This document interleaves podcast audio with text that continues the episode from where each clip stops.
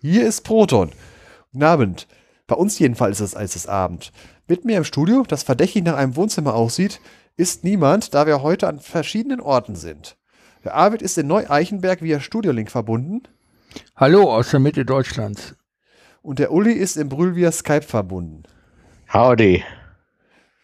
Ja, und ich sitze hier in Siegen und hoffe mal, dass das mit der Technik hier alles klappt. Moin, moin. Moin. Ah, jetzt ist auch noch einer aus dem Norden da. ich sag, Na, ein Moin kriegt man ja immer hin. Ich sag immer Moin. Ja. Besser als Grüß Gott. Ja, so hoch steige Ja, gut, da höre ich auch Die treffe ich so selten. ja, ich habe mal gehört, zumindest auf Baltrum soll, äh, wenn man zweimal Moin sagt, also Moin Moin, äh, soll äh, quasi eine geheimen, äh, ein geheimen äh, sprachliches äh, Leck mich am Arsch sein. Ah, also ja. es ist tatsächlich so, dass man im Norden nur einmal Moin sagt. Ja. So habe ich das auch gelernt. Deshalb sage ich auch immer brav einfach nur Moin, wenn mich jemand mit Moin Moin begrüßt. Genau. Ist man noch schneller mit fertig, spart man Zeit. Ja. So sagt, so sagt das Gegenüber wieder, komm, lass uns verschwinden, der schwätzt zu viel. ja, ein bisschen schwätzen müssen wir aber noch. Ja. Wir haben nicht so viel geschafft. Aber ich wollte diesmal nicht vergessen, auf die Getränke einzugehen, die wir konsumieren. Ich beschränke mich heute auf ähm, einen Espresso. Es ist schon der 400 oder 500 Milliliter heute. Normalerweise schaffe ich so um die 700. 600 bis 700 Milliliter mit heißem Wasser verdünnt. Uh, Soweit bin ich heute noch nicht gekommen. Ja, ist ja auch noch ein bisschen Zeit. Ja. Ähm, ja, du, du machst dir deinen Espresso wirklich mit so einem klassischen Espresso-Kocher auf der Herdplatte, ne? Genau.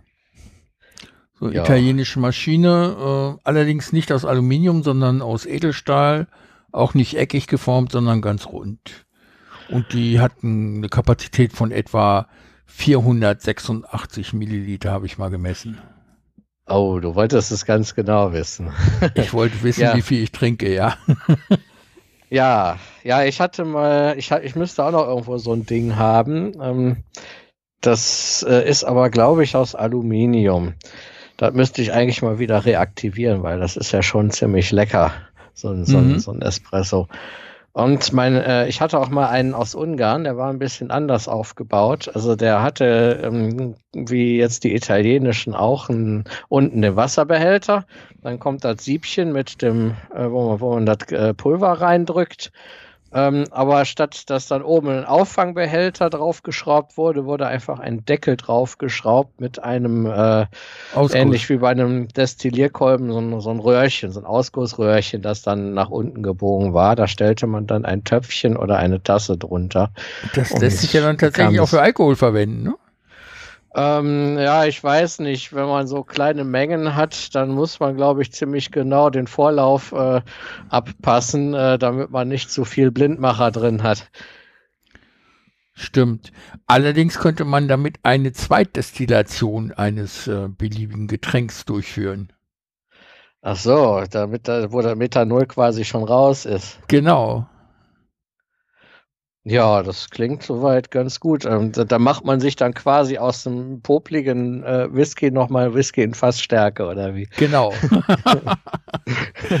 ja. Aber da habe ich es nicht so mit. Der einzige Alkohol, den ich regelmäßig trinke, ist ein bisschen äh, Wein oder Bier. Auch ja. nicht viel. Ich verkoche mehr, als dass ich ihn trinke. Aber äh, bei anderen Leuten sehe ich es äh, relativ oft, dass sie mal einen Whisky konsumieren oder so. Mein Geschmack ist das nicht. Okay. Ähm, äh, ja, das mit dem Wein, genau. Äh, ich musste gestern leider äh, alleine 0,9 Liter Wein trinken, gestern Abend. Du Armer. ja, ja, ja, es, es war folgendes. Ich habe meine scharfe Pflaumensoße gemacht. Ähm, und äh, dafür brauche ich, brauchte ich für eine kleine Portion auch 100 Milliliter Rotwein. Dann nimmt man am besten so einen schönen, einfach so einen ganz einfachen, trockenen Landwein. Ja, und dann war die Frage, was mache ich mit den restlichen 900 Millilitern? Ja, es war so eine, ist so eine Literflasche Le Rouge, glaube ich, von Aldi gewesen. Mhm. Ja, und ich, bei mir ist schon so oft ein Wein äh, stehen geblieben und war dann irgendwann nicht mehr schön, dass ich gedacht habe, okay, dann trinke ich ihn jetzt. Und wie lange hast du es bereut? Äh, gar nicht. Ich habe danach ziemlich gut geschlafen. Äh, ja, das, ist, das das scheint ein recht bekömmlicher Wein zu sein. Also ich habe das auch schon anders gehabt, je nachdem, Mhm. was für ein Wein das war. Ja, ich- so, so habe ich es meistens, äh, dass ich Wein verkoche. Für Soßen, das ist unnachahmlich lecker, finde ich. Ja, Ein schönes Stück Rind oder Lamm in Wein, das ist schon toll. Und Salatsoßen dürfen auch gern Spritzer Weißwein haben. ja, das ist auch manchmal sehr schön. Da hast du recht. Mhm. Ähm, ja, das, äh, ja gut, ich, ich habe halt äh, jetzt mal eine, hatte ich schon immer vor, eine scharfe Pflaumensoße gekocht. Ähm, die habe ich, äh, da habe ich mir selber ein Rezept ausgedacht jetzt. Ähm, da kommen halt Pflaumen rein, die werden äh, schön eingekocht zusammen mit äh, Chilis. Dann nehme ich meine Ecuador Purple, solange sie noch Mhm. lila sind. Und ähm, ja, wenn ich vorher die Zwiebeln angebraten habe, dann lösche ich das mit Rotwein ab und darin wird dann der Rest gedünstet. Ja, dann halt noch pürieren, reduzieren, würzen und ab in die Flasche. Schmeckt, finde ich, recht lecker so zu äh, Schweinemedaillons zum Beispiel. Mhm. Ist das mit frischen Pflaumen? Ja, mit frischen Pflaumen. Im Moment, äh, so, so die ersten Zwetschgen, die sind ja schon draußen. Also ich bevorzuge Zwetschgen, äh, einfach, äh, weil die, äh, die- Steine da einfach besser rausgehen. Ja. Also ich mache Pflaumensoßen mit getrockneten Pflaumen. ja, das geht auch. Das ist Ich auch eine ganz über Nacht spezielle entweder im Sache. Wasser oder in irgendeinem alkoholischen Getränk stehen. Oder in Brühe. Und dann kommen die in die Soße rein. Werden vorher manchmal püriert oder nur geschnitten. Ja, Und das schmeckt auch super. Aber mit, mit äh, Chilis habe ich es noch nicht probiert. Also ich habe auch keine Chilis hier. Wir pflanzen gar keine an. Ich gehöre irgendwie zur Ausnahme da. Äh, Ich, Ja, ich gut, pflanze auch keine an. ja, man so, ich bekommt dachte, ja manchmal. Nee, ich man bekommt ja manchmal im Supermarkt so Chili-Mix. Da Ja. musst du mal gucken. Also rote und gelbe passen eigentlich ganz gut da rein. Äh, Mhm. gelbe fast noch besser. Äh, nur grüne würde ich da nicht reintun. Ja. Mhm. Ja, ich bin ja mit drei Töchtern und einer Frau gesegnet gewesen, die alle bei mir gewohnt haben. Jetzt nicht mehr. Meine Frau wohnt noch da und die Kinder sind halt bald weg. Also bald alle weg. Und da durfte ich nie scharf kochen. Ja, ja, ja. Ne, mein Sohn, der äh, probiert das ab und zu mal. Das rechne ich ihm auch hoch an. Aber Äh, lehnt es dann ab, weiter zu essen, oder? Ähm, ja, er kriegt dann entsprechend kleine Portionen, aber er, er, t- er traut sich halt immer mal wieder. Also Wasabi-Erbsen sind mittlerweile schon äh, innerhalb des Bereiches, den er äh, sogar manchmal ganz gerne hat. Das ist ja gut. Ja, irgendwann kriege ich den auch noch dazu, mein Chili zu essen. Ja, natürlich äh, völlig ohne Zwang. Ich finde das ja gut, dass er sich da selber irgendwie mit befasst und äh, immer mal wieder probiert. Und ich Mhm. finde das unheimlich wichtig, auch Sachen, die man nicht mag, ab und zu mal wieder eine Chance zu geben.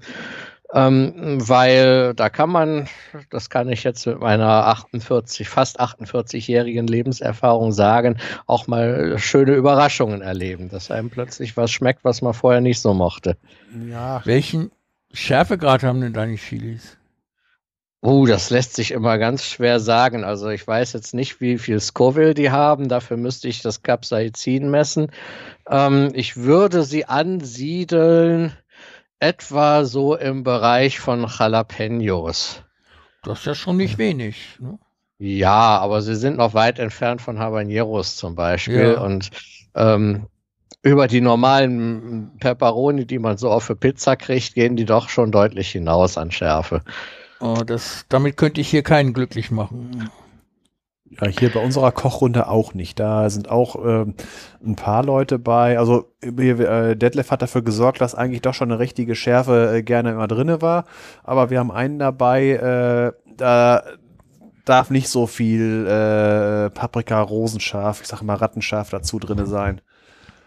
Ja, es gibt ja auch äh, Paprika edelsüß. Gut, das gibt einen etwas anderen Geschmack, aber kann man eigentlich auch ganz gut mitarbeiten. Und da, wo scharfe Paprika reinpasst, könnte man mal das Experiment wagen und Pimenton de la Vera reintun, also dieses geräucherte Paprikapulver. Mhm. Ähm, das ist nicht genau das gleiche, aber äh, ich finde, in Gerichten, die eigentlich scharf gehören, äh, schmeckt dieses Geräucherte auch ganz gut. Obwohl ich finde, dass scharf äh, bei uns übertrieben wird inzwischen. Früher war es ja so, also wirklich früher, war es so, dass ja äh, scharf gewürzt wurde, um einen Geschmack auszugleichen, der durch mangelnde Kühlung entstanden ist, durch zu lange Lagerung, um es freundlich auszudrücken und letztendlich, um dafür zu sorgen, dass eventuelle Schädlinge weniger äh, Überlebenszeit hatten. und das ist ja heute alles nicht mehr gegeben. Kommt vielleicht wieder, aber im Moment ist das nicht gegeben. Und da ist mir die geschmackliche Vielfalt lieber als eine, ja, homogenisierende Schärfe. Ja, ich äh, muss dazu aber sagen, ich empfinde die Schärfe gar nicht als homogenisierend. Ähm, das liegt aber, denke ich, unter anderem auch daran, dass man ähm, bei häufigem Genuss äh, auch eine Capsaicin-Toleranz entwickelt. Du meinst äh, abstumpft? Ja, nicht unbedingt abstumpft. Ja, also ich gehöre jetzt nicht zu den äh, Leuten, die auf Scoville-Zahlen äh, schielen und sagen, boah, diese Currywurst hat so und so viel Millionen Scoville und ja. äh, ich bin ein harter Mann, weil ich die esse. Ja, so, so ist das bei mir jetzt wirklich nicht. Also ich, ich mag Chilis einfach vom Geschmack her. Und, und dass sie scharf sind, gehört halt dazu. Ja, mhm. oder dass sie bisweilen scharf sind. Es sind ja nicht alle Chilis scharf. Ich hatte mal sehr schöne, milde Jalapenos auch auf meinem Balkon. Und äh, die waren äh, auch richtig lecker. Okay. Ähm, was kannst du denn über diese merkwürdige Einheit Scoville sagen. Mir sagt das nicht viel. Ich weiß, dass mhm. es darin ausgedrückt wird. Warum das zum Teufel aber Millionen sein müssen, um da Einheiten abzubilden, finde ich schon merkwürdig. Ja, Scoville ist äh, quasi der Versuch, ähm, Schärfe zu quantifizieren. Ja, und mhm. äh, das geht auch nur bei Chilis, ähm, weil da die Schärfe durch Capsaicin verursacht wird. Das hat irgendwie eine lustige Strukturformel, die ich jetzt nicht wiedergebe, ähm, mhm. weil, da, weil die doch relativ komplex schon ist. Ähm, aber zum Beispiel bei Meerrettich oder Senf oder auch äh, Pfefferkörnern, ja gut, bei Pfefferkörnern weiß ich es nicht, aber bei Meerrettich oder Senf ähm, ist, wird die Schärfe durch andere Sachen hervorgerufen oder bei Zwiebel zum Beispiel. Ja. Ja, und ähm, es gibt jetzt äh, Paprika ohne feststellbare Schärfe, hat man gesagt, okay, das ist dann Scoville Grad 0. Mhm. Und das reine Capsaicin, das äh, übrigens, ich glaube, so, so, viel ich weiß, also müsste ich jetzt nachschlagen, kristallin ist, ähm, das hat 16 Millionen Scoville. Das lese ich gerade hier. Es gibt äh, Capsaicin, typischer Anteil 69 Prozent, 16 Millionen Scoville. Die Strukturformel finde ich jetzt nicht so aus der Welt ragend. Ja gut, oh. aber du musst äh, an jedem an jedem Eckchen, was da noch ist, äh, musst du dir noch ein C-Atom vorstellen. Ja, äh, stimmt. Und das macht das Ganze dann, die lässt man halt der Übersicht halber schon weg bei sowas. Es sieht fies aus, es sieht wie eine Lanze ja. aus, muss ich sagen. Also, na gut.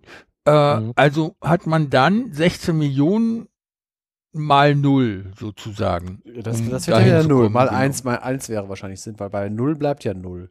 Also eins wäre ja dann äh, dieses schärfelose Produkt, ne? Ja, muss jetzt aber. Äh, ja gut, wenn man die Skala nicht mal, aber mhm. wenn die Skala bei null anfängt, wobei, wenn man bis zu 16 Millionen geht, ist es glaube ich egal, ob man bei null oder eins anfängt. Mhm. Ja. Von der Größenrelation ist, äh, her. Hm. Wenn er eine Ja. Million Ja, also ich 60 nehme mal an, ich nehme mal an, dass diese Skala äh, linear gemeint ist. Ja, ich meine, Schärfe empfinden ist halt individuell. Ne? Und äh, m- was man heutzutage macht, ist halt, dass man äh, äh, mit bestimmten Verfahren einfach äh, guckt, wie viel äh, Konzentration, äh, wie, hoch die Konzentration von Capsaicin beziehungsweise ähm, Capsaicinoiden ist. Ja. Ähm, also die, die, die, die Verbindungen halt. Ne? Ähm, und daran bestimmt man das dann und, und ordnet das dann in die Scoville-Skala ein. Dann gibt's noch eine etwas äh, gebräuchlichere Skala, die äh, Werte von 1 bis 10 hat. Ähm, das findet man auch im Supermarkt, wenn man da so einen Chili-Mix hat oder so, äh, abgepackt in der Schachtel. Dann Ja. ist meistens auf dem Etikett oder hinten drauf so eine Skala von 1 bis 10. Und äh, da werde ich, äh, da würde ich jetzt rein individuell meine ähm, Ecuador Purple bei ungefähr 7 äh, einordnen und die Habaneros halt bei 9 bis 10. Uiui. Also es ist schon richtig scharf. Mm, ja, aber man muss ja nicht so viel davon reintun. Also was ich mal probiert habe, war polizeiliches Pfefferspray. Schmeckt das? Aha. Nee, es schmeckt nicht und brennt auch gut. Und das hat hier im freien Handel erhältliches Pfefferspray hat zwischen 100 und 300.000. Ich würde das polizeiliche Pfefferspray irgendwo bei dem Zehnfachen einordnen. Maximal drei Millionen wären es dann. Mhm. Und die Habaneros sind hier angegeben mit 350.000. Ja, das kann ungefähr hinkommen. Also 100 bis 350. Es gibt auch Habaneros, da ist die Schärfe rausgezüchtet worden, aber die habe ich hier jetzt im Handel noch nicht gesehen. Ja. Äh, ne, also äh, was, äh, was ich benutze für meine Habanero-Soße, das würde ich äh, auch nur abschätzen, äh, so bei 200.000 bis 250.000 einordnen. Aber das Um ist nur eine Gottes grobe. Schätzung. Ja, Also also äh, es, es steht zwar Wiener drauf, die wurde mal mit deutlich mehr ähm, Scoville gemessen, ähm, aber das ist umstritten, das Ergebnis. Äh, ich, ich bin, ich, ich nehme mal an, äh, dass das äh, ja so, so wirklich um die 200.000 liegt. Also wenn ich das jetzt mit Jalapenos vergleiche, die äh, nur 2.500 bis 8.000 haben, äh, dann äh, kann das eigentlich bei den Habaneros nicht unbedingt mehr sein. Es Ja. reicht aber, dass ich äh, beim Verarbeiten der Habaneros auf jeden Fall Gummihandschuhe trage. Das kann ich mir vorstellen. Also ich sehe hier gerade das Schärfste, was ich jemals freiwillig zu mir genommen habe. Eine Tabasco-Soße. Die hatte zwischen 2500 und 5000. Das hat mir völlig gereicht. Das ist ja für dich gar nichts. Mhm. Ja, die, also sagen wir mal so, ich kann einen, ich kann einen Teelöffel Tabasco essen, ohne zu heulen. Äh, was mich an der Tabasco-Soße aber stört, ist, äh, ähm, dass die zu sauer ist einfach. Mhm. Ja, das, das mag ich gar nicht. Deshalb koche ich mir meine Chili-Soße auch lieber selbst, weil da kann ich entscheiden, wie viel Zitrone und wie viel Essig da reinkommt. Und ich mag es halt nicht, wenn so Sachen zu sauer sind. Mhm. Okay. Also ich bin ein bisschen verblüfft. Also wenn das wirklich eine Skala ist, in der es linear hochgeht, dann von, von 5000, die für mich Tabasco-Soße für mich sehr scharf wirkt, dann mal eben auf 200.000, 300.000, das ist ja Faktor 60. Boah. Also Ja, äh, ich nehme mal an, der Capsaicin-Gehalt wird äh, linear aufgetragen, aber das Ja. persönliche Schärfeempfinden, das ist ja nochmal wieder was ganz anderes. Da äh, würde ich sogar fast äh, große Nichtlinearitäten erwarten. ich nehme auch an, dass es bei mir exponentiell ansteigt. okay, vielen Dank für den Ausflug. Ja, jetzt waren wir eigentlich bei Kaffee, ne? Jetzt Ja. habe ich noch gar nicht gesagt, was ich trinke. Äh, das ist bei mir ein Apfel-Mango-Schorle. Das ist in einem großen Krug 1,5 Liter äh, und in der Mitte ist so ein, äh, so, so ein, äh, ein Kunststoffrohr mit Eis drin, das so langsam vor sich hinschmilzt und dabei das Getränk kalt hält. Das klingt Ähm, raffiniert. Ja, diese Krüge gibt's bei Ikea. Das Blöde ist, wenn einem dieses Rohr, vor allem wenn es voller Eis ist, mal runterfällt, dann geht's sehr leicht kaputt.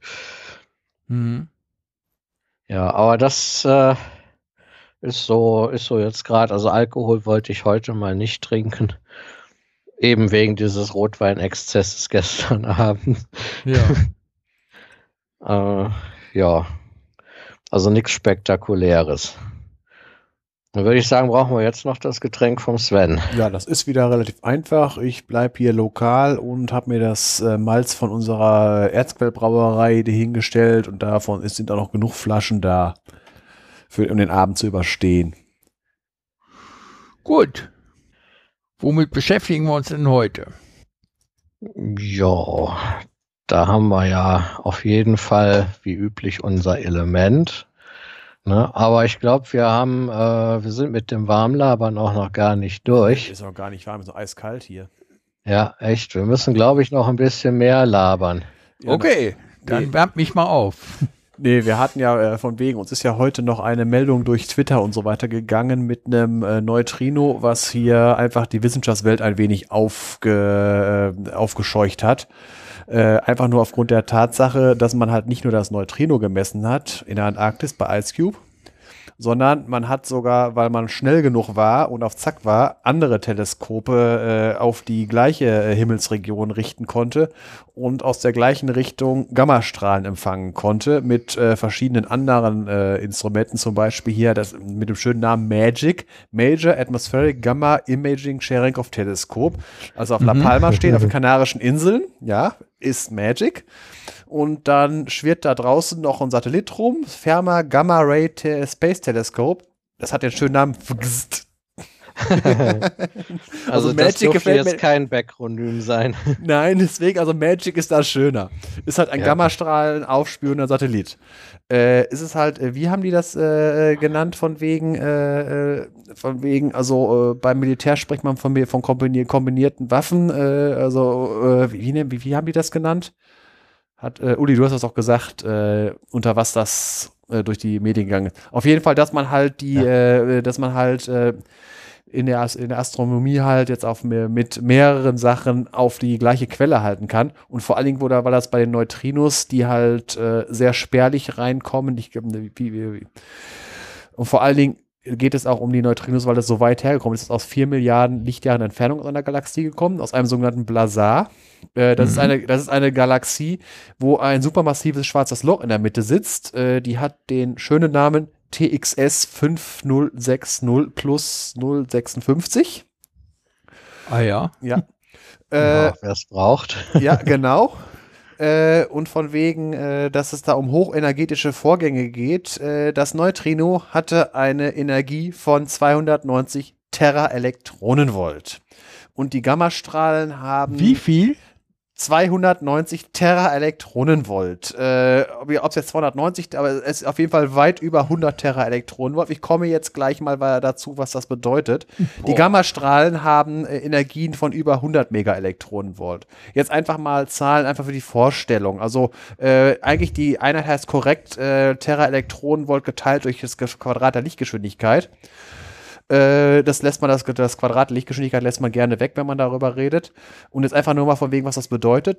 Die Ruhemasse von einem Neutrino, also ein nicht bewegtes Neutrino, ist 0,12 Elektronenvolt. Also kein Mega, Kilo, Terra oder sonst Elektronenvolt. Zum Also Ver praktisch nichts. praktisch nichts, aber sie, äh, es, es war ja lange strittig, ob es überhaupt eine Masse hat. Einfach nur im Vergleich, was haben andere Elementarteilchen? Elektronen haben eine Masse von 511 Kiloelektronenvolt. Die Zahl kommt einem häufiger mal vor, wenn irgendwelche, äh, wenn ihr, wenn bei irgendwelchen Beobachtungen die Zahl 511 Kiloelektronenvolt durch die äh, Medien geistert, dann waren mit Sicherheit Protonen, äh, äh, äh, Elektronen oder äh, Positronen beteiligt, weil das nämlich, äh, wenn ein Positron auf ein Elektron trifft, äh, die beiden, äh, halt sein Antiteilchen trifft, dann zerstrahlen sie mit äh, Gamma-Blitzen von 511 Kiloelektronenvolt.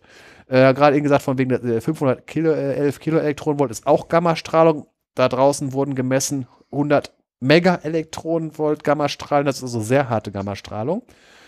Äh, die nächste Zahl, die man sich merken kann, 940 Megaelektronenvolt. Gerundet kann man sagen, ein Gigaelektronenvolt ist die Masse eines Protons und eines Neutrons. Wir waren eben aber bei Tera. Ja, jetzt komme ich, jetzt kommen wir von wegen mit den Größenordnungen. äh, äh das liegt daran, äh, wenn äh, wir haben ja die äh, kosmische Höchstgeschwindigkeit von Lichtgeschwindigkeit, die nicht überschritten werden kann. Das heißt, wenn man ein Teilchen mit Energie vollpumpt, dann wird man nicht schneller als Lichtgeschwindigkeit äh, und zwar, man, äh, man kommt noch nicht mal dran, man kann aber beliebig nah rankommen. Wo bleibt die Energie? Die wird in äh, Massezuwachs umgewandelt. Das mhm. heißt, diese 200, äh, dieses äh, bewegte Neutrino hat eine Masse von 290 Teraelektronenvolt. Da gibt es eine schöne Formel äh, für äh, das ist halt der sogenannte Gamma-Faktor, wie hieß das? Äh, äh, äh, irgendwas mit Lorenz. Auf jeden Fall gibt das an, wie viel die Masse zunimmt äh, und da kommt auch drin vor, wie schnell ein Teilchen ist, wie viel Prozent der Lichtgeschwindigkeit. Also die Formel lautet, äh, dieses Gamma, dieser Faktor ist 1 durch die Wurzel aus 1 minus Geschwindigkeit des Teilchens zum Quadrat geteilt durch Lichtgeschwindigkeit zum Quadrat. Ich du hast die Berechnung für uns angestellt, nämlich. Ja, an. habe ich. Äh, ich habe relativ ungenau rechnen können. Der Taschenrechner hat den Geist aufgegeben, weil er so genau nicht rechnen kann, weil da kam nachher sowas raus von 64 mal 10 hoch 28 minus 1 geteilt durch 64 mal 10 hoch 28. Das ist de facto sehr nah in der Nähe von 1. Äh, wenn man das äh, durcheinander teilt, äh, dann äh, auf jeden Fall bleibt irgendwas in der Größenordnung von 10 hoch 28 übrig. Das heißt, die Zahl sieht äh, ungefähr so aus. Das Ding hatte eine Geschwindigkeit von 0,289 und dann irgendwas Prozent der Lichtgeschwindigkeit. Sagt einem immer noch nicht viel, weil es ist, kann ich, aber jetzt, äh, das, das ist auch gleichzeitig der Massenzuwachs. Das heißt, dieses äh, Neutrino war effektiv 10 hoch 28, ne, 64 mal 10 hoch 28 mal schwerer als ein normales Neutrino. So, äh, und jetzt müssen wir, um das mal in andere Größenordnungen zu bringen, da gibt es eine äh, schöne Seite im Internet, äh, wo ich immer wieder gerne drauf gehe. Das ist die sogenannte Boom Table auf der Seite äh, von äh, Atomic Rockets. Da ist einfach mal äh, Energiegehalte von wegen äh, Sprengkraft und so weiter. Und da kann mhm. man einfach mal, äh, äh, von wegen, wir reden über eine Größenordnung 10 hoch 28 mal, wenn äh, äh, angenommen, es wäre kein Neutrino angeflogen gekommen, sondern eine normale 9 mm Pistolenkugel. Äh, hier steht äh, in dieser Boom-Table, dass eine 9 mm Luger Parabellum Round von, hat, wenn sie auftrifft, eine Sprengkraft von 0,1 Gramm TNT ist in Joule äh, 4,75 mal 10 hoch 2. Mhm. Wenn man jetzt mal äh, auf der, in der äh, Tabelle mal runtergeht auf 10 hoch 30 Joule, das scrolle ich jetzt mal runter und was steht bei 10 hoch 30? Äh, da steht dann, äh, das wird jetzt erstmal eine Zetatonne. TNT äh, ist 1000 Exatonnen. TNT, das kennt man ja von Atombomben, äh, Megaton, ja. Gigaton. Exaton ist ein bisschen mehr. Äh, jetzt machen wir das Ganze mal, was, was man sich darunter vorstellen kann. Äh, daneben steht äh, 1,5 mal 10 hoch 30 Joule reicht aus, um die Energie, die benötigst, um die komplette Erdkruste äh, in, äh, in eine Umlaufbahn zu jagen. Also überhalb der Fluchtgeschwindigkeit der Erde. Ja. Äh, eine Pist wenn eine Pistolenkugel mit diesem Tempo angekommen wäre. Gut, die haben wir ja glücklicherweise nicht detektiert. Nee, äh, nein, da, hätten, da, hätten, da hätten wir nichts detektiert. So, äh, um von wegen, um das Ganze mal noch anschaulicher zu machen, äh, angenommen, da wäre keine Pistolenkugel gekommen, sondern die größte konventionelle Bombe, also nicht Atombombe, die es auf der Erde gibt, äh, die eine Sprengkraft von 12 Tonnen TNT hätte. Wenn die angekommen wäre, wäre das, hätte das der Energie äh, entsprochen, die der Todesstern auf Aldebaran äh, geschossen hat, als er in die Luft geflogen hatte. Okay. Also einfach nur von den Größenordnungen, es sind einfach Fantastillionen äh, von wegen, wie viel Energie die in, in, in diesem Neutrino drin steckte. Mhm. Es ist gewaltig. Also jetzt, um das mal für mich simplen Erdenmenschen und dreidimensionale Ameise einzusortieren. Ich habe da ein Neutrino, das in üblicherweise annähernd masselos ist. Das ist mit annähernder Lichtgeschwindigkeit unterwegs, was wahrscheinlich für die Neutrinos normal ist, und kommt dann in diesen Detektor am Südpol in der Antarktis an und wird dort vermessen. der durchschlägt ja wahrscheinlich die Erde, oh, ohne irgendwie Kontakt aufzunehmen mit irgendwas. Ja. Ist da durch und weg. Aber man hat es detektieren können und hat eine, hat später durch visuelle oder radioastronomische Beobachtungen, ich weiß Äh, jetzt Gamma, nicht mehr, Gammastrahlenastronomie. Gammastrahlenbeobachtung, hat man auf die Energie schließen können. Und die Energie ist so hoch, dass ich mir kaum vorstellen kann, also praktisch gar nicht vorstellen kann, dass es absolut folgenlos bleibt für seinen Kurs durch die Bahn, äh, für, für seine Bahn durch die Erde. Äh, das liegt daran, äh, von wegen es von wegen, um äh, irgendwas mit, damit irgendwas miteinander äh, reagieren kann, muss es Kräfte aufeinander äh, ausüben. Genau. Und das äh, Problem ist halt, dass Neutrino heißt Neutrino, weil es elektrisch neutral ist. Es reagiert also nicht über elektromagnetische Wechselwirkung. Äh, und Gravitation bei so einem geringen Teilchen ist auch zu vernachlässigen.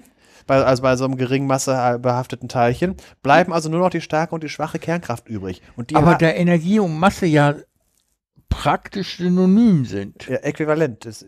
Ja, äquivalent, danke. Äh, muss das Teil ja eine gewisse Masse gehabt haben und damit auch gravitativ wechselwirken. Äh, ich bin gerade mal am gucken, wir haben ja gerade über eine Größenordnung von 10 hoch 30. geredet. Ich habe jetzt am unteren Ende der Skala äh, die der Energiegehalt des eines Infrarot-Photons ist 10 hoch minus 22 Joule. Das heißt, äh, ein Photon, also wenn man da jetzt, äh, also wenn dieses Photon jetzt auf einmal im, äh, in der Größenordnung 30 Größenordnung nach oben bis 10 hoch 8 äh, das wäre dann äh, ja äh, 4 Liter Benzin. Vier Liter Benzin. Ja, ich weiß jetzt nicht. Und äh, die, die wechselwirken nicht gravitativ. nee, nee, nee. Äh, das äh, einfach nur, äh, wenn sie wechselwirken, also ich, ich weiß, ich kann mir das jetzt auch nicht genau vorstellen. Also dieser Ice Cube funktioniert so, wenn, wenn ein äh, Neutrino mit irgendwas wechselwirkt, dann äh, gibt es da einen, äh, ein Photon, das gemessen werden kann. Ich, ich kann mir jetzt auch Es nicht gibt dann einen Cherenkov-Blitz, ja. Ja, genau. Und das wird dann halt in der, das Schöne ist halt, dass dieser, in diesem Ice Cube, das Eis ist relativ, also sehr klar, weil, äh, weil es halt ziemlich weit unterhalb der äh, Oberfläche in der Antarktis ist und äh, sehr homogen ist, wenig Luftbläschen und sowas alles. Da ist halt Staub eingeschlossen. Ne? Ja, So. ja aber halt, äh, man kriegt kaum ein, äh, eine, eine klarere äh, ähm, Ansammlung von Wasser hin, wo halt weniger störendes Zeug als in diesem, äh, in diesem Eis. Genau, sämtliche Luftblasen sind rausgedrückt durch die tausenden Tonnen von Eis, die da drüber liegen Ja. oder Millionen Tonnen, ja. Ja. Aber ich, ich, ich, äh, das ist wieder so eine Sache, also da müsste ich mich noch weiter reinlesen, ob jetzt wirklich da äh, an der Stelle äh, die Energie von äh, 4 Litern Benzin äh, freigesetzt wurde. Das kann, wie gesagt, das sind jetzt so, so Details. Ich habe jetzt auch gerade einfach nur Zahlen halt wirklich so als Laie einfach mal stumpf in Formel eingesetzt und einfach mal, ob ich jetzt irgendwie zwei oder drei Größenordnungen drüber oder drunter war. Aber auf jeden Fall ist es immens, äh, wa- was für eine äh, Massezuwachs durch die Relativität dieses äh, Neutrinos. Also ich fand einfach die Zahl, das ist so, ich habe, man hat so ähm, ungefähr eine Vorstellung, deswegen habe ich ja gerade eben gesagt, von wegen äh, 511 Kilo Elektronenvolt für einen, für ein Elektron und äh, ein Gigaelektronenvolt für ein Proton oder Neutron. Und wenn man dann Terra liest äh, und dann auch noch eine 290 davor stehen sieht, dann äh, schlackert man erstmal mit den Ohren, äh, wenn man halt. Ja. Da, das, das fand ich halt, deswegen ist die Meldung bei mir auch so hängen geblieben. Ist ja etwa so, als würdest du dir eine Taxe bestellen und es kommt ein Flugzeugträger vorbei, um dich abzuholen. Ne? So ungefähr, ja, genau. Jo. Also die Twitter-Meldungen, die ich gelesen habe, sind ein bisschen widersprüchlich. Quelle scheint nicht ein schwarzes Loch zu sein, wie in anderen Meldungen geschrieben, was mich auch wundern würde, warum aus einem schwarzen Loch gerade ein Neutrino entkommen Äh, sollte. stopp. Äh, es, ist- das ist immer so von wegen äh, die Verkürzung. Das schwarze Loch bewirkt, dass halt Energie außerhalb des Ereignishorizonts freigelegt wird, weil es funktioniert, wenn, Genau. äh, wenn, wenn Materie auf ein schwarzes Loch trifft, dann äh, ver- gewinnt es ja, äh, dann wird ja potenzielle Energie frei. Jede Menge sogar, weil das ja, weil ein schwarzes Loch ja sehr, äh, eine sehr hohe äh, Masse hat. Und diese Energie wird äh, frei, indem es halt ähm, äh, das, das, was darauf einstürzt, beschleunigt und äh, kurz vorm Eintritt in, in, in, in den Ereignishorizont äh, es wird so viel Hitze äh, freigesetzt, dass halt Teilchen so stark beschleunigt werden. Und dadurch, wenn das Ganze noch rotiert, dann bilden sich sogenannte Jets, äh, die das Ganze in einem sehr, sehr fokussierten Strahl konzentrieren. Es ist also Mhm. das schwarze Loch selbst, da kommt nichts raus, deswegen ist es ein schwarzes Loch. Aber rund um das schwarze Loch passieren Dinge. Sehr Also hochenergetische ich Dinge. zitiere mal hier einen Tweet von Daniela Jaschop. Die schreibt, wow, tolles Erklärstück rund um das Neutrino, das dem schwarzen Loch entkam, von Daisy News selbst. Und dann ein Verweis auf multimessenger.daisy.de, also das Elektronensynchrotron. Das finde ich schon ziemlich heftig und die, die gute Daniela äh, bezeichnet sich als nicht nur als Hamburger Deren, sondern als Journalistin und Dozentin für Forschung und Entwicklung am HH Lab. Äh, Ähm, ich, also es ist halt das- äh, verkürzt immer. Es ist halt kommt irgendwie, welches Wissen steht dahinter. Wenn ich jetzt äh, bei, bei uns auf dem Bauhof einer fragt, äh, die werden halt nicht mit so Details ankommen, äh, äh, von wegen aus dem schwarzen Loch selbst nicht, weil wenn man von außen drauf guckt, äh, es kommt da, woher wo das schwarze Loch ist. Dass es nicht direkt da rauskommt, ist stimmt natürlich, weil ein schwarzes Loch definiert sich ja gerade eben daraus, dass es halt da kein Entkommen mehr rauskommt, was Genau. einmal drin ist.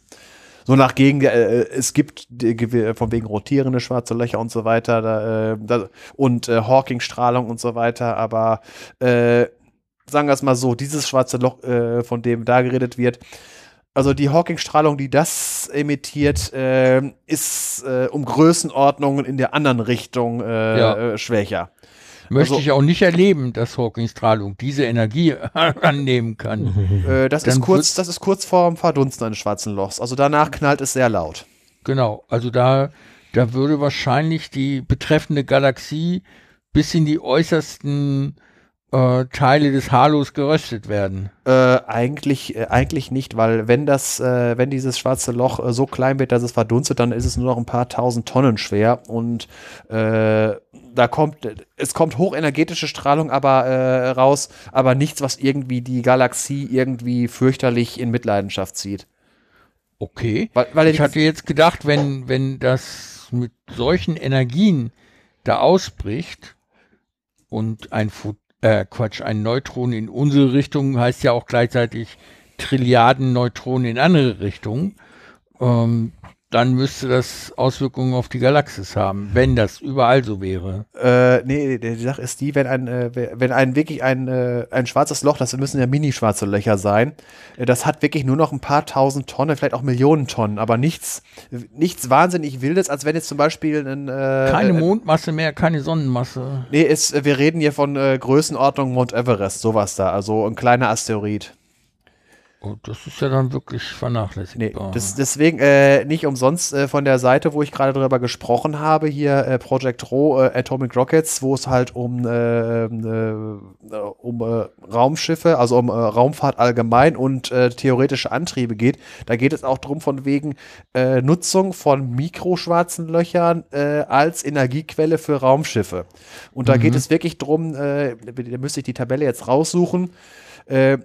Wenn man, äh, wenn man wirklich solche Löch Schwarzlöcher herstellen könnte, dass da tatsächlich äh, genug Energie für rauskäme, um äh, ein, äh, mit äh, auf einem höheren Tech-Level damit natürlich sehr massereiche Raumschiffe anzutreiben. Man muss allerdings aufpassen zum Schluss, äh, man muss das schwarze Loch loswerden, bevor es hochgeht, weil es geht irgendwann hoch. Und man braucht auch keine Angst haben, dass diese schwarzen Löcher alles einsaugen. Äh, von wegen diese Leute, die meinten, beim CERN wären mikroschwarze Löcher, die dann in die Mitte des Erdkerns sinken und da alles aufsaugen. Die Hawking-Strahlung ist so viel stärker. Äh, man bekommt da, selbst wenn man da mit, äh, mit Artillerie drauf schießt, keine Masse rein, weil es mehr rausstrahlt, als es aufsaugen könnte.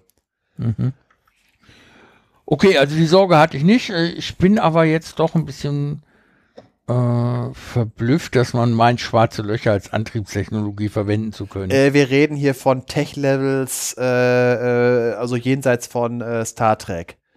Okay. Es, es, es geht, es geht beruhigt. einfach nur von wegen, was ist mit unserer Physik, die wir kennen und also ohne, dass man jetzt irgendwelche kompletten, äh, ähm, also sagen wir es mal so, äh, ohne, ohne, also Tech-Level, wo man Antigravitation und Teleportation äh, ab an äh, äh, oberhalb von Quant äh, hier diese Quantenverschränkung und so weiter, also richtige Teleportation wie bei Star Trek.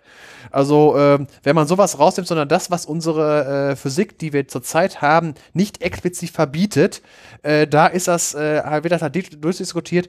äh, ob das prinzipiell gehen würde. Und es spricht erstmal nichts dagegen. Äh, allerdings muss man dafür erstmal so ein schwarzes Loch haben. Ja. Das ist wieder so eine Sache, weil bisher ist ja noch kein schwarzes Loch, was halt äh, deutlich unter einer stellaren Masse ist, überhaupt nachgewiesen. Wir haben im Prinzip zwei Sorten also äh, von schwarzen Löchern, die es gibt. Einmal stellare schwarze Löcher als Überreste von, äh, von Supernovae, die so, die so im Bereich von irgendwie drei Sonnenmassen, weil alles, was unter drei Sonnenmassen ist, da kann Neutronenstein existieren, bis vielleicht zehn Sonnenmassen und so weiter. Und dann gibt es halt die supermassiven, die in äh, Galaxienkernen sitzen, die sich in äh, äh, Millionen Sonnenmassen bis vielleicht Milliarden Sonnenmassen messen. Das sind die, die halt, äh, wo die Wissenschaft äh, relativ sicher ist, dass die tatsächlich existieren, weil man es messen kann. Ich meine, irgendwie waren mal äh, jetzt in letzter Zeit äh, Meldungen, dass man auch irgendwie mal schwarze Löcher so in der Größenordnung mehrere tausend Sonnenmassen, wo man halt nicht weiß, wie die halt entstanden sein sollen. Mhm. Äh, und halt so äh, 20, 30 Sonnenmassen, das haben wir ja direkt gemessen. Das war ja diese Sache hier von wegen, was erste, was hier ähm, das Gravitationswellenexperiment da LIGO. Äh, das war ja das erste, wo zwei Dinger da versch äh, wo zwei schwarze Löcher, sind, ja. die halt äh, effektiv eine Sonnenmasse an Gravitationswellenenergie freigesetzt haben. Und ich, Ich meine das, sogar mehr. äh, ich, ich habe das mal überschlagen gehabt. Äh, inne, da ist innerhalb äh, von einer Sekunde oder so ha, äh, ist, hat der, ist so viel Energie freigesetzt, dass die Leistung äh, war die Leistung war größer äh, oder ich glaube in, der- äh, in der Größenordnung gleich der Gesamtleistung aller Sterne des sichtbaren Universums zusammen für eine Sekunde lang. Weil Für halt, den in- weil, halt mhm. in, weil, weil ich glaube, innerhalb einer Sekunde wurde eine Sonnenmasse Energie, äh, also eine Sonnenmasse wurde in Gravitationswellen abgestrahlt. Das war halt die, die, die Leistung äh, äh, aller sichtbaren Objekte im Universum. Wir wissen ja nicht, ob äh, außerhalb des Sichtbaren ist noch mehr, aber halt äh, alles, was wir sehen können, hatte die gleiche Leistung wie äh, das, was da ähm, umgesetzt wurde. Also auch wieder, deswegen hat es halt so gewackelt, dass wir das hier messen konnten. War nicht umsonst. Man redet von astronomischen Zahlen.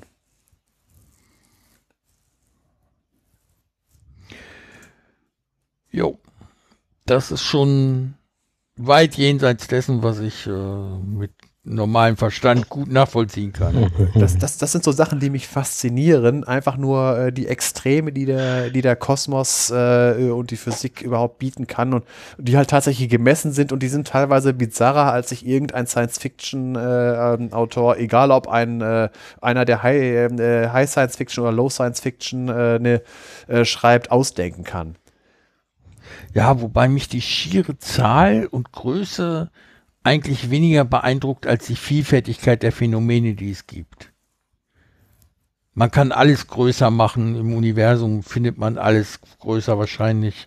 Ja, man muss, aber, man muss aber nachweisen. Also von wegen, es ist, äh, wenn einer sich was ausdenkt oder wenn einer es wirklich misst. Mhm. Es ist klar. Aber wenn ich eine Vielfalt an Erscheinungen habe, an physikalischen Repräsentationen von, von Materie und den, den Naturgesetzen oder Konstanten, dann ist das etwas, was mich immer noch mehr erstaunt als die schiere Größe von irgendwas. Ja, natürlich, natürlich. Aber es ist halt, äh, es, es fasziniert beides halt. Mhm. Und der im, im, im Universum, also im, äh, im Kosmos, ist halt genug Platz um äh, für große Dinge. Wahrscheinlich für alles, wenn es unendlich ist. Das, jetzt kommen wir ins Philosophische. Ja, Jetzt können, wir- jetzt da können wir, jetzt können wir noch das Infinite Monkey Theorem diskutieren. Nee, brauchen wir nicht. Also da, dann kommen wir nicht aus dem Warmlabern raus, dann, Ja, dann genau. äh, schlagen wir uns die Köpfe ein. Ja, zumal wir ja noch äh, andere Punkte zum Warmlabern hier noch haben. Äh, hier steht noch was von Nacht der Wissenschaft in Siegen in Ja. der Martinikirche. Ja, das äh, ist eine äh, Sache, die jetzt äh, mittlerweile jedes Jahr in Siegen stattfindet. Darf Ähm, ich da mal kurz einhaken? Ja, Wie kann man in einer Kirche Wissenschaft betreiben? Äh, das ist dem Gebäude egal. Es hat uns kein Blitz getroffen oder sonst irgendwie sowas. Und Sind der Pastor- dann nicht Religionswissenschaften oder? Nein, nein, nein. Äh, sagen wir es mal so. Äh, man äh, brauchte diesmal nicht alles glauben. Man konnte es auch äh, nachmessen, was, das, äh, was diesmal erzählt wurde. Nee, es Ja, ich glaube auch Erlebnis in der Kirche. hinaus. Hm, bitte? Äh, Entschuldigung. ein, ein ganz neues Erlebnis in der Kirche wollte Das, ich mal sa- das sagte Mhm. der, äh, der Hauptredner, der Herr äh, Professor Dr. Horst Zuse, der Sohn von Konrad Zuse, sagte das auch das erste Mal, dass er einen Vortrag in einer echten Kirche, also nicht in einer äh, säkularisierten Kirche gehalten hat. Mhm. Weil die Martini-Kirche ist halt eine echte evangelische Kirche in Siegen. Und dort, äh, das ist seit, ich glaube jetzt zum vierten Mal ist das, äh, dort hat das stattgefunden. Äh, dort wäre, das ist von der, von der Uni Siegen hier. Und äh, dort werden dann ver- verschiedene Vorträge gehalten. Und äh, letztes Jahr habe ich leider verpasst, weil da hatten wir, glaube ich, Wichtiges. Und ich glaube, es nannte sich Podcastaufnahme. äh, da war nämlich äh, methodisch inkorrekt da. Hätte ich gerne mal live gesehen. Und äh, dieses Jahr hatten wir äh, sechs Vorträge gehabt da. Und äh, unter anderem war halt, also der Hauptvortrag war, der, der schon relativ spät in der Nacht war, war halt der Herr, äh, der Herr Dr., Professor Dr. Zuse, der ähm, äh, Sohn vom äh, Konrad Zuse, der des Erbauers des ersten echten Computers. So, also ähm, jetzt können wir uns wieder lange, was ist der erste echte Computer? Und äh, der hat uns dann halt was äh, zur Geschichte des äh, Computers erzählt. Natürlich halt äh, relativ zuselastig. Klar, ist ja auch, äh, wenn er der Sohn davon ist und auch mal so ein Ding äh, nachgebaut hat äh, im, mit modernen äh, Relais, also einen äh, mechanischen Computer halt, also elektromechanischen Computer. Und äh, das war halt faszinierend. Ansonsten hatten wir noch äh, ein paar andere Vorträge gehabt. Äh, angefangen halt, ging es halt äh, äh, aus der Mathematik. Gegen, Stocha äh, gegen stochastische Methoden haben Betrüger fast keine Chance. Da ging es äh, darum, äh, von wegen, äh, wie fälscht man äh, Statistiken, also Zufallsrechnung, wie erkennt man halt in Datensätzen, ob es wirklich statistisch, äh, also ob sie gefaked sind oder ob sie wirklich, wirklich gewürfelt worden sind. Dann kam äh, ein, ein Vortrag, äh, es ging da im Prinzip. Halt, halt, wie erkennt man das? Oh, wollen wir, soll ich die jetzt alle nochmal halten? Die?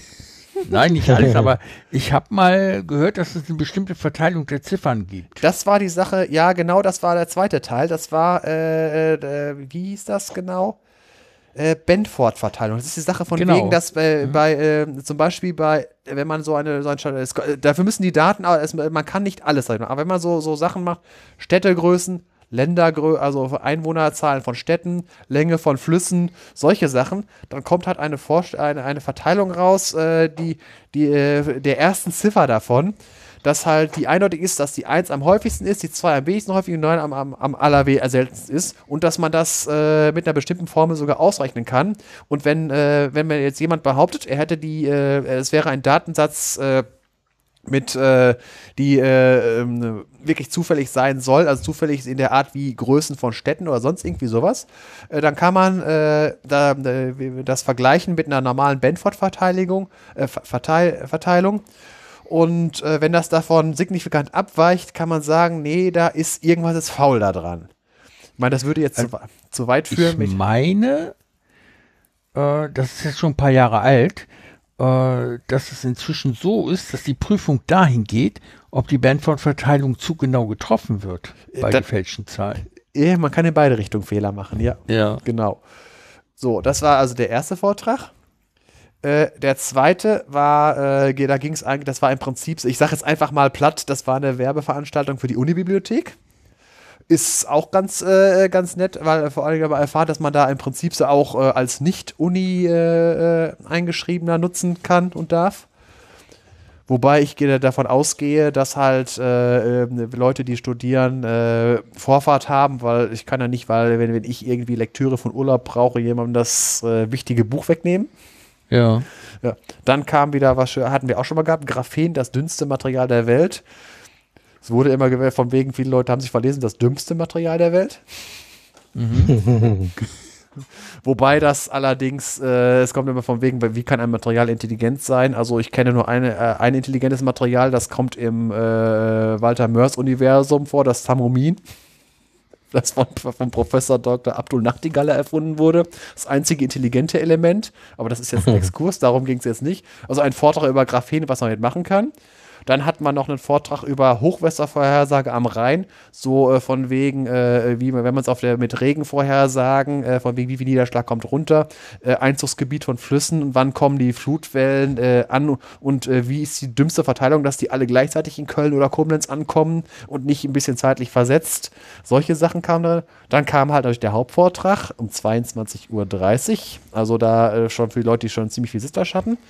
Und zum Schluss hatten wir noch äh, einen Vortrag gehabt, Gesundheit durch Radioaktivität, wie Grundlagenforschung die Krebstherapie revolutionieren konnte. Auf jeden Fall muss ich sagen, das hat sich auf jeden Fall gelohnt und äh, wenn ich letztes, wenn letztes Jahr nichts dazwischen gekommen wäre, wäre ich da natürlich auch hingegangen. Und das ist halt eine Veranstaltung, die jetzt, äh, es wurde jetzt angekündigt, dass die nächstes Jahr wahrscheinlich größer wird, da äh, die Martini-Kirche, die ist direkt neben dem unteren Schloss. Das untere Schloss ist sowieso äh, von der Uni mittlerweile okkupiert. Und das ist eine gute Sache. Vorher war nämlich nur der Knast da drin. Mhm. Und äh, dementsprechend äh, kann es sein, dass äh, nächstes Jahr äh, sich auf die äh, Uni im, im äh, unteren Schloss ausweitet. Okay. Das ist halt mal, äh, in, in Siegen ist also auch ab und zu mal was los, auch mal was Wissenschaftliches und die Uni, ich muss sagen, die Uni breitet sich in Siegen immer weiter. Wenn jetzt irgendwo ein größeres Gebäude leer steht, dann kann man sich schon fast darauf verlassen, dass ein halbes Jahr oder ein Jahr später äh, da das U für Universität äh, Siegen dran steht. Sehr gut. Ja.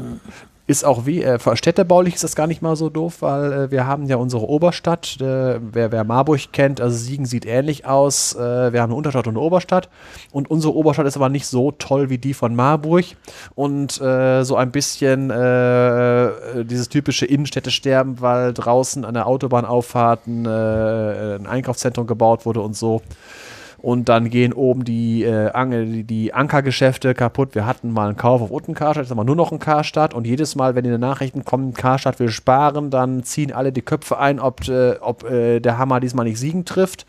Weil wenn Karstadt da oben rausgeht, dann hat die Siegener Innenstadt ein Problem. Äh, und deswegen sagen, äh, ich sage immer dazu, äh, die Uni muss sich festgesetzt haben, bevor Karstadt weg ist.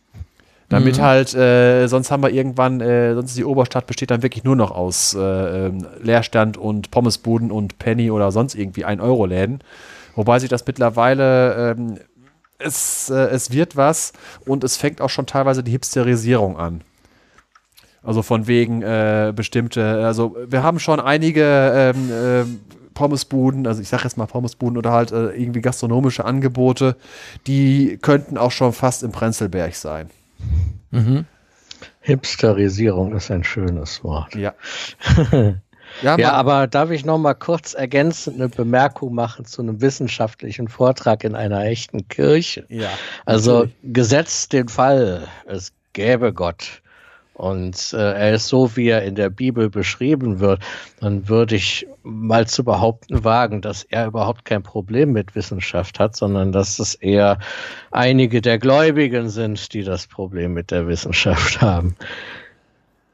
Das, das sowieso. Soweit kann ich mich in Gott nicht reinversetzen. Nee, das, das Problem ist, ist ja auch nur eine, ist ja auch nur eine, eine, eine, These, das ist ja keine Theorie. Das Problem ist ja, dass manche Leute äh, von äh, manche Gläubiger mit haben, ist einfach nur, dass auf einmal der Alleinvertretungsanspruch verloren geht, weil äh, früher hat einem ein heiliges Buch die Welt erklärt oder der Priester, der das heilige Buch lesen konnte und in einer komischen Sprache äh, äh das gemacht und von wegen, äh, ihr müsst mir jetzt glauben, was ich jetzt reininterpretiert habe. Dann kam da so ein komischer Typ irgendwann mal an und hat den ganzen Krempel übersetzt, dass jeder selber lesen kann. Mhm. Äh, aber auf jeden Fall die Sache mit dem Alleinverstellung und heutzutage äh, liefert meistens in, den, in vielen, vielen äh, Fällen und meistens die Wissenschaft bessere Erklärung als irgendwer, der jemand, äh, der meint, äh, äh, etwas aus einem heiligen Buch, das vom Himmel gefallen, ins Orde, in die Hand diktiert oder sonst irgendwie ist. Das ist das, das, ist das Problem, was manche Gläubige äh, haben äh, mit der Wissenschaft. Äh, ja. Ja, es gelingt ihnen einfach nicht, äh, die transzendente Ebene transzendent sein zu lassen. Ja. Würde ich mal sagen. Die wollen das äh, quasi äh, vermengen. Materialisieren. Ja. Materialisieren. Ja, im Prinzip ist es ja, also, im, also die, der Glaube, also die, die Religion führt ja ein Rückzugsgefecht, was im Prinzip bleibt ja jetzt nur noch das Jenseits übrig. Weil das ist die einzige Sache, wo wir noch nicht zuverlässig irgendwie Sonden hinschicken können. Also, äh, ich meine, in Hollywood geht das, wenn man mal so Filme wie Sleeper, äh, nee, nee, wie hieß der, wie hieß der, dieses, äh, nee, Sleeper Flatliners. Flat, Flatliners, ja genau. Flatliners, ja. die haben ja damit rum, Sleepers war ein ganz anderer Film. Äh, da, äh, da, Hollywood geht das, aber in Hollywood geht alles. Das ist sowieso, wenn es im Drehbuch steht, geht es. Äh, aber in der Realität, also die Sache mit äh, Nahtoderfahrung und so weiter, man, keiner hat bisher irgendwie sagen können, äh, von wegen, was, äh, wer meint, von drüben gekommen zu sein, meistens immer nur das Licht am Ende des Tunnels oder sonst irgendwas, aber von wegen, äh, ob da auf der anderen Seite derjenige sieht, der die Steintafeln ausgehändigt hat oder sonst irgendwie was, das kann bisher noch keiner irgendwie nachprüfbar sagen. Ist alles Glaube. Und das ist halt das Rückzugsgefecht. Früher konnte halt äh, eine äh, religiöse Institution immer noch sagen, wir haben auch Erklärungen für was hier im, äh, in der Welt los ist. Angefangen früher mit Thors Hammer und Zeus, der Blitze und solche Sachen. Das war so die Erklärung. Heutzutage, Gewitter sind noch nicht ganz erklärt, aber dass da oben einer sitzt und mit Blitzen schleudert, das ist gründlich widerlegt. Tja, so ist das halt. Ne? Wenn das jeder glauben würde, hätten wir eine bessere Welt. dass da oben einer sitzt und Blitze schleudert. Nein, dass es widerlegt ist. Man kann hinfliegen und nachgucken. Also das äh, über was im Jenseits ist nach dem Tod, da kann ich niemanden widerlegen und da kann ich nur das glauben. Aber halt äh, für unsere irdischen Probleme, wie wir miteinander hier jetzt leben müssen, äh, bieten mir heilige Bücher selten eine Lösung. Es ist gut, dass wir uns da einig sind. Ja. Aber ich glaube, wir finden immer welche, die das anders sehen. Ja, gut. Ja, diese Nacht findet einmal im Jahr statt?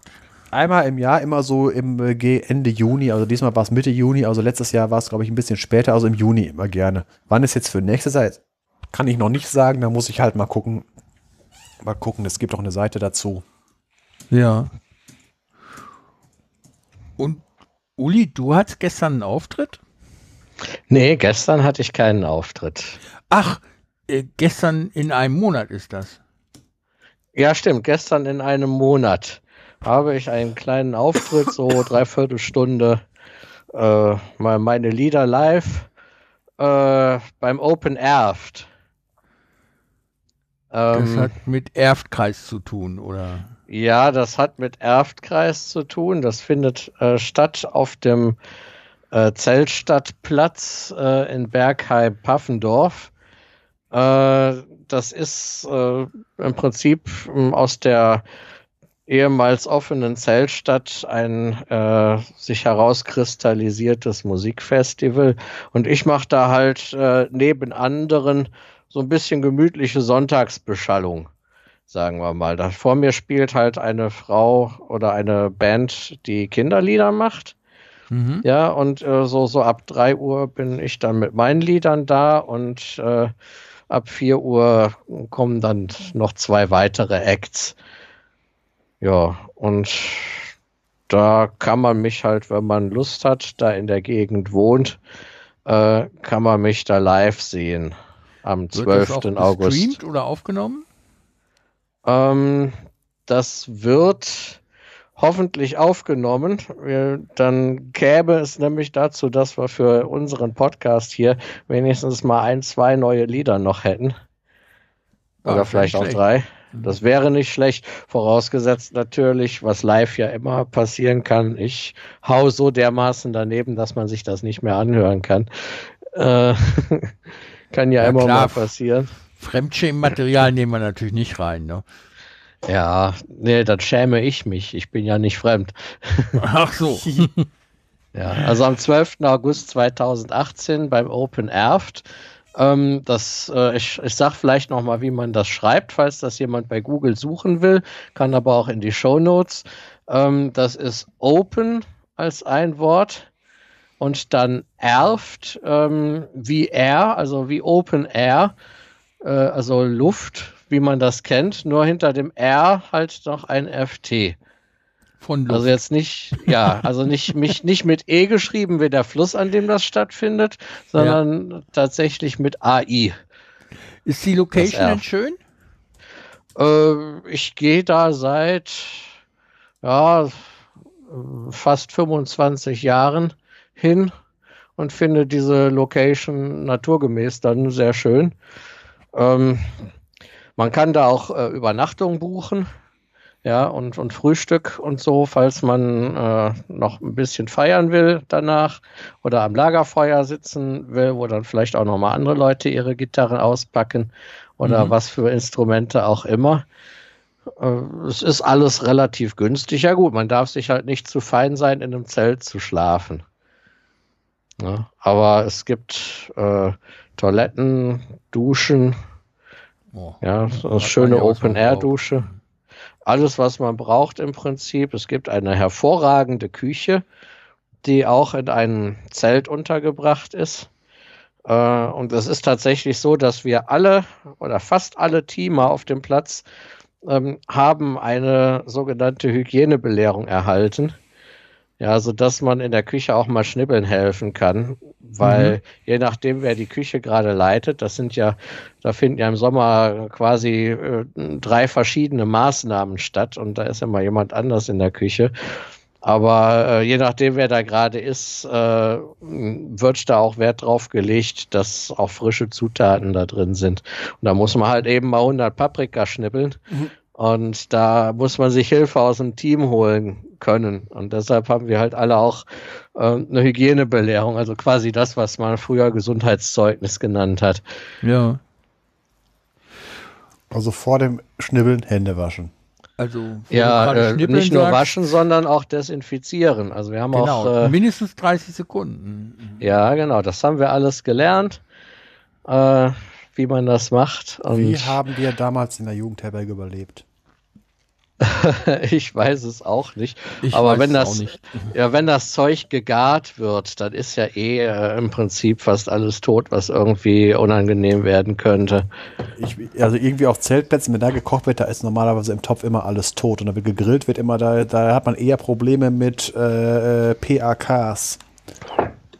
So Polyadmüll, also, äh, diese, diese, äh, diese ganzen Sachen, die sich bilden, wenn man Sachen zu heiß überm Feuer röstet. Ach so, das ja. meinst du. Polyzyklische aromatische Kohlenwasser. Genau die. Mhm, ja, äh, wobei wir haben auch Leute, die sehr gut grillen können. Also ich muss euch mal erzählen, was ich so um die Zeit machen werde. Nein, ein bisschen. Potsdok ist ja direkt danach, ne? Ja, genau. Und wenn Potsdok rum ist, am 21.08., muss ich mal wieder ins Krankenhaus und diesmal eine Operation am Gehirn durchführen zu lassen, bei der sie mir mit einiger Sicherheit zugesagt haben, dass ich dabei einen Schlaganfall kriegen werde. Und zwar wird ein Aneurysma, das ist die Ausdehnung eines Gefäßes im Gehirn, gekeult. Keul schreibt man in dem Fall mit OI, C-O-I, mhm. L. Äh, das wird sozusagen stabilisiert, damit es nicht ja. platzt. Ja, ja, da habe ich schon mal von gehört. Die Chance dabei, einen Schlaganfall zu kriegen, ist, ist am kleinen Hirnstamm, ist leider sehr hoch. Aber sie möchten, dass ich ähm, bis kurz vor dem Coiling wach bleibe, um gegebenenfalls sagen zu können, Antworten geben zu können, äh, ob ich noch Katze aussprechen kann oder was weiß ich, was sie dann von mir wollen, ne? Um festzustellen, ob ich einen Schlaganfall habe. Es ist aber nicht so riskant, meinten sie, weil sie ja eh dann schon vor Ort seien und äh, die Schlaganfall auslösende Ursache gleich beseitigen könnten. Ja, also bei, bei, bei Schlaganfällen, da kann man ja, wenn man schnell genug ist, äh, das Ganze äh, quasi folgenlos äh, wieder regeln. Ne? Meine Operateurin sagte, ich könnte zwischendurch auch noch einen Kaffee trinken, Ihnen wird nichts passieren. Ich habe mich total beruhigt. ich hatte nämlich schon mal einen Termin für diesen Eingriff.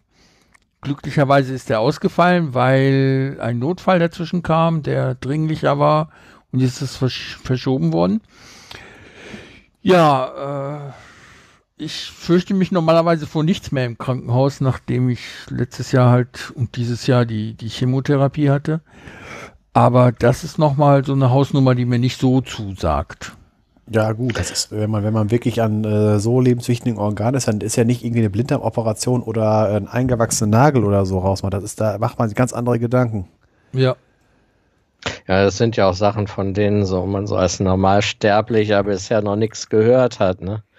Zum Glück, zum Glück sage ich. Also, das braucht man nicht. Nee, das glaube ich. Aber ich drücke dir auf jeden Fall die Daumen. Oh, danke. Ja, ja, von mir auch. Das wird, das werden wir dann mal sehen, mal hören, dann, dass das alles gut geht. Ja, ich bin froh, dass es nach dem Podstock ist. Dann kann ich wenigstens auf dem Podstock noch gesund dabei sein oder halbwegs gesund. Ja, dann nächstes Podstock geht auch wieder. Ja, hoffe ich auch sehr. Ja, das ist so das, was ich an Auftritt kann ich ja gar nicht sagen. Mich, mich hinlegen muss ich ja. Ähm, an Veranstaltungen in der nächsten Zeit vor mir habe.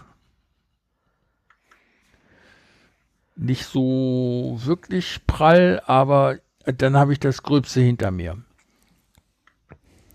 Ja. Gut. Ich habe hier noch beim Warmlabern einen Punkt stehen, der gar nicht mich betrifft. Ja. Da steht Abenteuerbahn. Wer war denn unterwegs mit nee, Ja, was heißt Abenteuer? Für mich war es einfach nur deswegen, weil ich habe ja äh, die Sicherheit des Autos aufgegeben. Ich meine, Sicherheit meine ich von wegen meinen eigenen umbauten Raum äh, immer dabei zu haben. Einfach nur äh, aus Kostengründen, weil es sich nicht mehr lohnt. Und äh, wenn ich da doch mal irgendwo hin will, dann muss ich äh, jetzt, wenn, wenn, was ich nicht mit dem Fahrrad erreiche, was außerhalb des Fahrradhorizonts ist, der zwar recht weit ist, aber alles kann man doch nicht erreichen und vor allen Dingen nicht zu welchen Zwecken, äh, habe ich mich dann doch mal auf die Bahn gestürzt. Äh, das war äh, mit dieser mit dieser App und so weiter. Man hört ja über, über, der Bahn immer wieder Sachen, die nicht funktionieren und so weiter. Bisher, äh, dadurch, dass ich relativ mobil bin, also so zu Fuß und so weiter, habe ich auch wenig Probleme, irgendwie noch irgendwelche Züge zu erwischen. Aber irgendwie war ich grundsätzlich relativ positiv überrascht, äh, wie es äh, funktioniert hat, äh, mit äh, Fahrkarten online und dann nur im Handy zu haben und äh, dann überhaupt wie äh, wie, wie, wie dieses Programm äh, Verbindungen raussucht. Ähm, wie, einmal getestet und auch nur hier in Nordrhein-Westfalen ein bisschen rumgefahren. Das hatte die, äh, ich habe mich gewundert, warum eine Regionalexpress, warum der mir den partout nicht anzeigen wollte. Äh, bis ich dann äh, mal einfach nur mal auf einer anderen Seite äh, irgendwie nach Baustellen, Bahn gegoogelt habe und dann kam da, ah ja, gut, da Baustelle äh, fährt nur bis Oberhausen und danach muss man was anderes fahren, deswegen haben wir ihn gar nicht erst angeboten solche Sachen, aber das ist alles mit drinne. Und äh, ich habe es mir eigentlich schwieriger vorgestellt, äh, aufs Auto zu verzichten, um dann mit der Bahn zu fahren, von wegen mit abhängig sein und so weiter. Mhm. Ja. Und ansonsten, weil ich gerade sagte, von wegen mit Fahrradreichweite, äh, das ging, es ging um äh, Siegen-Wesel oder Siegen-Köln-Wesel. Äh, die, die, die Sache von, Wesel, von, äh, von Wesel nach Siegen habe ich äh, mit dem Fahrrad gemacht im letzten Urlaub. Da war halt dieses große Dreieck, erstmal von Siegen in die Eifel, von der Eifel nach Wesel und von Wesel zurück nach, äh, in, nach Siegen. Wobei das halt äh, von den Strecken und von den Zeiten her am Limit ist. Das werde ich nicht immer machen. Äh, wir reden davon morgens um 8 äh, losfahren und abends um 23 Uhr zu Hause sein. Das war die Rücktour von Siegen mit Gepäck. Das waren insgesamt 230 Kilometer und nach 160 ging es in die Berge. Und das ist halt ja, nicht, das ist halt nichts für, äh, nichts für, wenn man mal eben nach äh, Wesel muss. Und es gab einen traurigen Anlass. Meine Großmutter ist gestorben. Und äh, für in der Woche zu einer Beerdigung anreisen ist es relativ schwierig, wenn man da einen Tag äh, Anreise, einen Tag Regeneration, dann die Beerdigung dann wieder zurück. Das kriegt man nicht mal eben. Äh, mhm. Einen Tag frei kriegt man, aber nicht mal eine ganze Woche, weil man meint, mit dem Fahrrad nach Wesel fahren zu müssen. Wie meinst du, wäre das mit dem E-Bike gewesen? Äh, wird mir auf der Strecke überhaupt nichts bringen, weil äh, die Reichweiten viel zu gering sind und äh, ich rechne dann eher mit Höhenmeter, weil das Fahrrad, wenn ich mit Gepäck fahre, ist das Ding sowieso bleischwer.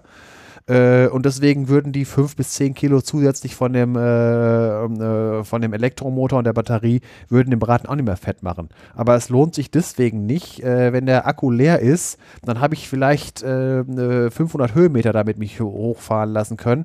Aber danach mhm. habe ich, ähm, ich gewinne ein bisschen am Berg, verliere aber, weil ich die restlichen hunderte von Kilometern da zusätzliche Gewicht mit mir rumschleppe. Das heißt, du müsstest zwei volle Ersatzakkus mitschleppen. So in der Art. Dann, und dann geht es auch noch um Kosten und so weiter. Das ist also zurzeit steht das noch nicht auf dem Vor. Ich habe ich hab darüber nachgedacht, aber äh, vor allen Dingen auch die Sache mit der Rekuperation. Ich hatte dann gedacht, von wegen, wenn man äh, sich Genau. irgendwie 500 mehr Höhenmeter runter, wenn man dafür 250, aber so hoch ist der Wirkungsgrad noch nicht. Für mich lohnt sich, also weil ich, vor allen Dingen für diese Extremstrecken, für die Langstrecken lohnt sich ein E-Bike nicht, weil, weil ich die Akkukapazitäten dafür nicht habe. Und für die Kurzstrecken, wenn ich jetzt sage, ich, äh, ich, wenn ich mal eins holen würde, wäre es für folgendes Szenario. Im Moment brauche ich äh, vier, viereinhalb Kilometer zur Arbeit, wenn ich um den Berg drumherum fahre, vier, wenn ich drüber fahre.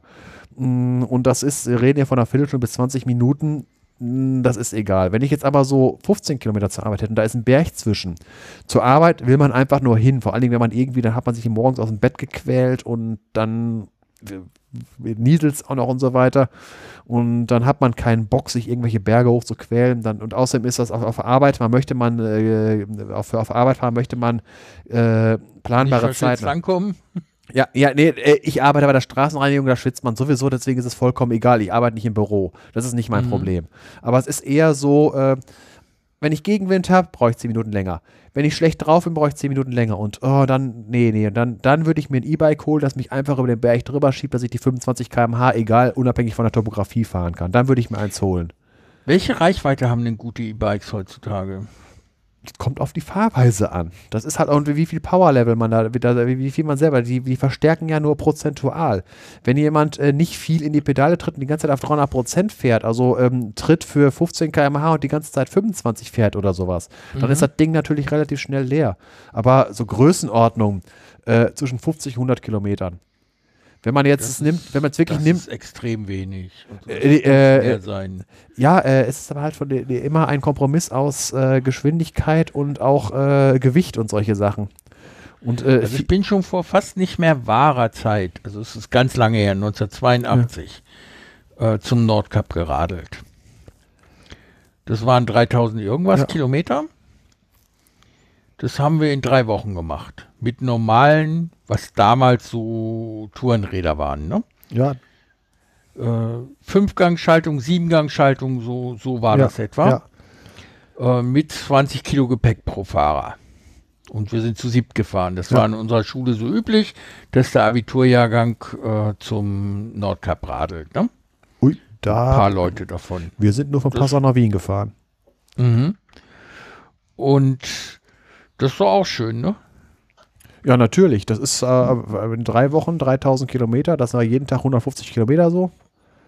Ja, das kommt etwa hin. Also, und das haben wir locker geschafft. Also, es hat uns angestrengt, aber ich war schon gewohnt, morgens zur Schule zu radeln. Das waren 22 Kilometer aus dem Süden von Hannover in die Innenstadt. Also außerhalb Hannovers sogar, Ja. in die Innenstadt. Äh, Also 40 Kilometer am Tag, 45 hatte ich. Manchmal bin ich die Strecke zweimal gefahren. Also mir hat es nicht so viel ausgemacht. Die größte Problematik, die ich dabei sehe, wenn man so eine Tour macht, man muss ja auf Biegen oder Brechen fahren. Wenn man dann drei Wochen Gegenwind mit Regen hat, ist das natürlich Käse. Und das ist, das ist zum Beispiel nicht mein Ding. Also das, was ich da in, in, im Urlaub gemacht habe, äh, das habe ich halt mit äh, Wetter-App gemacht, so von wegen äh, keine festen Termine. Das war schön. Also zuerst hatte ich ja mein, äh, ich, äh, ich buche niemals fest. Ich mache auch nicht irgendwie sowas, irgendwie äh, alle 50 Kilometer irgendwie äh, was Festes buchen, dass ich da muss, sondern ich gucke halt ähm, auf die äh, Mittelfristprognose, ob wie, wie viel und was vom Himmel kommen soll. Bei Schauerwetterlagen fahre ich los, weil die kann man umschiffen oder halt einfach mal zwei Stunden irgendwo sitzen, bis es weg ist. Also Landregen habe ich keine Lust drauf oder Dauerregen oder sonst irgendwie sowas.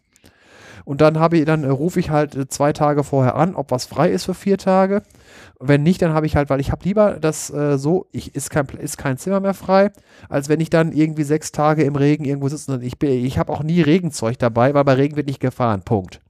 Und das Mhm. habe ich dann so Das gemacht. macht eine Gruppenreise natürlich schwierig, wenn man so Genau, vorgeht, das ne? ist mein Problem und das äh, deswegen auch, wenn ich mit irgendjemandem mitfahren, weil ich, äh, für, äh, das ist für mich äh, psychologisch auch schon eine Sache, wenn ich jetzt sage, irgendwie wieder diese Sache von Passau nach Wien und so weiter. Das buche ich jetzt irgendwie für September und dann mehr, äh, dann gucke ich immer auf die Wette und dann sehe ich schon, oh nee, da, die sieben Tage fahren und jeden Tag Tretschwetter. Am besten noch eine 5B-Wetterlage da unten in der Gegend. Ähm, Mhm. dann, äh, äh, und das ist so eine Sache, dann, dann, ha- dann kannst, hast du zwei Optionen. Du ziehst es durch und ich, das, sowas macht mir absolut keinen Spaß. Jeden Abend Sachen trocknen und bäh und quatschig und so weiter. Oder man sagt, ja gut, 500 Euro in, äh, in, den- für einen Lokus und äh, dann äh, Pech gehabt. Das äh, beides nicht. Dann habe ich lieber die Variante, äh, ich sitze hier in Siegen, ne, ist nichts, bleibe ich zu Hause, hier kann ich auch ein Buch lesen. Und ich habe es dann halt so gemacht, dass ich halt wirklich, äh, eigentlich war der Plan so, in die Eifel und zurück und dann nach Wesel und zurück.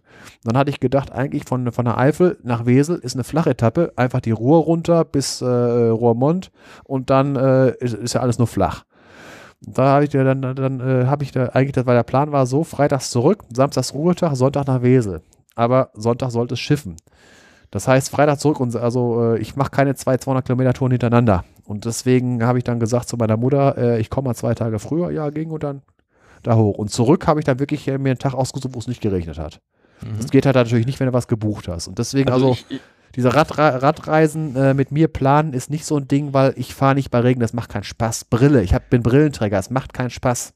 Hm, ich wollte noch mal ergänzen, wir sind halt zum Nordkap geradelt über Norwegen, wie wir es vorhatten. Und wir hatten auch vor, über Norwegen zurückzufahren. Allerdings war die Hinfahrt so unerquicklich, insbesondere was die Autofahrer mit Wohnwägen hinten dran anging.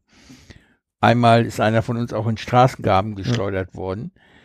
Und was auch keinen Spaß macht, ist abends an der Südseite eines Fjords zu campen, den ganzen Tag zu radeln und abends an der Nordseite dieses Fjords angekommen zu sein. Ja. Gut. Das macht auch keinen Spaß. Und so sind wir dann über Schweden zurückgefahren. Haben eine Woche Urlaub noch eingelegt, also richtig an einem ja. See, Kanu gefahren und nichts gemacht, also uns erholt nach sechs Wochen und dann eine Woche noch gemütlich von Schweden nach äh, Hannover zurück. Und wir sind nicht sehr oft nass geworden. Wir sind zweimal oder dreimal, glaube ich, von Hunden angefallen worden, erstaunlicherweise. Alle dreimal in Schweden. Da kamen irgendwelche Hunde aus dem Weg geschossen und rannten hinter uns her und haben uns weggebellt. Äh, ansonsten war nichts Gefährliches. Also, ja, selbst äh, Mückenstiche haben wir gut überlebt. Und die gab es da reichlich. Also die Mücken, nicht die Stiche. Ja, ja. Und zur Bahn muss ich sagen, ich hatte zwei Jahre lang in meiner Eigenschaft, äh, in der ich damals noch tätig war als Unternehmensberater, äh, eine Bahncard 100. Zwei Jahre in Folge. Ich war viel in Österreich, in der Schweiz, in Ostdeutschland, in Dänemark tätig. Und weil es alles an Deutschland grenzte, dachte ich mir, eine Bahncard 100 wäre besser als Autofahren. Das war's auch letztendlich. Aber Sobald ich eine Strecke hatte, auf der ich mehr als zweimal umsteigen musste, bin ich zu spät gekommen. Eigentlich immer. Ja. Das, ja, das ist das Sache halt, weil das Problem ist halt, äh, entweder musst du dir zu viel Luft einplanen oder fort ist fort. Ich habe das dann, ich hatte regelmäßig Termine in Klagenfurt, einmal im Monat, eine Woche jeweils, ja. und ich habe das dann so getimt, dass ich mit dem Nachtzug nach Klagenfurt gefahren bin und mit dem Nachtzug auch wieder zurück. Also so konnte ich dann wenigstens die gröbsten Verspätungen, weil der Nachtzug sowieso eine ganze Stunde, also stundenlang in München und Rosenheim, glaube ich, war das äh, stand, konnte ich dann jedwede Verspätung irgendwie vermeiden. Klar. Aber es war, war lästig. Wenn man ja. just in time dort sein wollte, hat es nie geklappt mit der Bahn. Ja, das, äh, das, das ist auch der Grund, warum halt gerne halt diese ganzen äh, äh, Business-Sachen gerne immer an Großstädten sind, weil halt äh, alles, was irgendwo reingeht, brauchst du, ich übertreibe einen Hubschrauber für. Weil es, äh, wenn du von Köln Hauptbahnhof nach Frankfurt Hauptbahnhof, kein Problem. Wenn du den Zug verpasst hast, eine Stunde später für der nächste, so in der Art. Mhm. Aber alles, was irgendwie äh, da dran ist, so ein bisschen Nebenstrecke, das war's dann. Ja, ein schreckliches Verkehrskonzept, das wir da haben. Ja, ja gut. Äh, also in der Schweiz ist es besser. ja gut, Schweiz ist ja auch im Prinzip eine S-Bahn gegenüber Deutschland. Das kleine, ja. das kleine Ländchen da. Also NRW, äh, also, äh, also was, was wir in, in Nordrhein-Westfalen an, an S-Bahn haben, haben die, nennt sich bei denen SBB. Ja, und es klappt auch in gebirgigen Gegenden. Ne? Also man, es ist nicht von der Topografie abhängig. Ja, das liegt daran, weil die effektiv eine U-Bahn haben. Zum Teil. Ich ja. bin da auch oberirdisch gefahren. Ja, klar, ich übertreibe, ich, ich übertreibe jetzt gerade. Man muss sowieso Tunnel bohren und unten um, im Tunnel fällt kein Schnee. Mhm. Ja, aber ja. bei uns liegt es ja daran, dass einfach nichts investiert wird, sondern immer nur Geld rausgezogen wird. Wir sind wird. Autoland. Wenn, wenn, Sie investieren, ja. dann in Stuttgart 21. Ja, ja, das ist ja, das ist ja, das ist ja hurra, wir, wir tun, was die Welt kann, gucken und über uns lachen, weil dann klappt es auch noch nicht mal. Nee, das ist ein Immobiliengeschäft im Grunde. Die wollen ja das Teil oberhalb des Bahnhofs vermarkten. Ja, gut, da sieht man ja, wie toll das ist im Moment. Ja. Und dann kommen noch so Sachen, die Schweizer bauen einen Tunnel durch ein, äh, durch ein Gotthard, das Ding läuft und wir kriegen bei Rastatt nicht mal einen Tunnel unter ein Gewerbegebiet gebaut. ja. Der stürzt den ein. Äh, das ist wieder so eine Sache. Traurig, traurig. Ja, wir sind ein Autoland. Fahren, fahren, fahren auf der Autobahn. Sang schon Kraftwerk. Ja, ich habe ja auch meine Zeit als Bahnpendler verbracht. Da gab's halt so ein schönes Jobticket von der äh, durch durch mein Institut und da bin ich dann auch immer von Brühl die Strecke bis Wachtberg gefahren. Und Mhm. das war auch äh, also äh, es es war teilweise doch sehr unangenehm. Also man stand äh, fast grundsätzlich irgendwie eingepfercht zwischen Leuten und deren Gerüchen äh, weil einfach viel zu viele Leute für viel zu wenig Bahn da waren. Ähm, und die Verbindung war so gestaltet, dass der Anschluss äh, Bus, den ich dann noch nehmen musste, um wirklich nach Wachtberg zu kommen, sehr knapp immer fuhr. Das heißt, eine Verspätung dauerte dann auch we nicht zuletzt wegen der Taktung des Busses dann auch noch äh, äh, dann teilweise eine Stunde, obwohl der die, die Bahn, die mich zur Bushaltestelle brachte, vielleicht nur zehn Minuten Verspätung hatte. Hm. Ja, und dann hatte ich dadurch halt eine Stunde verloren. Das kam noch dazu. Und dann gab es noch, äh, es gab im Prinzip zwei Möglichkeiten, äh, die ich nutzen konnte. Ich konnte entweder den Regionalexpress nehmen und in Bad Godesberg in diesen Bus steigen. Ja, oder ich konnte die Regionalbahn nehmen und in Bonn-Melem in eben den gleichen Bus steigen, der da auch hielt. Ja, das Problem war nur, ähm, der Regionalexpress war relativ häufig verspätet.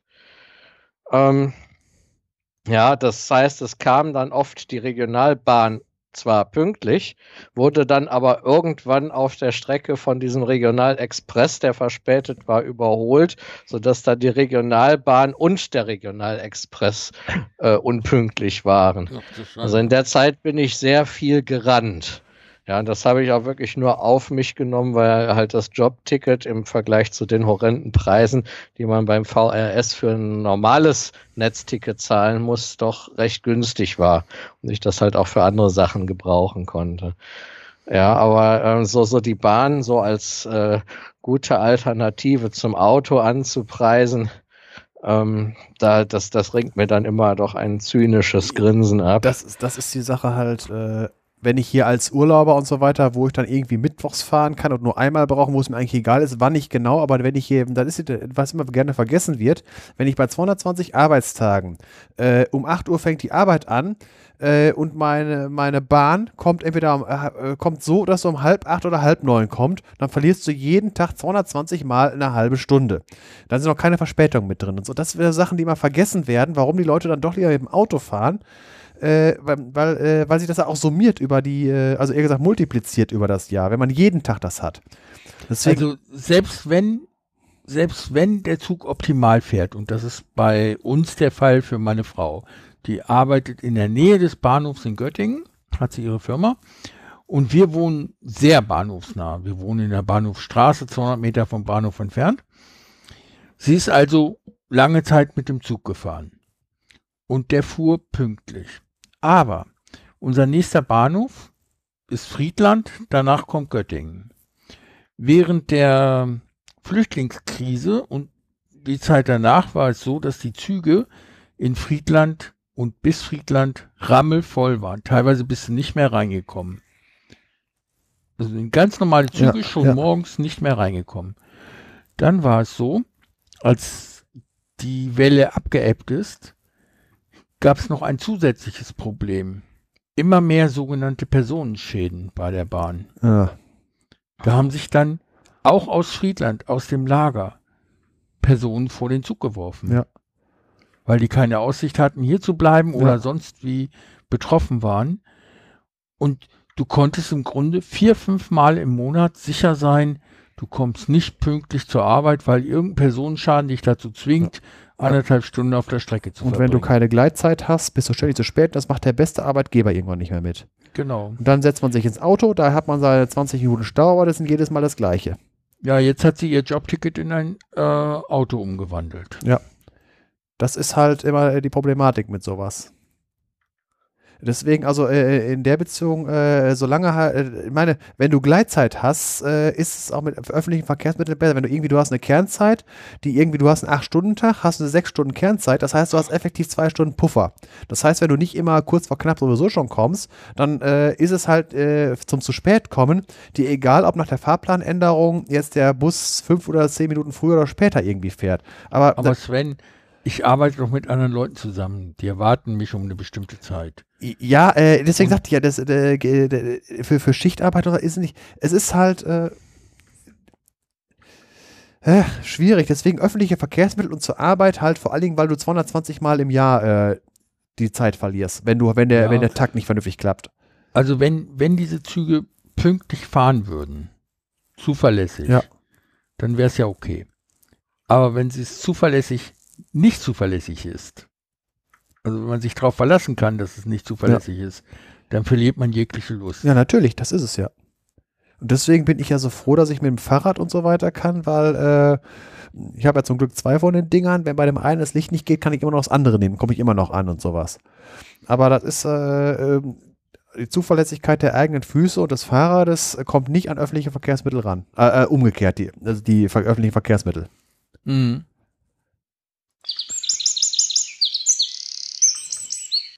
So, da sind wir wieder und ich habe jetzt gerade noch ein Update gefunden zu dem, was ich eben gesagt habe. Ich habe nämlich genauere Zahlen gefunden, nämlich die Sache mit dem äh, mit den verschmelzenden schwarzen Löchern. Hier konkrete Zahlen. Äh, von wegen, äh, auf dieser Boom-Table habe ich das nämlich gefunden. Da geht es um Energie. Äh, und die äh, zweithöchste Zahl, die da drin steht, ist äh, Total Energy Output of all the stars in the observable universe each second. Da steht hier was von 2,0 mal 10 hoch 49 Joule. Äh, und dieses, ähm, äh, diese schwarzen Löcher, die da verschmolzen sind, die haben drei Solar-Sonnenmassen gehabt, hat eine Energie freigesetzt von 5,3 mal 10 hoch 47 äh, Joule. Also, äh, Was das für Einheiten sind, 10 hoch 47. ja, äh, wie gesagt, wir reden über das gesamte Universum und das sind halt knapp äh, anderthalb Größenordnungen drunter. Allerdings ging das schneller und hier steht nämlich drinne 50 mal die Leistung des gesamten Universums. Das heißt, ich habe mich damals sogar noch um anderthalb äh, Größenordnungen verrechnet. Aber sagen wir es mal so, das ist so viel, das ist einfach nur absurd viel. Äh, eine einzelne Quelle von, äh, wir wir reden hier von einer Größe äh, von wenigen äh, Dutzend Kilometern Größe weil schwarze Löcher in der Größenordnung sind nur wenige Dutzend Kilometer groß oder vielleicht sogar noch kleiner. Innerhalb dieses kleinen Raumabschnittes sind, äh, ist, innerhalb, äh, ist in, kurzer Zeit mehr Leistung äh, produziert, also äh, mehr Energie äh, umgesetzt worden, also hat mehr Leistung stattgefunden als im gesamten Universum zusammen, und zwar 50 Mal so viel. Äh, astronomische Zahlen. Ich finde Astronomie faszinierend. So, und jetzt wollen wir ja mal weitermachen, nach dem langen Warmlabern, mal mit einer unserer Kategorien, die da wäre Elemente. Und diesmal sind wir dran mit dem Titan. Titan ist das Element mit der Ordnungszahl 22 und befindet sich in der vierten Nebengruppe des Periodensystems. Hat eine Dichte von 4,5 Gramm pro Kubikzentimeter und ist damit ein Leichtmetall und definiert gewissermaßen die äh, Gruppe der Leichtmetalle, nämlich als das schwerste davon. Da ist die Grenze. Ist, äh, äh, genau gesagt, die Grenze war früher mal exakt 4,5, heutzutage ist sie bei 5, aber da es halt bei den Elementen äh, keine neuen mehr gibt in wägbaren Mengen, wird sich daran in nächster Zeit auch nicht mehr so schnell was ändern. Alles, was leichter ist als 5 Gramm pro Kubikzentimeter, ist Leichtmetall und äh, Titan ist mit 4,5 Gramm pro Kubikzentimeter das schwerste davon. Es hat einen Schmelzpunkt von 1668 Grad Celsius und einen Siedepunkt von 3260 Grad Celsius. Und ist, wie man sich ein Metall vorstellt, silbrig-weiß, äh, silbrig-weiß metallisch glänzend, ist korrosionsbeständig, an der Luft stabil, weil es eine äh, Schutzschicht aus Oxiden bildet. Und äh, somit ist Titan so alles, hat alles, was man sich unter einem landläufigen oder einem normalen Metall zur technischen Verwendung vorstellt. Auch zum Beispiel äh, die Mengen, die davon hergestellt werden. Dazu aber später. Es hat eine Atommasse von 47,8 und hat fünf stabile Isotope, 46, 47, 48, 49 und 50. Ich hätte es fast gesagt Zusatzzahl 50, weil das hört sich an wie die Lottozahlen. äh, wovon das 48er das häufigste ist und die äh, jeweils darum liegenden äh, Massezahlen in, ge, ge, in geringeren Mengen vorkommen, was halt im Durchschnitt zu einer Atommasse von 47,8 führt. Es kann, wie wir in der, letzten Folge äh, gehört haben, als Nebengruppenelement im Gegensatz zu Alkali- und Erdalkalimetallen oder zum Beispiel Aluminium äh, gerne verschiedene Oxidationsstufen annehmen. Es wären hier zum Beispiel 2, 3 und 4. Das heißt, es bildet zwei, dreifach und vierfach ge äh, positiv geladene Ionen, wobei letztere die häufigste ist. Zu den weiteren Eigenschaften gehört, dass es zu, zu, ähm, zu der Gruppe der sogenannten Refraktärmetallen äh, gehört. Refraktär ist, äh, das, das ist, glaube äh, lateinisch für widerspenstisch äh, und äh, soll damit äh, ausdrücken, es sind hochschmelzende Metalle der fünften, vierten, fünften und sechsten Nebengruppe. Hochschmelzend heißt, sie haben einen Schmelzpunkt höher als Platin. Widerspricht sich jetzt, ich komme ich gleich noch zu. Äh, die, dazu gehören zum Beispiel, also in der engeren Auswahl, die Metalle Tantal, Niob, Molybden, Wolfram und Rhenium. Das ist die engere Gruppe davon. Und Titan gehört zur weiteren Gruppe davon, im wahrsten Sinne des Wortes weiter darum, wenn man im Periodensystem sich jetzt anguckt, äh, jeweils ein Feld davon entfernt, ha gehören Hafnium, Zirconium und, und, Titan dazu. Daneben stehen noch äh, Vanadium, Chrom, Mangan. Technetium, das ist ein interessantes Metall, was irgendwann später mal kommt, weil es ein radioaktives Element ist, also nur radioaktives Element, es gibt keine stabilen Isotope. Und äh, eins der wenigen davon, die äh, un unterhalb der Ordnungszahlen 83 kommen. Wir sind im Moment bei 22. Dann noch, äh, ja, die kann ich immer, Ruthenium, Rhenium, Osmium und Iridium, die gehören auch noch dazu, allerdings zu der, zu der weitergefassten äh, Definition. Und was, was sie auch noch aussagt, sie hat einen sogenannten hohen Widerstand gegen Kriechen bis in hohe Temperaturbereiche. Kriechen ist, wenn ein äh, Metall sich unter Belastung bleibend plastisch verformt. Das ist zum Beispiel eine Problematik beim äh, Stahlbau, wenn äh, halt äh, zum Beispiel Brände auftreten. Sieht man gerne, wenn ein Industriegebäude gebrannt hat aus einer Halle aus Stahlfachwerk, wie, man, wie, wie die Träger verbogen sind. Die sind nicht geschmolzen, aber die sind so weich geworden, dass ihre Tragkraft, wofür sie ausgelegt worden sind, nicht mehr äh, dem entspricht, wofür sie ausgelegt sind. Und dann äh, stürzt so eine Halle ein und das äh, hat dann manchmal zur Folge, dass dann sehr bizarr verformte Stahlträger liegen. Deswegen für lebendig rauskommen, ist eine Halle mit Holzträgern teilweise besser als eine Halle aus Stahlträgern, weil Holz äh, nicht erweicht und äh, dicke Holzträger lange brauchen, bis sie wirklich durchgebrannt sind. Äh, ist eine andere Sache, ob andere Sachen schon einstürzen, aber die Gesamtkonstruktion ist äh, teilweise kurzfristig gesehen zum Rauskommen aus dem Gebäude besser. Es ist gar nicht so kurzfristig. Ich war ja mal bei der Freiwilligen. Feuerwehr. Da haben wir das auch alles gelernt. Äh, es ist in der Tat so, dass wenn du einen Holzträger hast mit 30 Zentimeter äh, Querschnitt, dass du dann sagen kannst, bis der 15 Zentimeter davon verloren hat, hat er noch die annähernd gleiche Tragkraft. Also wird nicht zusammenbrechen. Ja. Und bevor es zusammenbricht, kündigt es sich akustisch an. Ja, gut, das wenn aber ein Feuer prasselt, hört man das nicht mehr. Na, das hörst du schon. Oder? Also die Feuerwehrleute haben mir gesagt, die das miterlebt haben, das hört man. Hm, interessant. Wenn so ein Fachwerkhaus brennt und das Fachwerk droht zusammenzustürzen, dann hört man das. Ah ja, ich, ich kannte das nur aus dem Bergbau, weil äh, das genau das gerne sich zunutze gemacht von wegen, äh, weil Holz knirscht, bevor es Knack macht, also genau. einstürzt. Deswegen äh, ist es gar nicht mal so, ähm, äh, das, war, äh, das war sowieso das einzig verfügbare Baumaterial dafür für Stollenabstützung in Bergwerken, weil wenn Holz anfängt äh, zu knistern, dann sollte man das Weite suchen und am besten in mhm. Richtung Ausgang. Also äh, ich habe jetzt nicht gedacht, dass das halt, wenn Feuer prasselt, dass man das dann durch, weil da, da knistert und prasselt das ja sowieso. Und man hat ja, ähm, äh, wenn Feuerwehrleute in ein Haus reingehen, haben die ja Schutzkleidung auf. Und äh, hätte ich jetzt nicht gedacht, dass man da so, äh, dass man das wirklich hört und dann noch in Deckung gehen kann. Doch, Gut, Stahl, Stahl warnt nicht vor, das macht einfach nur Krach und dann liegt man drunter. Genau. Inzwischen sind auch sechs Geschosse aus Holz erlaubt in Deutschland. Ja, habe ich auch was von gehört, dass da mittlerweile was geht. Ja, weil das ist ja, man denkt immer, Holz brennt und so weiter. Aber es gibt immer nur darauf, im Prinzip kommt es darauf an, wenn der Rauchmelder losgeht, äh, ähm, wie lange hat man Zeit rauszukommen. Mhm. Und das ist bei einem, Hau bei einem, äh, bei einem Holzhaus, also jetzt mal krass gesagt, äh, angenommen, wir hätten Hölzer, die so stabil sind, dass man ein World Trade Center daraus hätte bauen können, wäre das Ding wahrscheinlich nicht eingestürzt oder so schnell. Weil das ist ja deswegen eingestürzt, weil der Stahl einfach äh, durch den Kerosinbrand nach einer Stunde Feuer einfach äh, seine Festigkeit verloren hat. Ja, prinzipiell gibt es solche Hölzer schon. Äh, Stämme werden in Dampf gebadet, bis sie ganz durchgefeuchtet sind und dann mit einer Presse in Form gebracht. Ja, ich glaube aber nicht, dass man damit ein, äh, ein hundertgeschossiges eine Wolkenkratzer bauen kann. Also das, Das nicht. weiß ich nicht, ob das Nee, geht, nee. aber es gibt Hochhäuser aus Holz in Russland, die schon an die 20 Stockwerke gehen. Ja, gut. Äh, ich äh, ist ja nicht umsonst, wenn man mal, äh, dass, dass das halt stabil sein kann, sieht man ran, dass ein Mammutbaum 100 Meter hoch werden kann, 113 Genau. glaube ich sogar der höchste. Das ist Mhm. prinzipiell möglich. Es ist halt nur halt äh, Bauordnung und von wegen äh, auch ähm, äh, die Sache mit Verbindungen und so weiter. Weil halt äh, die Festigkeit von Stahl ist nun mal höher und äh, es ist halt, wir reden jetzt einfach nur im Spezialfall Festigkeit bei Hitze. Und da ist Holz also fürs Entkommen deutlich besser. In der Tat. Gut, machen wir mal weiter. Äh, von wegen, äh, wir haben ja gesagt, von wegen, das ist ein, äh, äh, jetzt mal ein Metall im Gegensatz, wir hatten ja beim letzten Mal Scandium gehabt, Gesamtproduktion, Weltjahresproduktion 25 Tonnen. Jetzt haben wir mal ein Metall, was wirklich wieder mal in größeren Mengen äh, verarbeitet wird. Und jetzt weiter erstmal zu den Eigenschaften.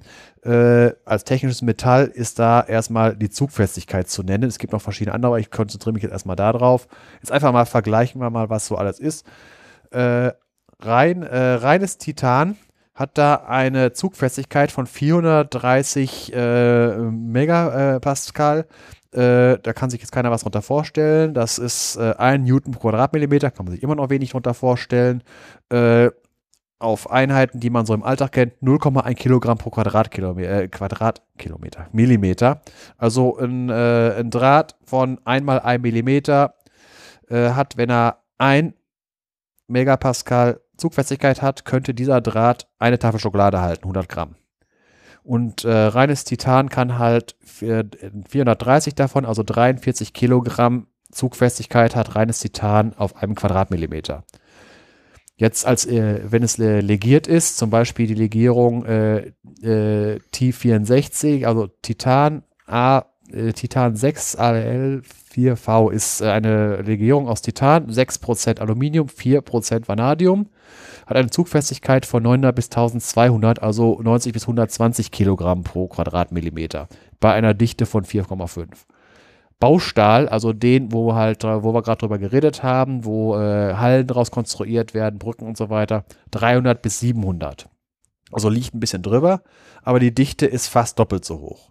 Legierter Stahl, also sowas V2A und so weiter, oder also hat, kann auf 1100 bis 1300, äh, 1300 kommen, also 110 bis 130 Kilogramm pro Quadratmillimeter. Gleiche Dichte. Aluminium kann äh, bei gleicher, äh, bei gleicher Querschnitt, also 20 bis 40 Kilo, oder 200 bis 400, in Unterschieden auch 600, allerdings bei einem Drittel der Dichte. Und jetzt kommt halt die Sache von wegen, äh, Titan ist halt ein äh, Baustoff oder ein Konstruktionsmetall, das halt äh, die geringe Dichte äh, mitbringt, aber auch äh, Zugfestigkeiten, die dem von Stahl nahe kommen und sie teilweise übertreffen können. Und wenn es dann halt wirklich darauf ankommt, äh, leicht zu bauen, ist dieses Metall unübertroffen und wird deswegen auch in Spezialanwendungen genutzt, also halt spezial in besonderen Dingen, wo es sich auch lohnt. Das Problem ist nämlich, Titan kostet pro Kilo Größenordnung 25 Euro, Baustahl 12 Cent.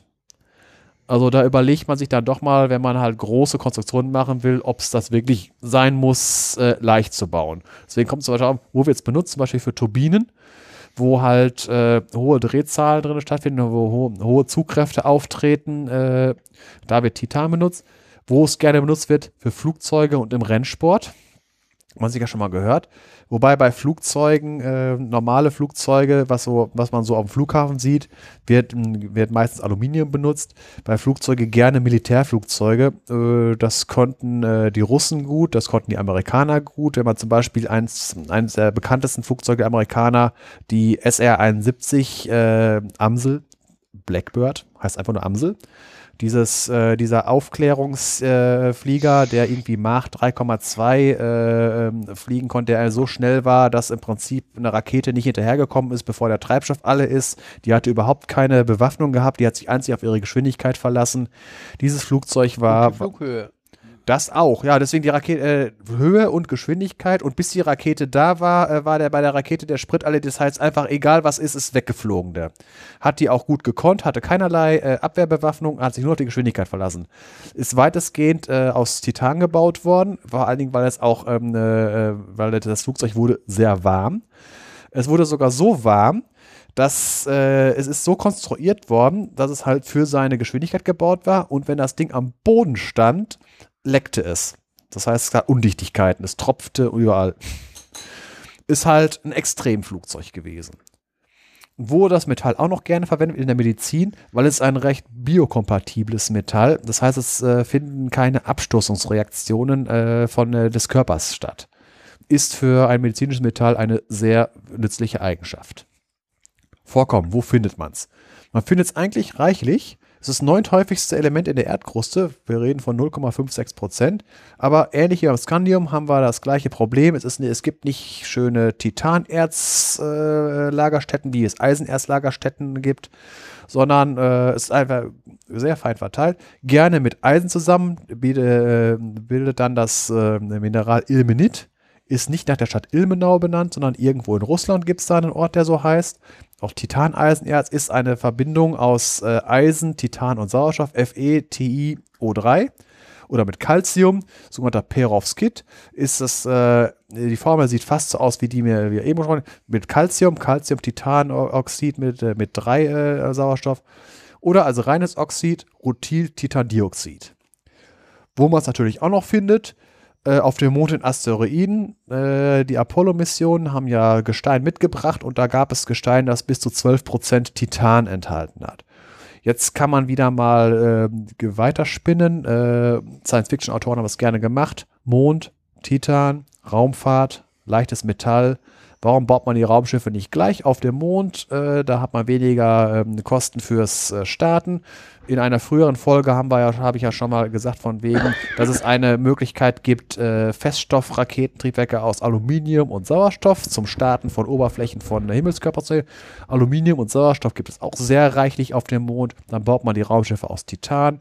Herrlich, um da weitergehend ins All vorzustoßen. Deswegen also, wir reden jetzt irgendwie, wenn irgendwer mal um, Mondbasen baut, die nicht nur dazu dienen, irgendeine Fahne in den Boden zu stecken, sondern da mal richtig was loszulegen. So, und jetzt muss das ganze Zeug ja auch irgendwie erstmal aus der Erde gebuddelt werden und auch irgendwo. Äh, insgesamt werden, äh, es gibt äh, da zwei Zahlen zu. Einmal als reines Metall äh, ist die Weltjahresproduktion 186 Kilotonnen, also 186.000 Tonnen ist noch deutlich weniger als bei Stahl, wo wir von Millionen, äh, 100 Millionen Tonnen reden. Aber im Gegensatz zu 25 Kilo beim Scandium sind 186.000 Tonnen schon wieder eine Menge mehr. Äh, vor allen Dingen, gut, äh, Scandium-Fahrräder findet man seltener. Titan-Fahrräder kann man im Laden kaufen, kosten ein bisschen mehr. Aber es ist halt äh, ein Konstruktionsmetall, das man deutlicher findet. Viel mehr benutzt wird äh, das äh, äh, Vorprodukt dafür. Titandioxid, weil es dafür noch viele andere Anwendungen gibt, kommen wir nachher noch zu. Insgesamt 6,7 Millionen Tonnen werden da weltweit von produziert.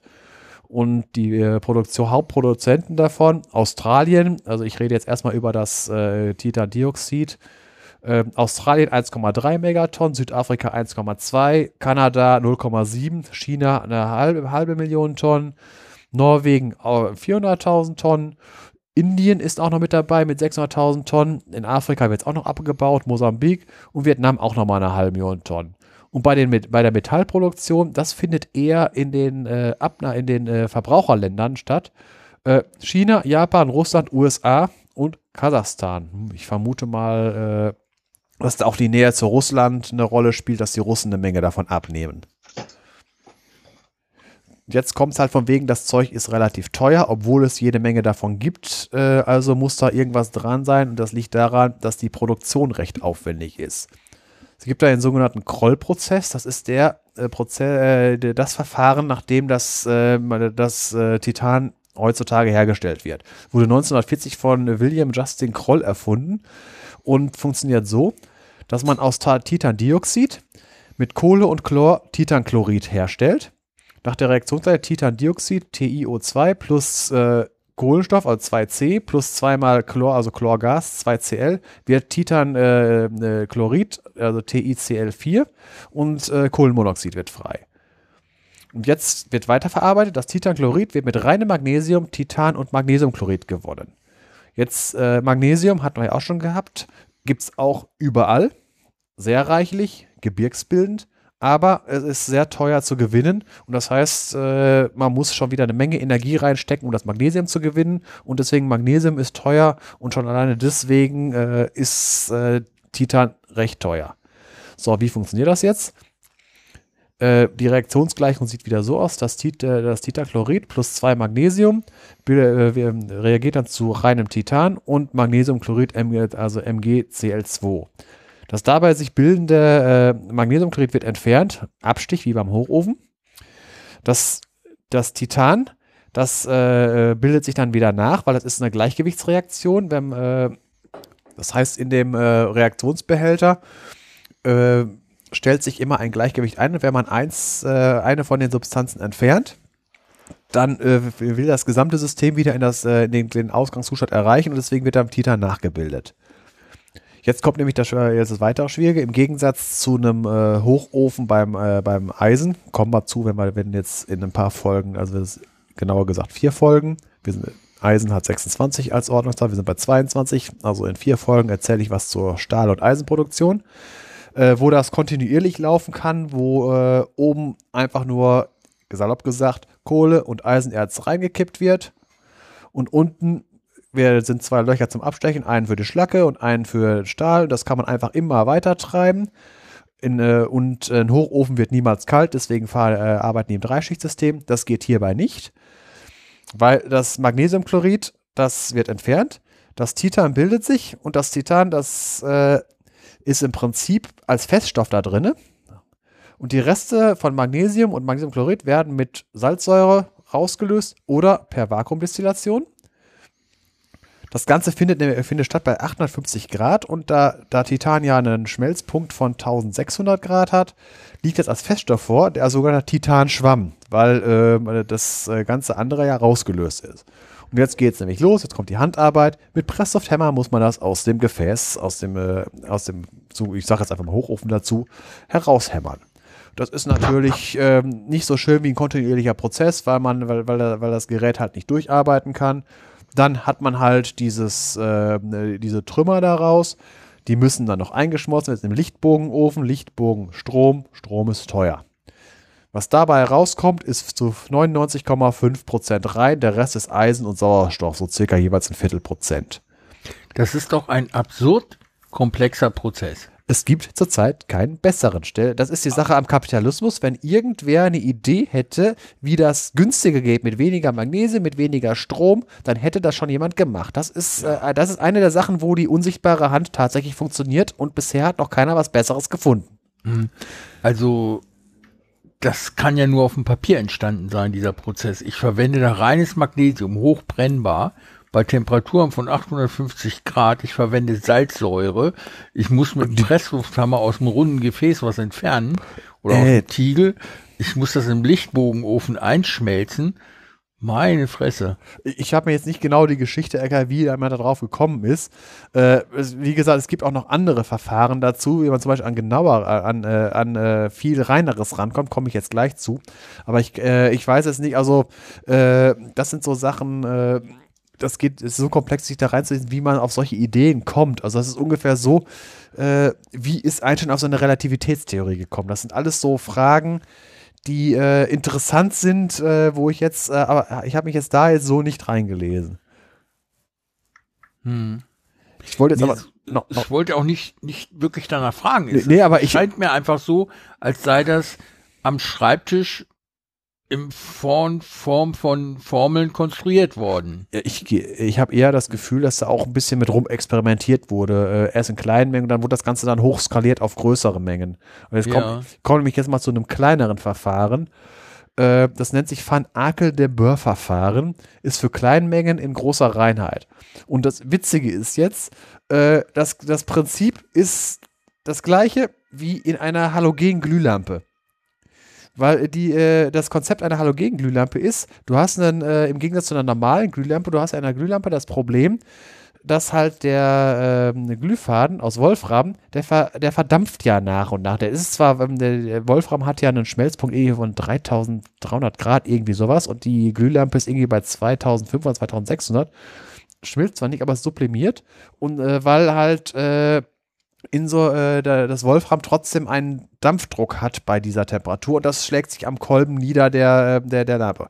Und bei der, bei der Halogenlampe wird das jetzt so gemacht, dass halt an der, äh, an der Wand scheidet sich dann äh, das Wolfram ab, wird in Wolfram Halogenit, weil es Halogenlampe, in dem, äh, es ist kein, äh, es ist halt eine Halogen drinne in dem, äh, in dem Kolben, geht dann in die Gasphase über, weil die, die, die, der Glühlampenwand ist ja relativ kalt, der Glühdraht ist heiß am Glühfaden, wo es deutlich heißer ist, ist das Reaktionsgleichgewicht äh, ge genau andersrum als an der, ähm, an der Wand des Kolbens, also am, am, äh, am Kühlglaskolben.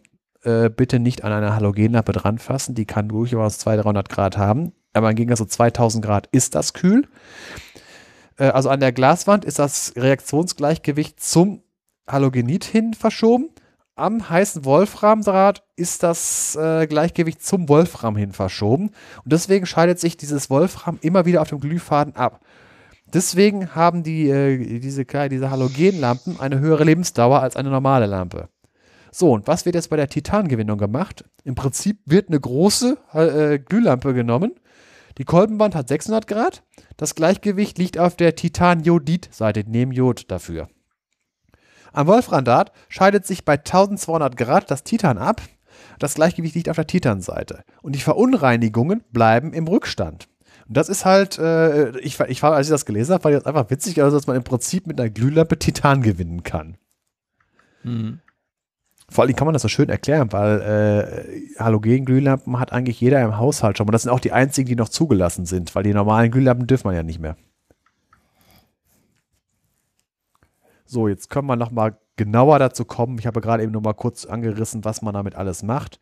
Also alles, was leicht und trotzdem stabil sein soll, kostet natürlich wegen des komplizierten Herstellungsprozesses mehr als Aluminium, was leichter ist, oder Stahl, was stabiler ist.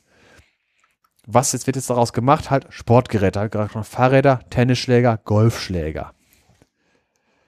Dann Gehäuse von Elektronikgeräten der gehobenen Preisklasse. Apple hat da, glaube ich, mal Werbung mitgemacht was man vielleicht kennt, diese Titan Flex Brillengestelle. Das ist eine Legierung aus Nickel und äh, Titan. Das ist sogenanntes Memory-Metall. Das halt, äh, äh, äh da gibt es mehrere verschiedene Sorten von der Memory-Metallen. Eine von denen ist halt diese Variante, die man in den Brillengestellen, die man so irrsinnig verbiegen kann, wo normalerweise, wenn man normale äh, Brillengestelle hat, entweder bleiben sie verbogen oder brechen. So eine habe ich gerade auf. Ja ist halt für Leute, da kann man äh, die, äh, das macht sich unendlich drauf, aber ein, zweimal draufsetzen, verzeihen die Dinger schon. Und es, äh, es äh, sieht auch gut. Ansonsten Memory-Metalle, was kann man damit noch machen? Äh, die kann man halt, ähm, äh, das Konzept davon ist, dass die halt äh, in, äh, die haben halt ein Kristallgitter, das in äh, zwei verschiedenen Konfigurationen äh, existieren kann.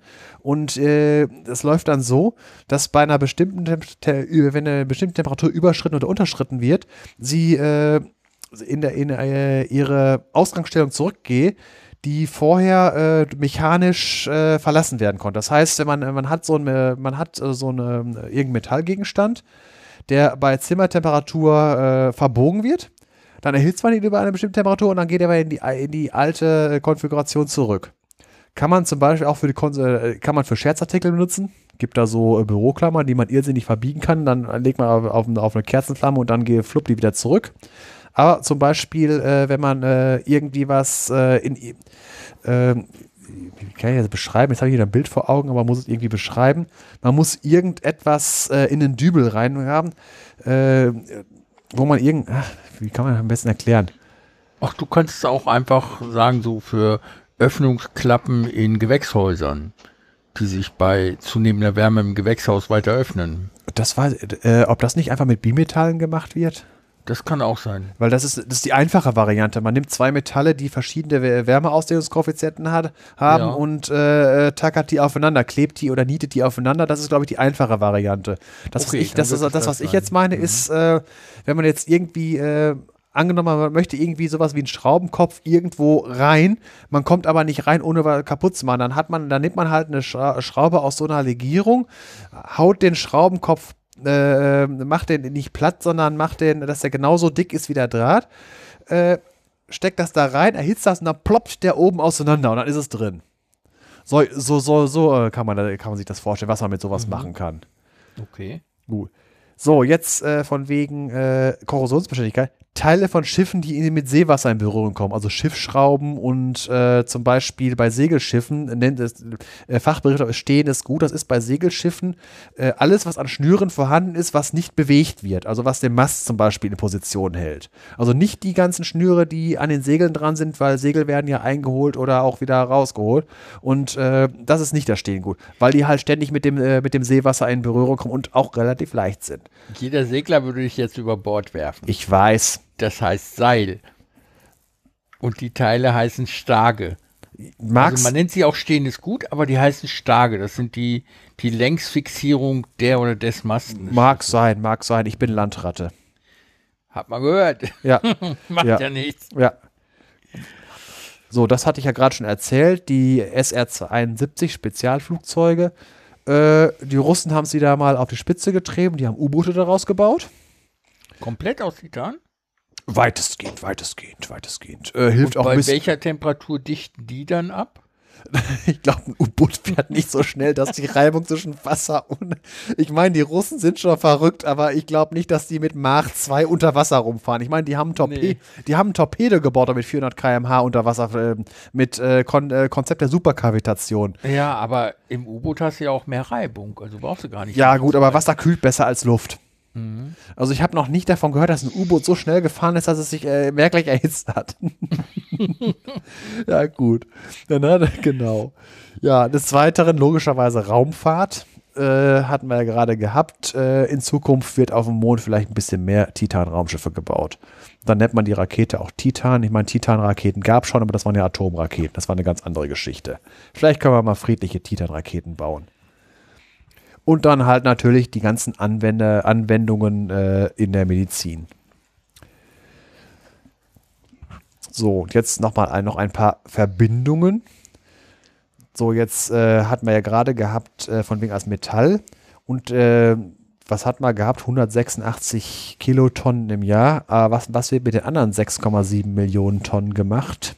Jetzt kommt es nämlich, wo kommt man mit Titan in Haufen in Berührung? Als Titandioxid, als äh, auch Titan-4-Oxid genannt, wegen 4 Oxidationsstufe, ist bekannt als Pigment Titanweiß. 4 bis 5 Millionen Tonnen der, der Weltproduktion gehen in, diese, in dieses Produkt. Was folgende Eigenschaft ist, es ist ungiftig, hat einen sehr hohen Schmelzpunkt von 1855 Grad, hat eine sehr hohe Deckkraft wegen hohem Brechungsindex. Also wenn man ein Kristall aus Titandioxid hat, was also, sagen wir mal wie ein Bergkristall oder so weiter, der hat eine sehr starke Brechung und dementsprechend, wenn man halt äh, so ein Pulver davon hat, also ganz, ganz viele kleine Kristalle, wird das Licht äh, sehr, äh, sehr stark abgelenkt und äh, deswegen hat es eine sehr hohe Deckkraft, weil, weil auch viel äh, das äh, Weißpigment viel zurück, diffus zurückreflektiert wird. Was hat eine weitere Eigenschaft? Chemisch sehr inert, also es reagiert mit kaum was. Und wo findet man es jetzt? Halt, wie gesagt, in Farben und Lacken. Auch gerne in nicht nur weißen Lacken, sondern auch in äh, farbigen Lacken, weil es äh, einfach nur dafür sorgt, äh, man äh, einfach mal als Vergleich, äh, es ist einfacher, auf weißes Papier zu malen, als auf eine durchsichtige Scheibe. Jetzt unabhängig davon, dass das Farbe auf äh, einer Scheibe äh, nicht, nicht ordentlich haftet. Aber wenn, wenn man jetzt ähm, äh, einfach eine deckende Schicht haben will, ist das auf einem weißen Blatt Papier einfacher, als wenn man auf eine durchsichtige Scheibe malen würde.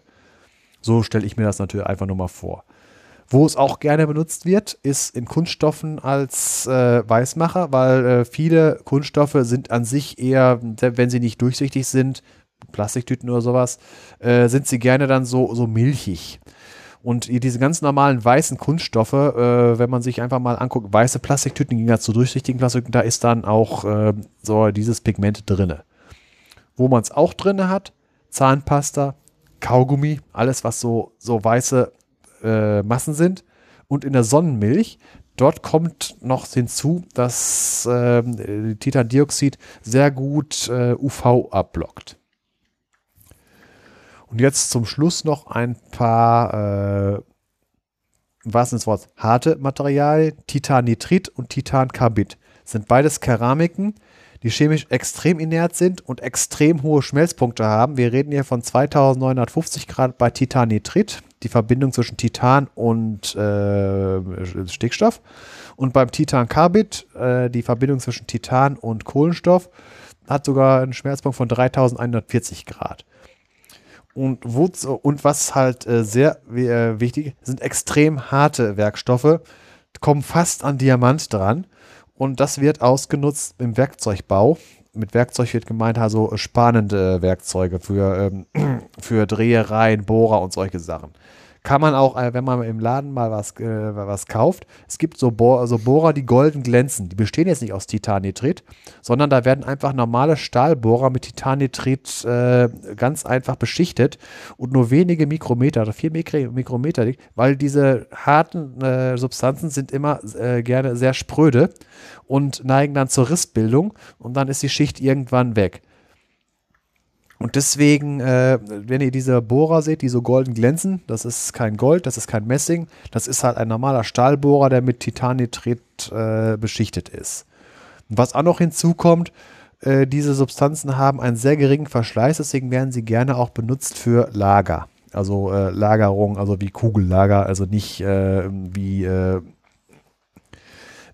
wie Lager für Kohle oder sowas. Und damit bin ich jetzt bei der Chemie erstmal durch, aber der Begriff Titan, äh, da gehen wir aber diesmal auch auf den Namen ein. Weil da gibt es noch einiges anderes. Dazu wird der Arvid uns jetzt noch was erzählen. Hm, danke.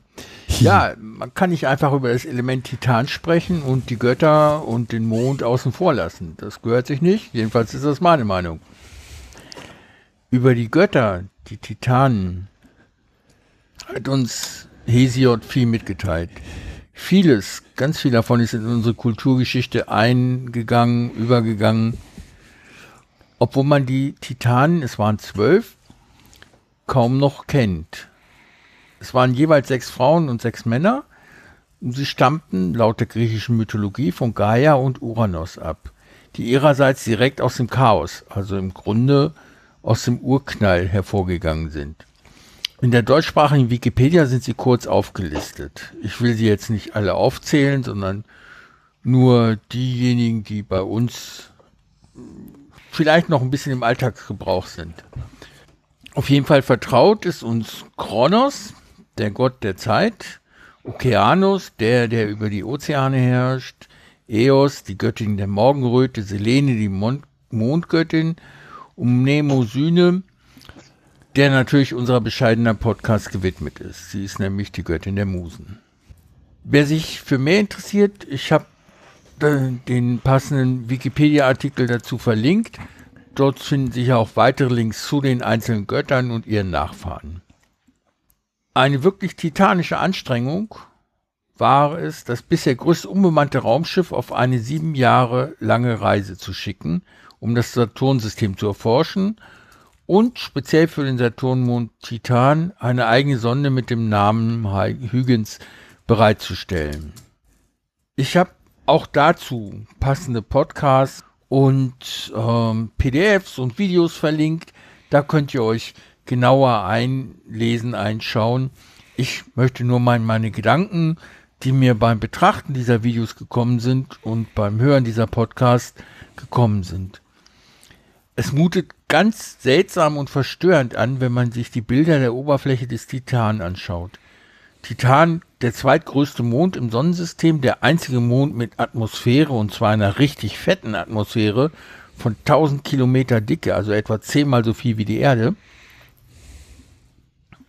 Das ist deswegen verstörend, weil es seltsam vertraut wirkt. Die Sonne ist in einem trocken gefallenen Flussbett gelandet, Man sah während des Anflugs, den die Sonde an einem Fallschirm bewältigt, also langsam niederkam, vertraut wirkende Landschaften in Ockerorange. Überall liegen Gesteinsbrocken rum, die sind auch richtig abgerundet, als seien sie von Wasser geschliffen, aber die Flüssigkeit, die die Landschaft geformt hat und die Steine, ist dort eben kein Wasser, wie bei uns, sondern Methan, flüssiges Methan. Denn es ist dort ziemlich kalt, 90 Grad Kelvin und düster auch, bei einem Hundertstel der Sonneneinstrahlung, die die Erde enthält, erhält. Also die Sonneneinstrahlung, die sie erhalten, ist nur ein Hundertstel, weil Saturn etwa zehnmal so weit entfernt ist und ähm, das mit dem Quadrat der Entfernung schwächer wird. Aber der Titan hat eine innere Wärmequelle, wie auch die Erde, durch radioaktiven Zerfall im Innern und gravitativ durch den Saturn, der den Mond durchweigt. So hat sich wohl unter der Eisoberfläche ein Ozean aus flüssigem Wasser, Wasser erhalten. Um den festen Kern herum, der durch radioaktiven Zerfall eben die Wärme produziert. Dabei gibt es einen gewaltigen Vorrat an flüssigen Kohlenwasserstoffen, wir würden vielleicht Erdöl oder Gas dazu sagen, in den Mare genannten Seen auf der Oberfläche des Titans. Der Vorrat soll nämlich mindestens das hundertfache der Vorräte auf der Erde betragen. Also ein Energieversorgungsproblem hätte man da nicht.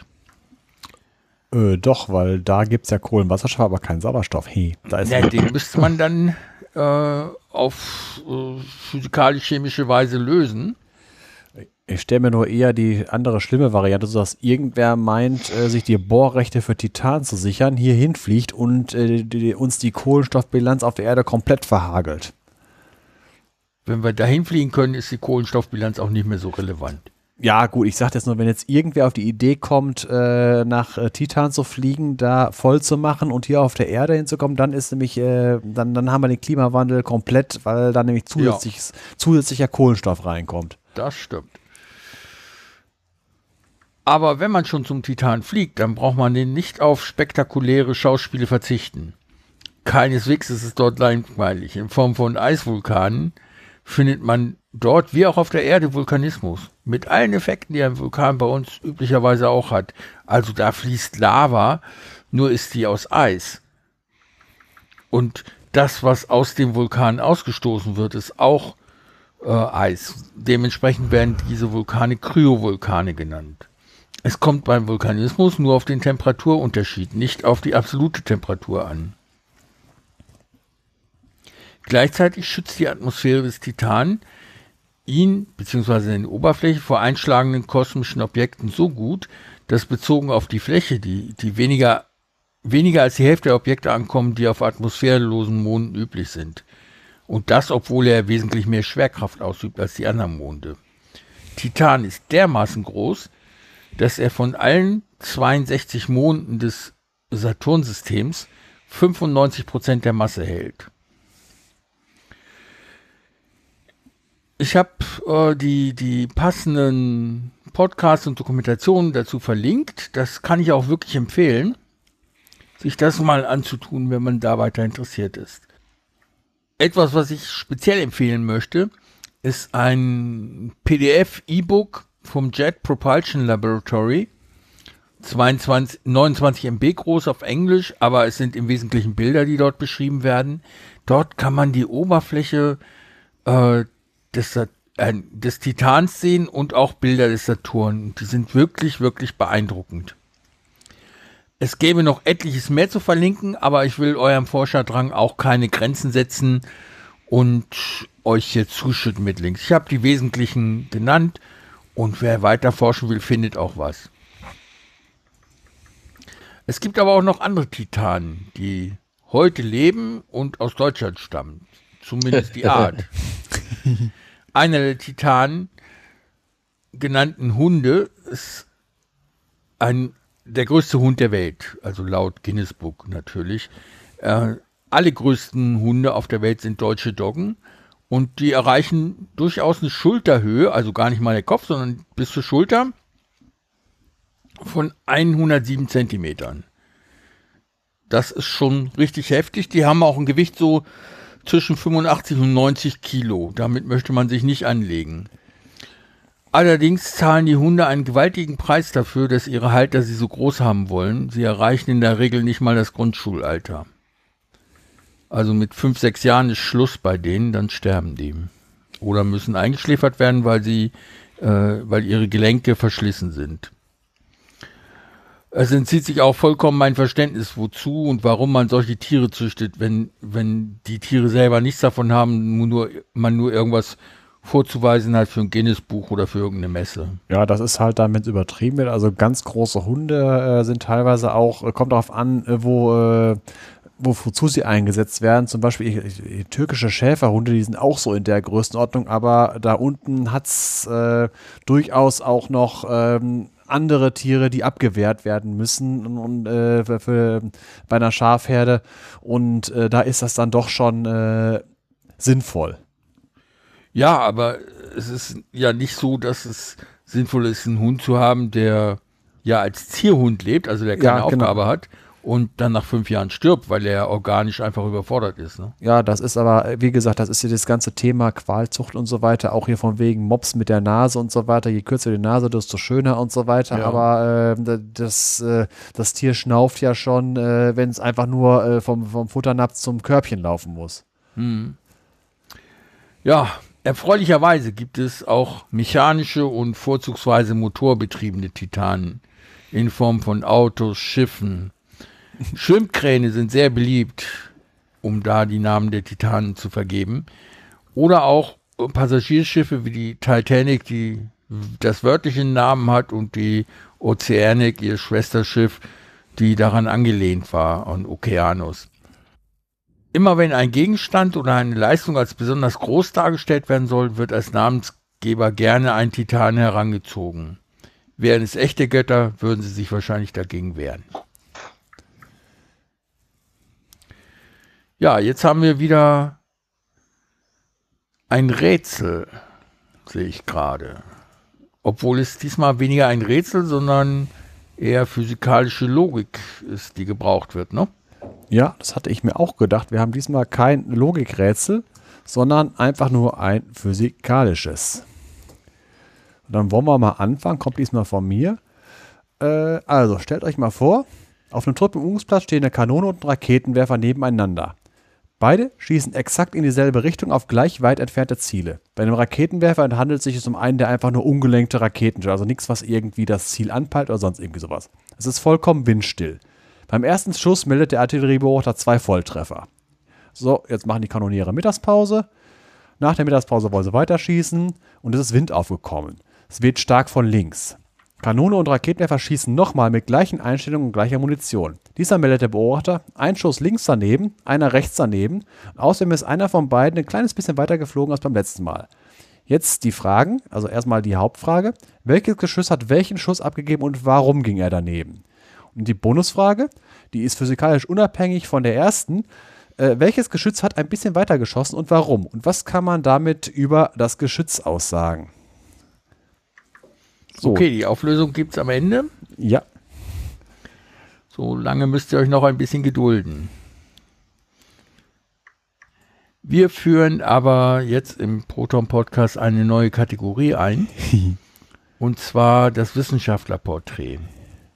Ich hatte mir gedacht, zu einem Wissenschaftspodcast gehören auch unbedingt Wissenschaftlerporträts. Und wie das bei uns gute Sitte ist, sollten diese Wissenschaftler alphabetisch dargereicht werden abwechselnd, weil Ladies First Frauen und Männer. Und was lag also näher, als mit Ada Lovelace und Charles Babbage zu beginnen? Tja, so hatte ich mir das gedacht. Aber eine kurze Recherche in der großartigen FIT-Datenbank hat dann ergeben, dass gerade diese beiden inflationär oft porträtiert wurden. Und deshalb habe ich davon Abstand genommen. Konkret, ich habe über 160 Episoden gefunden, allein im Podcast, die sich mit diesen beiden beschäftigen. Da dachte ich, kann ich nichts Neues beitragen und deswegen überlasse ich anderen äh, das Vergnügen, das gemacht zu haben. Aber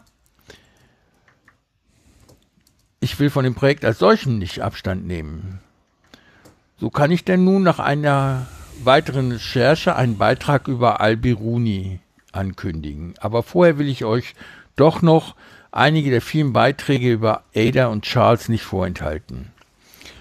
Die findet ihr natürlich wie immer in, in den Show Notes. Ich will nur kurz erzählen, worum es geht.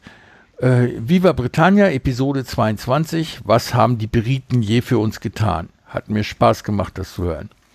Es gibt einen WDR 2 Stichtag über Charles Babbage als Computervordenker. Dann bei Science for the People wieder über das Paar, das natürlich keins war, aber zusammengearbeitet hat, uh, zu hören auf Soundcloud. Und in Our Time, Science von BBC, über ähm, die Programmierung, äh, die Ada Lovelace als Mathematikerin schon vorgenommen hat und äh, wie sich das später in der Programmiersprache Ada, die nach ihr benannt wurde und für militärische Zwecke überwiegend genutzt wurde, niedergeschlagen hat. Nun aber zu Al-Biruni. Das ist ein weiter Schwenk. Wir gehen tausend Jahre in die Vergangenheit. Fast. Stellt euch vor, ihr werdet im Spätsommer 973 im heute usbekischen Khat geboren. Was liegt näher, als dass ihr euer Leben als Teppichknüpfer, Silberschmied, Schafhirt oder Gastwirt verbracht hättet? Andererseits, was liegt näher, als der bedeutendste Universalgelehrte einer Zeit zu werden, mit über 140 Publikationen zehn Wissenschaftsgebiete zu erweitern und zu bereichern, mehrere lange Forschungsreisen zu machen, mehrfach auszuwandern und gesund nach 75 Jahren zufriedenen Lebens zu sterben hoch dekoriert und sehr verehrt in Ghazna im heutigen Afghanistan. In der Zwischenzeit habt ihr als Gelehrter in folgenden Bereichen sehr erfolgreich gewirkt und gelehrt. Al-Biruni war Mathematiker, Kartograf, Astronom, Astrologe, das konnte man damals nicht so richtig auseinandertrennen, Philosoph, Pharmakologe, Mineraloge, Forschungsreisender, Historiker und Übersetzer, und in jedem Bereich war er gut wenn nicht der beste. Zumindest für seine Zeit. Wärt ihr ihr, hättet ihr mal eben aufgrund eurer Kenntnisse der Mathematik und der Geometrie den Umfang der Erde auf 99,7% richtig berechnet. Hättet ihr vorhergesagt, dass zwischen Europa und Asien sich noch eine große Landmasse befinden müsse, hättet ihr das Standardwerk zur Geschichte Indiens verfasst und bedeutende Literatur übersetzt.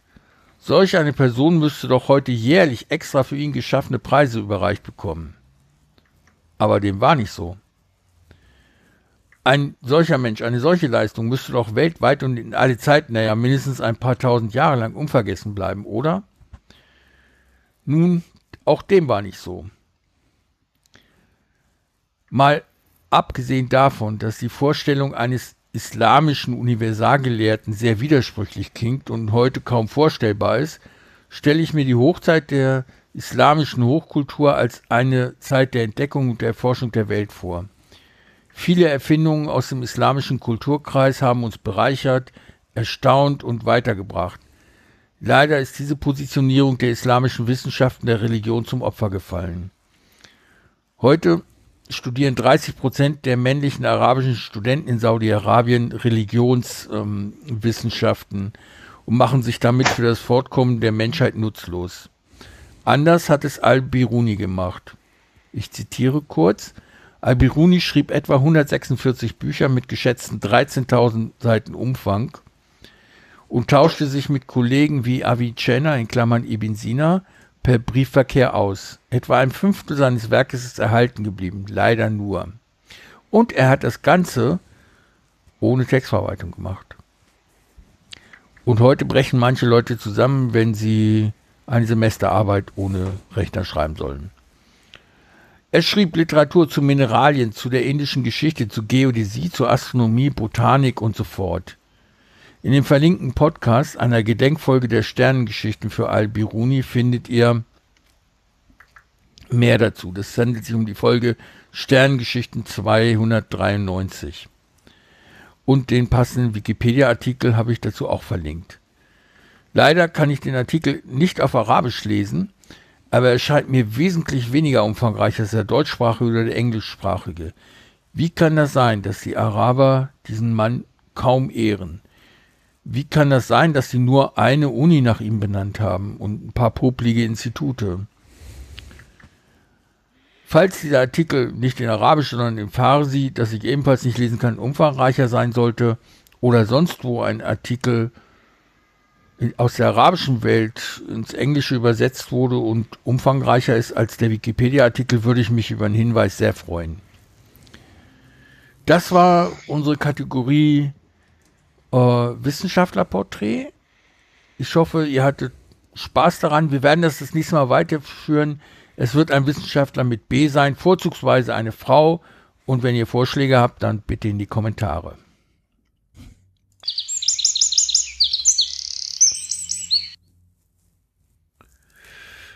Da sind wir wieder. Eine neue Kategorie, die wir letztes Mal gar nicht angekündigt, sondern stattdessen einfach gebracht haben, ist die Kategorie, was euch erwartet. Letztes Mal haben wir uns unterhalten über den Sandmangel. Wir haben zu wenig Sand, um für all die Menschen, die noch kommen und die umziehen müssen aufgrund des Klimawandels, für die Industriegebiete, die gebaut werden müssen, die Straßen und die Gebäude, wir haben zu wenig Sand, um genügend Beton zu machen.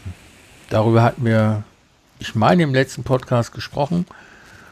Und die Serie, diese Rubrik wird jetzt fortgesetzt mit der Bedeutung der Klimawandelfolgen für die Demokratie, für unsere Demokratie. Diese Demokratie, die demokratische Gesellschaft, ist in höchster Gefahr und das nicht wegen Trump, Orban, der CSU oder der NSU.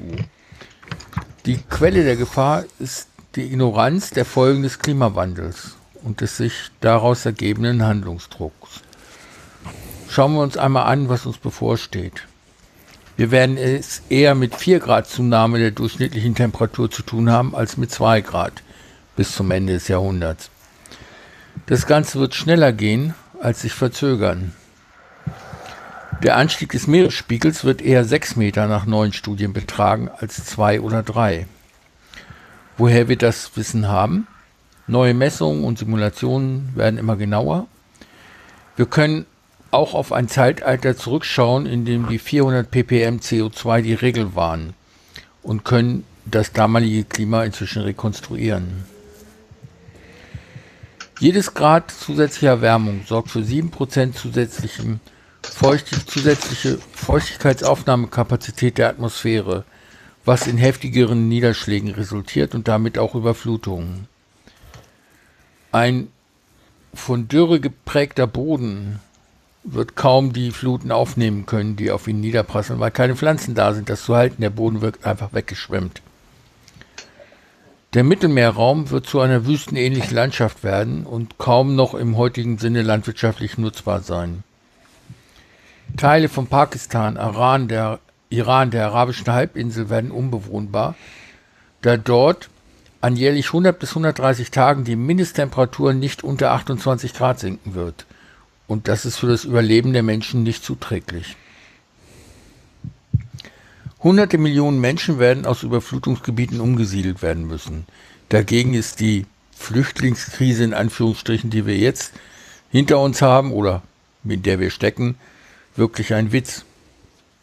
Auftauender Permafrostboden setzt in großen Mengen Methan frei, welches erheblich klimawirksamer als CO2 ist. Sturmfluten werden häufiger und kräftiger sein und weiter ins Landesinnere reichen. Dennoch, die Anzahl der Menschen wird stark ansteigen, speziell in Südostasien, Subsahara-Afrika und in der Karibik und Mesoamerika. Flächen für landwirtschaftliche Nutzung gehen zurück, werden geringer und weniger ertragreich sein und wir werden verstärkt Anbau in Vertikalplantagen vornehmen müssen. Das heißt unter Glasanbau in Hochhäusern mit künstlicher Beleuchtung, nach Möglichkeit frei von Erde, so dass einfach im Substrat Nährstoffe verteilt werden und damit die Pflanzen aufgezogen werden. Der Baustoffmangel, den hatte ich schon angesprochen, Sand für Beton fehlt vergrößert den Druck auf landwirtschaftlich genutzte Flächen, denn dort verbirgt sich, unter diesen Flächen verbirgt sich noch Sand, der zum Bauen geeignet wäre. Und auch wenn es maximal, wenn wir alles begrünen würde, würden, nur zu einem Drittel reichen würde. Wir werden zu umfangreichen Aufforstungsmaßnahmen kommen müssen. Wir werden praktisch jeden Fleck, auf dem ein Baum wachsen kann, mit Bäumen oder anderen Pflanzen bewachsen, die als CO2-Speicher dienen können. Jetzt könnt ihr euch fragen, oder mich, was hat das mit Demokratie zu tun? Was hat das Klima mit Demokratie zu tun? Ist Demokratie eine Schönwetterregierungsform? Mag sein, aber so schön ist das Wetter nicht, wenn nur die Sonne scheint, so wie wir es in den letzten Tagen hatten. Dies war eine der heißesten äh, April- bis Juni-Zeiten der Geschichte. Nicht nur bei uns, sondern global gesehen. Und es setzt die Demokratie unter Druck. Denn Demokratie, eine Demokratie soll den Mehrheitswillen Durchsetzung verschaffen und dabei die Rechte der Minderheiten achten und schützen. Dazu braucht es ein Geflecht aus Instanzen und gesellschaftlichen Akteuren, die ineinandergreifen, zusammenarbeiten, miteinander vernetzt sind, sich abstimmen. In Zeiten des Wandels, wie wir ihn jetzt erleben, sorgt die notwendigerweise, der notwendigerweise größere Abstimmungsbedarf, insbesondere wenn erhebliche Eingriffe in Eigentumsrechte und Konsumentscheidungen erforderlich werden. Mindestens die fünf folgenden Feststellungen stellen ein Problem für den Umgang mit dem Klimawandel und dessen Folgen dar für die Demokratie. In Demokratien sollten die Betroffenen Mitspracherecht und Mitentscheidungsrecht haben. Das ist global gesehen beim Klimawandel nicht die Regel und auch national ist dies nicht gewährleistet. Die meist vier- oder fünfjährigen Wahl Wahlperioden lassen langfristige Probleme vernachlässigbar erscheinen für die Gewählten oder aber nicht bewältigbar in dieser kurzen Zeit. Die Folgen einer heutigen Entscheidung beeinflussen das Klima vielleicht erst in 50 Jahren, dann aber nachhaltig. Dies ist dem Wähler schwierig zu vermitteln. Drittens, in einer Demokratie werden Entscheidungen in der Regel reversibel getroffen. Zumindest sollte es so sein. Man muss die Folgen einer Entscheidung auch rückgängig machen können, wenn es geht. Das ist beim Klimawandel keineswegs der Fall. Einmal in den Strudel des Wandels geraten, gibt es keinen Ausweg zum Ursprung zurück. Wir können die Erhöhung der CO2, des CO2-Anteils der Atmosphäre nicht rückgängig machen, ohne gigantische technologische Maßnahmen zur Sequestrierung von CO2. Viertens. Die Vertretung der Interessen der Fossilwirtschaft ist besser organisiert als deren Gegner oder die Politiker. Damit besteht keine Waffengleichheit und keine Handlungsfreiheit für den Umgang mit den Klimawandelfolgen. Fünftens folgt daraus, dass in den Augen von zentralistisch-autoritären Systemen wie zum Beispiel China eine Demokratie das unterlegene, dem Problem nicht gewachsene System ist und das zeigen sie uns ständig. Sie teilen uns mit, dass es so ist, sie machen ihre eigenen Maßnahmen und stimmen sich nicht mit uns ab, weil wir zu langsam sind. Diese Position, was die Demokratie betrifft, bleibt zu diskutieren, aber angesichts der Erfahrungen, die wir mit der Anpassungsfähigkeit von Demokratien in den letzten Zeiten gemacht haben, sehe ich wenig Hoffnung. Sehe wenig Hoffnung, dass der Klimawandel und dessen Folgen durch eine Demokratie in guter Weise angegangen werden können und erfolgreich. Zurzeit sind wir dabei, genau dies zu beweisen. In China große Schritte unternimmt, riesige Aufforstungen, durchführen lässt, Milliarden und Abermilliarden von Bäumen pflanzen lässt, äh, eine grüne Mauer sozusagen für die Wüste äh, erbauen will, scheitern fast in allen demokratischen Nationen äh, die Ansätze zur Bewältigung des Problems. Und die schon bevor die Auswirkungen uns richtig treffen und Gegenmaßnahmen umso dringlicher werden.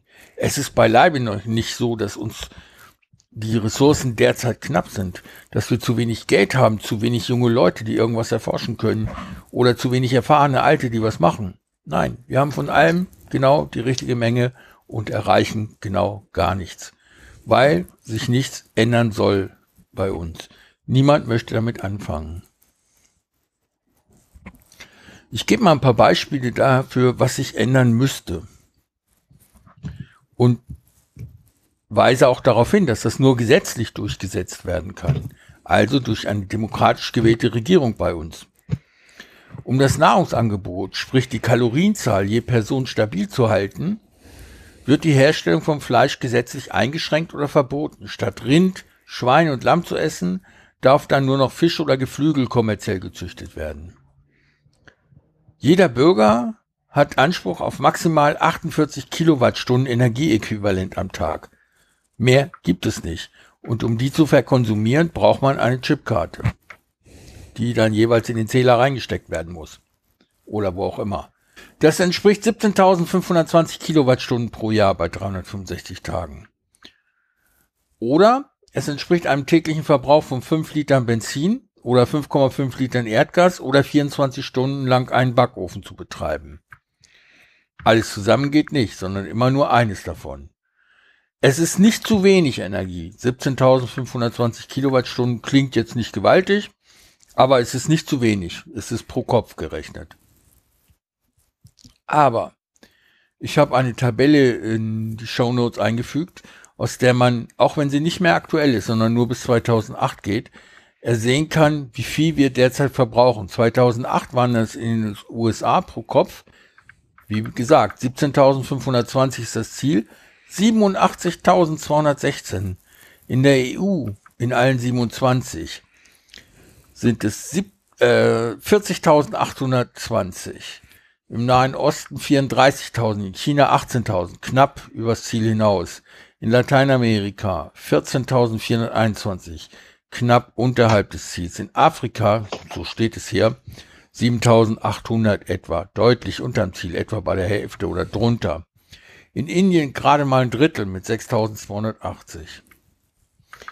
Aber global gesehen sind wir bei 21.283 und damit nicht so weit von dem Ziel von 17.520, die dann auch nicht fossilen Energiequellen stammen müssten, verbrauchen. Also es ist klar, dass wir darüber liegen, dass es möglich ist, anders zu leben und wir im besten Falle einen Zustand, energetisch gesehen, ähm, einen Zustand haben werden wie Ende der 50er, Anfang der 60er in Europa. Auch damals haben die Menschen gelebt. Das waren meine Eltern, eure Großeltern oder Eltern, je nachdem wie alt ihr seid, die damals mit diesem Energieverbrauch gelebt haben und damit auch nicht schlecht gelebt haben. Immerhin hat es gereicht, euch zu erzeugen und großzuziehen. Und sie selber haben auch überlebt. Aber dieser in Anführungsstrichen Rückschritt muss politisch durchgesetzt werden. Ich sehe keinen einzigen Politiker bei uns, der sich dafür einsetzen würde, der gute Argumente dafür hat und der Anklang beim Volk fände. Stellen Sie sich vor, dass in Zukunft nicht Geld, sondern die Chipkarte mit dem Energieguthaben zum Zahlungsmittel wird. Du möchtest ein paar Lederstiefel haben? Okay. Rindsleder trägt sich gut, macht 1599 Kilowattstunden. Oder ein Kilogramm Rindfleisch aus privater Haltung, 449 Kilowattstunden. Ein Kilo Kaffeebohnen aus Kenia, 299 Kilowattstunden. Das ist schwierig zu beziffern und wie man das bekommt, ist auch noch eine Frage. Schließlich ist nicht jede Arbeit wert, dass sie getan wird, nur weil sie Energie verbraucht und nicht zum Nutzen der Bevölkerung beiträgt, sondern bestenfalls zur Ablenkung.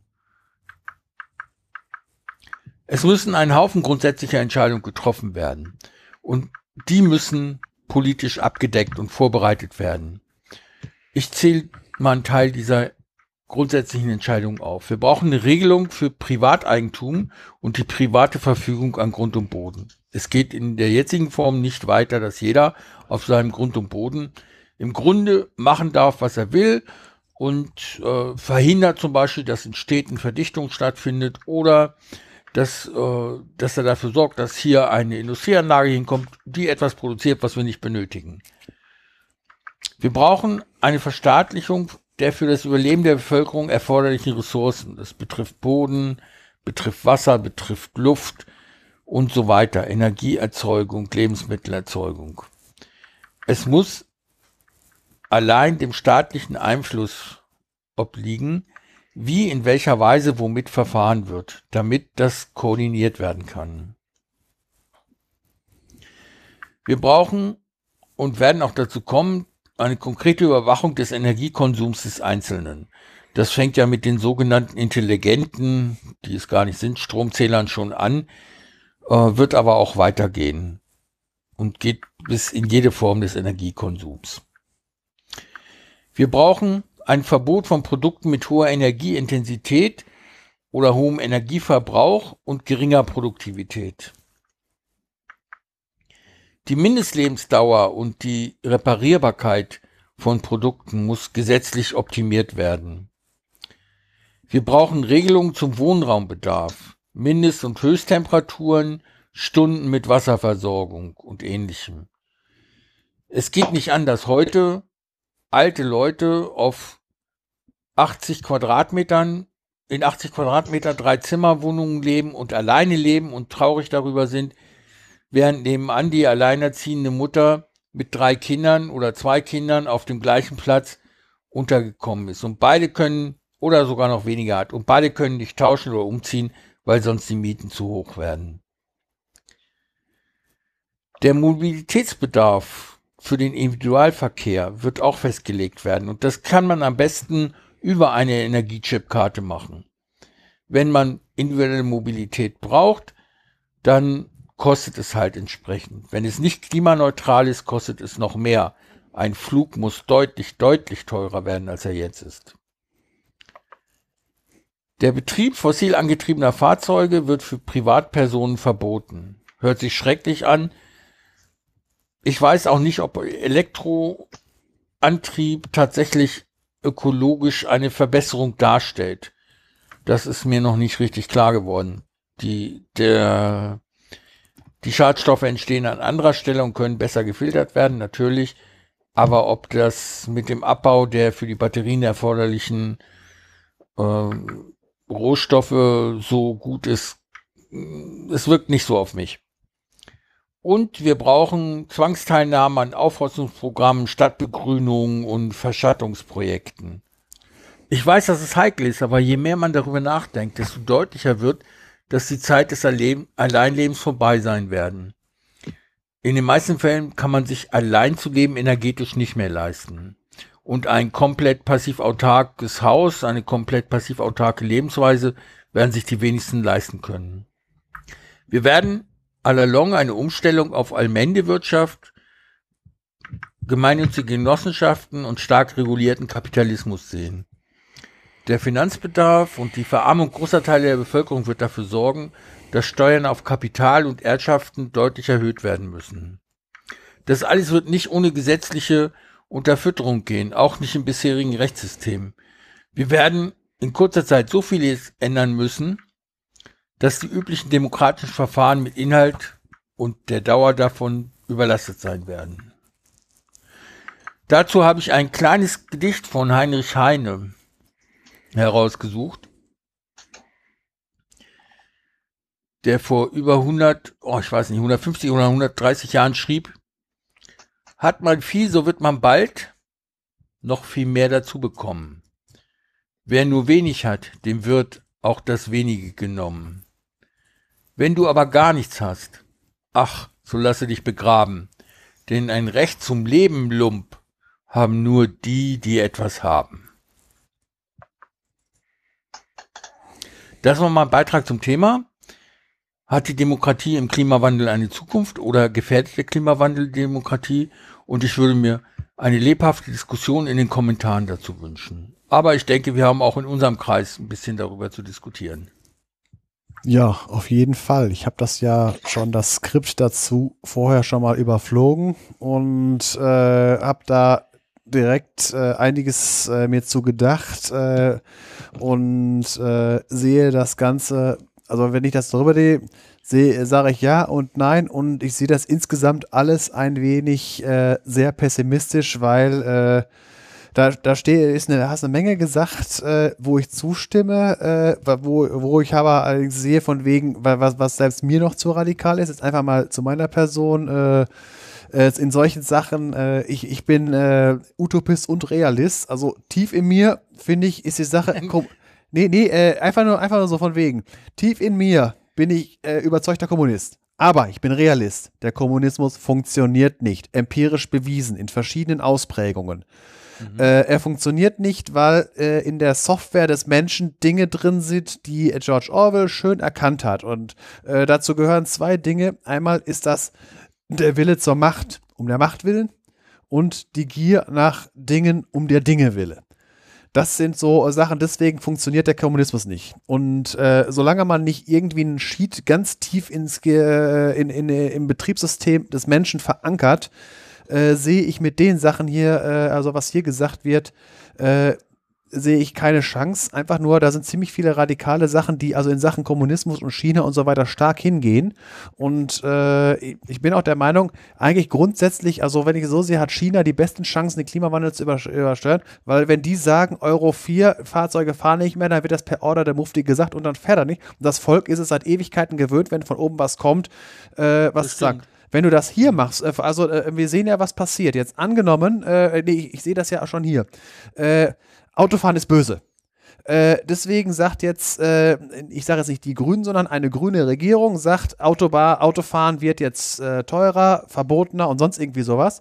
Dann kommen die Angry White Men, denen was weggenommen wird, nämlich ihre dicken Autos und sonst irgendwie sowas und wählen Trump und AfD und äh, sonst irgendwie sowas und ähm, da wir eine Demokratie sind, werden die irgendwann die Mehrheit bekommen, weil die Leute halt äh, teilweise noch kurzfristiger denken als Regierungen. Und dementsprechend äh, mit der, der ich, ich stimme dir zu, äh, mit der Demokratie, so wie es jetzt ist, das wird so lange, bis das vor die Wand gefahren ist. Und aber das Problem ist mit der autoritären Sache. Äh, angenommen, wir würden jetzt eine äh, grüne autoritäre Regierung dranbringen. Oder sagen wir es mal so, mhm. wir würden die Instrumente für, ein, äh, für eine autoritäre Regierung, die sowas alles durchsetzen kann, mit den, äh, weil eine autoritäre Regierung braucht ja nicht nur die Gesetze, sondern braucht auch die Exekutive, sprich Polizei und so weiter, um das durchzusetzen. Das heißt, äh, in so einem freiheitgewohnten äh, Gegend wie der westlichen Welt, so wie wir sie haben, wird man sehr viel Polizei brauchen. Das Problem ist, angenommen, wir würden das hinkriegen und äh, dann weißt du aber immer noch nicht, falls dann doch noch gewählt wird und vor allen Dingen, äh, wenn es dann langfristige Regierungen sein sollen, die auch mal länger als nur diese besagten vier bis fünf Jahre. Das Problem ist, äh, man hat die Wahl, einen Pereiroda zu bekommen, der gute Diktator, man hat aber auch äh, die Wahl, äh, einen Napoleon zu bekommen. Äh, damit meine ich äh, das Schwein aus, äh, aus George Orwells Farm der Tiere. Ich wollte jetzt einfach mhm. keine, keine realen Beispiele nehmen, um nicht irgendwem auf die Füße zu treten. Wir haben die Wahl zwischen einem Napoleon und wir haben die Wahl zwischen einem Pereiroden. Das Problem ist, beide wird man nicht mehr los. Äh, und wenn man den Napoleon gekriegt hat, dann möchte ich aber lieber in der Welt leben, wie wir sie jetzt sind, bis irgendwann äh, das Klima katastrophal kippt und wir alle, alle sterben. Ich glaube, du siehst das äh, zu einseitig. Wenn wir uns vorstellen, es gäbe in Brüssel den Klimakommissar, das Klimakommissariat mit Vetorecht für jede Entscheidung eines Mitgliedslandes, dann brauche ich gar keinen Diktator. Ich habe nur keine echte Demokratie mehr. Ich habe nur ein Klimareferat oder Kommissariat in Brüssel und der sagt, ihr müsst bis zum Jahresende des nächsten Jahres ein Gesetz erlassen, dass die Haltung von Rindern kommerziell nicht mehr erlaubt ist. Fertig. Ja, gut, aber. Da habe ich keinen Diktator in Person, ich kann alle vier Jahre neu wählen. Äh, das haben wir doch bis jetzt. Äh, das nee, haben wir, wir haben kein Kommissariat in Brüssel, das das durchsetzt. Äh, sagen wir es mal so, wir haben äh, Richtlinien aus Brüssel, die umgesetzt werden müssen. Dann kommt so ein Land und äh, da muss erst die deutsche Umwelthilfe klagen und äh, Nein, weil wir haben Richtlinien aus Brüssel, die von den Regierungschefs der Mitgliedsländern erlassen werden. Ja gut, angeblich soll das, das ist sagen, ganz anderes und vom Parlament bestätigt. Ja gut, aber und, und wenn das jetzt eine eigenständige, unabhängige Behörde wäre von jedem Mitgliedsland werden da Leute hingeschickt. Ja, gut, Und aber. Die entscheiden nach dem, was sie für gut halten. Dann hätten wir eine Diktatur, die zum Teil noch als Demokratie verkleidet ist, aber eine Diktatur in Klimafragen.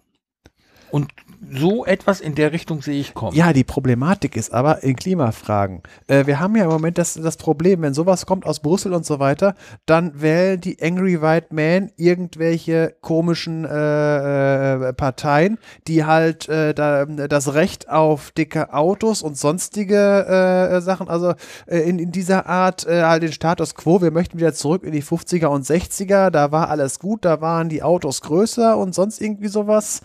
Ähm, da hat man keine Chance gegen, äh, weil die Leute werden so aus. Die, die Bewegung gibt es ja, das sehen wir jetzt ja gerade. Ja, aber das heißt doch, dass die Brüsseler Kommissare dann nicht eben für vier, fünf Jahre gewählt werden, sondern für 20 Jahre. Äh, du merkst, äh, Brexit, dann die Angry White Men sagen, scheiß was auf Brüssel, wir steigen aus. Es ist doch scheißegal, wenn wir, was passiert. Das passiert. Dann passiert ein Brexit. Dann passiert ein. Ich glaube, ein künftiger Brexit wird so viel teurer werden als der jetzige Brexit, dass sich das kein Staat mehr leisten kann. Äh, das äh, denken die in Großbritannien doch, äh, doch auch. Aber es ist nun mal so. Die Angry White Men haben gewählt und jetzt, äh, das ist halt, ähm, das, ich äh, sehe in der Beziehung die Gefahr, dass das passiert. Den Leuten ist doch jetzt egal. Äh, guckt ja doch, äh, guckt ja doch in den USA das an, was da die Angry White Men gewählt haben. Mhm. Die Axt im Walde. Haupt, Hauptsache äh, Krawall machen in der Welt. Konstruktive Politik sieht anders aus. Also in der, Ja. Bezie- also in Sachen Das Grün. stimmt, aber ich glaube nicht, dass die von dir genannten Angry White Men hauptsächlich äh, das Sagen haben werden. Überhaupt nicht. Erstmal gibt's noch eine Menge alte Frauen. Äh, das war die ein Männer. Synonym, die gehören mit Und- dazu. Ja, die ich weiß, aber es gibt mehr Frauen als Männer mit zunehmendem Alter und die entscheiden sich anders. Und äh, es gibt immer mehr Arme. Die Armen, das, da- dann, jetzt kommt nämlich das Ganze, die Armen wählen demjenigen, die wählen irgendwas, was die, äh, was Zeitung mit vier Buchstaben oder mit drei Buchstaben äh, rausschreien, egal ob das wahr ist oder nicht. Das glaube ich nicht. Die Bild hat in den letzten Jahren so viel Leser verloren. Die Und auch, Printbild. Nee, auch, auch online. So viel Leser verloren wie noch nie. Äh, der Facebook reicht aber aus. Facebook, und Facebook Co. reicht, reicht aus. das stimmt. Aber wie lange das noch anhält, Das weiß, ich. Ich hoffe, dass wir die Kurven kriegen jetzt, dass das äh, eine der wenigen Sachen dieser Datenschutzgrundverordnung, äh, die mal an die Kette zu legen. Wenn das, äh, bitte, ist ja eine, viel durch die Podcast-Landschaft gegangen, äh, dass das wenigstens, wenn, äh, äh, dass das ein wenig äh, in, in diesen sozialen Medien. Aber das Problem ist, früher war es halt so, wenn irgendwelche Angry White Men am Stammtisch gesessen haben, dann haben die da am Stammtisch gesessen und äh, haben gezetert und haben, äh, sind dann irgendwann abends aus der Kneipe gegangen und nach Hause. Heutzutage sehen die alle anderen Stammtische und vernetzen sich. Das ist das Problem von Facebook und Co. Früher, äh, früher waren die Stammtische nicht so gefährlich. Da, da konnte sich Pegida nicht bilden, weil äh, keiner, äh, weil keiner von den, äh, von den drei Stammtischen vom anderen wusste. Oder halt vor allen Dingen, äh, selbst wenn sie davon wussten, sie konnten nicht irgendwie so, wir treffen uns, äh, macht mal einen Rundbrief, wir machen jetzt am nächsten ersten Montag, äh, latschen wir mal äh, dreimal um die Frauenkirche oder sonst irgendwie sowas. Das geht heute. Deswegen, also heute sind diese Stammtische gefährlicher als früher. Also ich sehe das nicht. In meiner Umgebung, ich wohne dörflich, äh, finde ich sehr viele Leute, die AfD wählen. Aber die sagen, das machen wir nur, um den anderen Parteien einen Denkzettel zu geben. Keineswegs habe ich vor, die mehrfach zu wählen. Vielleicht werden sie es doch machen, aber die haben ja schon ein bisschen Schiss vor der eigenen Courage. Und ich kann mir nicht vorstellen, dass die daraus jetzt einfach mh, eine Situation machen, in, in der sie weiter und weiter kleine Angry White Men sind. Auch sie werden dazulernen. Wenn wir einen heißen Sommer nach dem anderen haben, einen Rekordsommer, äh, die sehen das hier. Unsere Gärten sind gelb. Jetzt. Anfang Juli. Die, die Getreideernte ist eingebracht und es war eine Noternte. Die Kirschen sind zu klein und vertrocknet. Also es ist nicht so, dass das hier äh, alles so ist, dass es so bleiben sollte. Das will keiner. Ja, ich habe aber, äh, also wenn ich, äh, wenn ich mir die Aufkleber an manchen Autos äh, angucke, von wegen äh, äh, hier mein Auto braucht nicht an die Strippe, 100% Diesel und so weiter. Und äh, Mhm. das, das geht in den USA noch viel weiter. Und guck dir doch mal an, äh, äh, die dicken Autos werden weiter. Und je, in jeder Audi Q7 muss immer 3% größer äh, sein als der Vorhergänger. Und irgendwann, äh, ja, das ist ich sehe, also im Prinzip, das ist halt die Sache mit der Marktwert und das Problem ist, Deutschland Autoland, äh, da wird nichts passieren. Mhm. Also ich, ich mache mir da, also das ist halt, äh, wenn ich mir die Diskussion von wegen äh, äh, in den Innenstädten und so weiter mit äh, Verkehrsraum und so weiter, äh, nee, also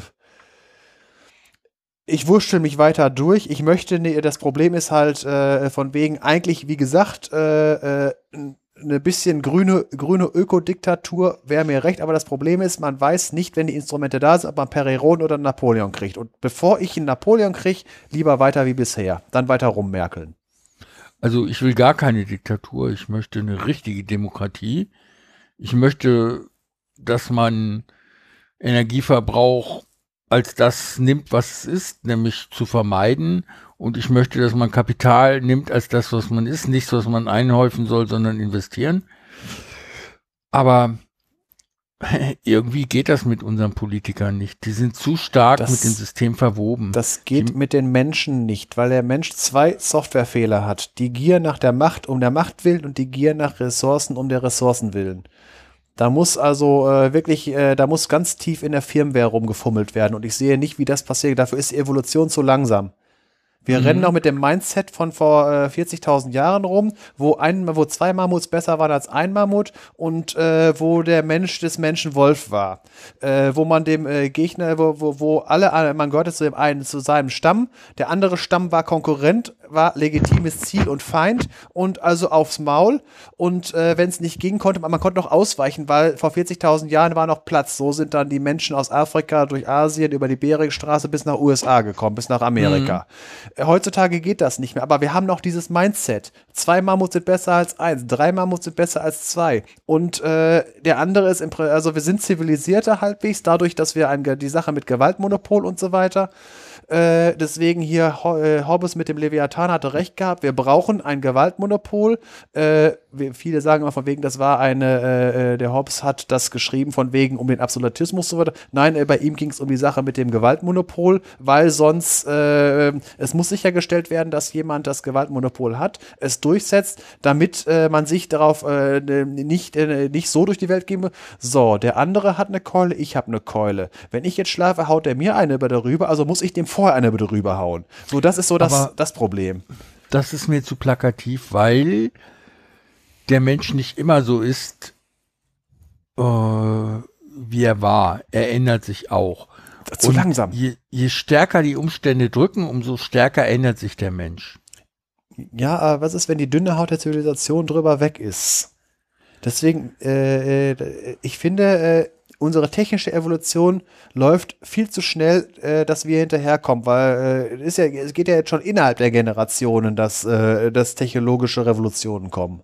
Mhm. Das ist es ja. Es, die Welt dreht sich zu schnell für unser Mindset. Ja, die Veränderungen sind zu schnell, auch für unsere politischen Instanzen. Es wäre ja nicht, nicht ein Problem, wenn das Mindset nicht mitkäme, wenn wir sagen könnten, unabhängig davon, wie ihr es wahrnehmt, so ist es.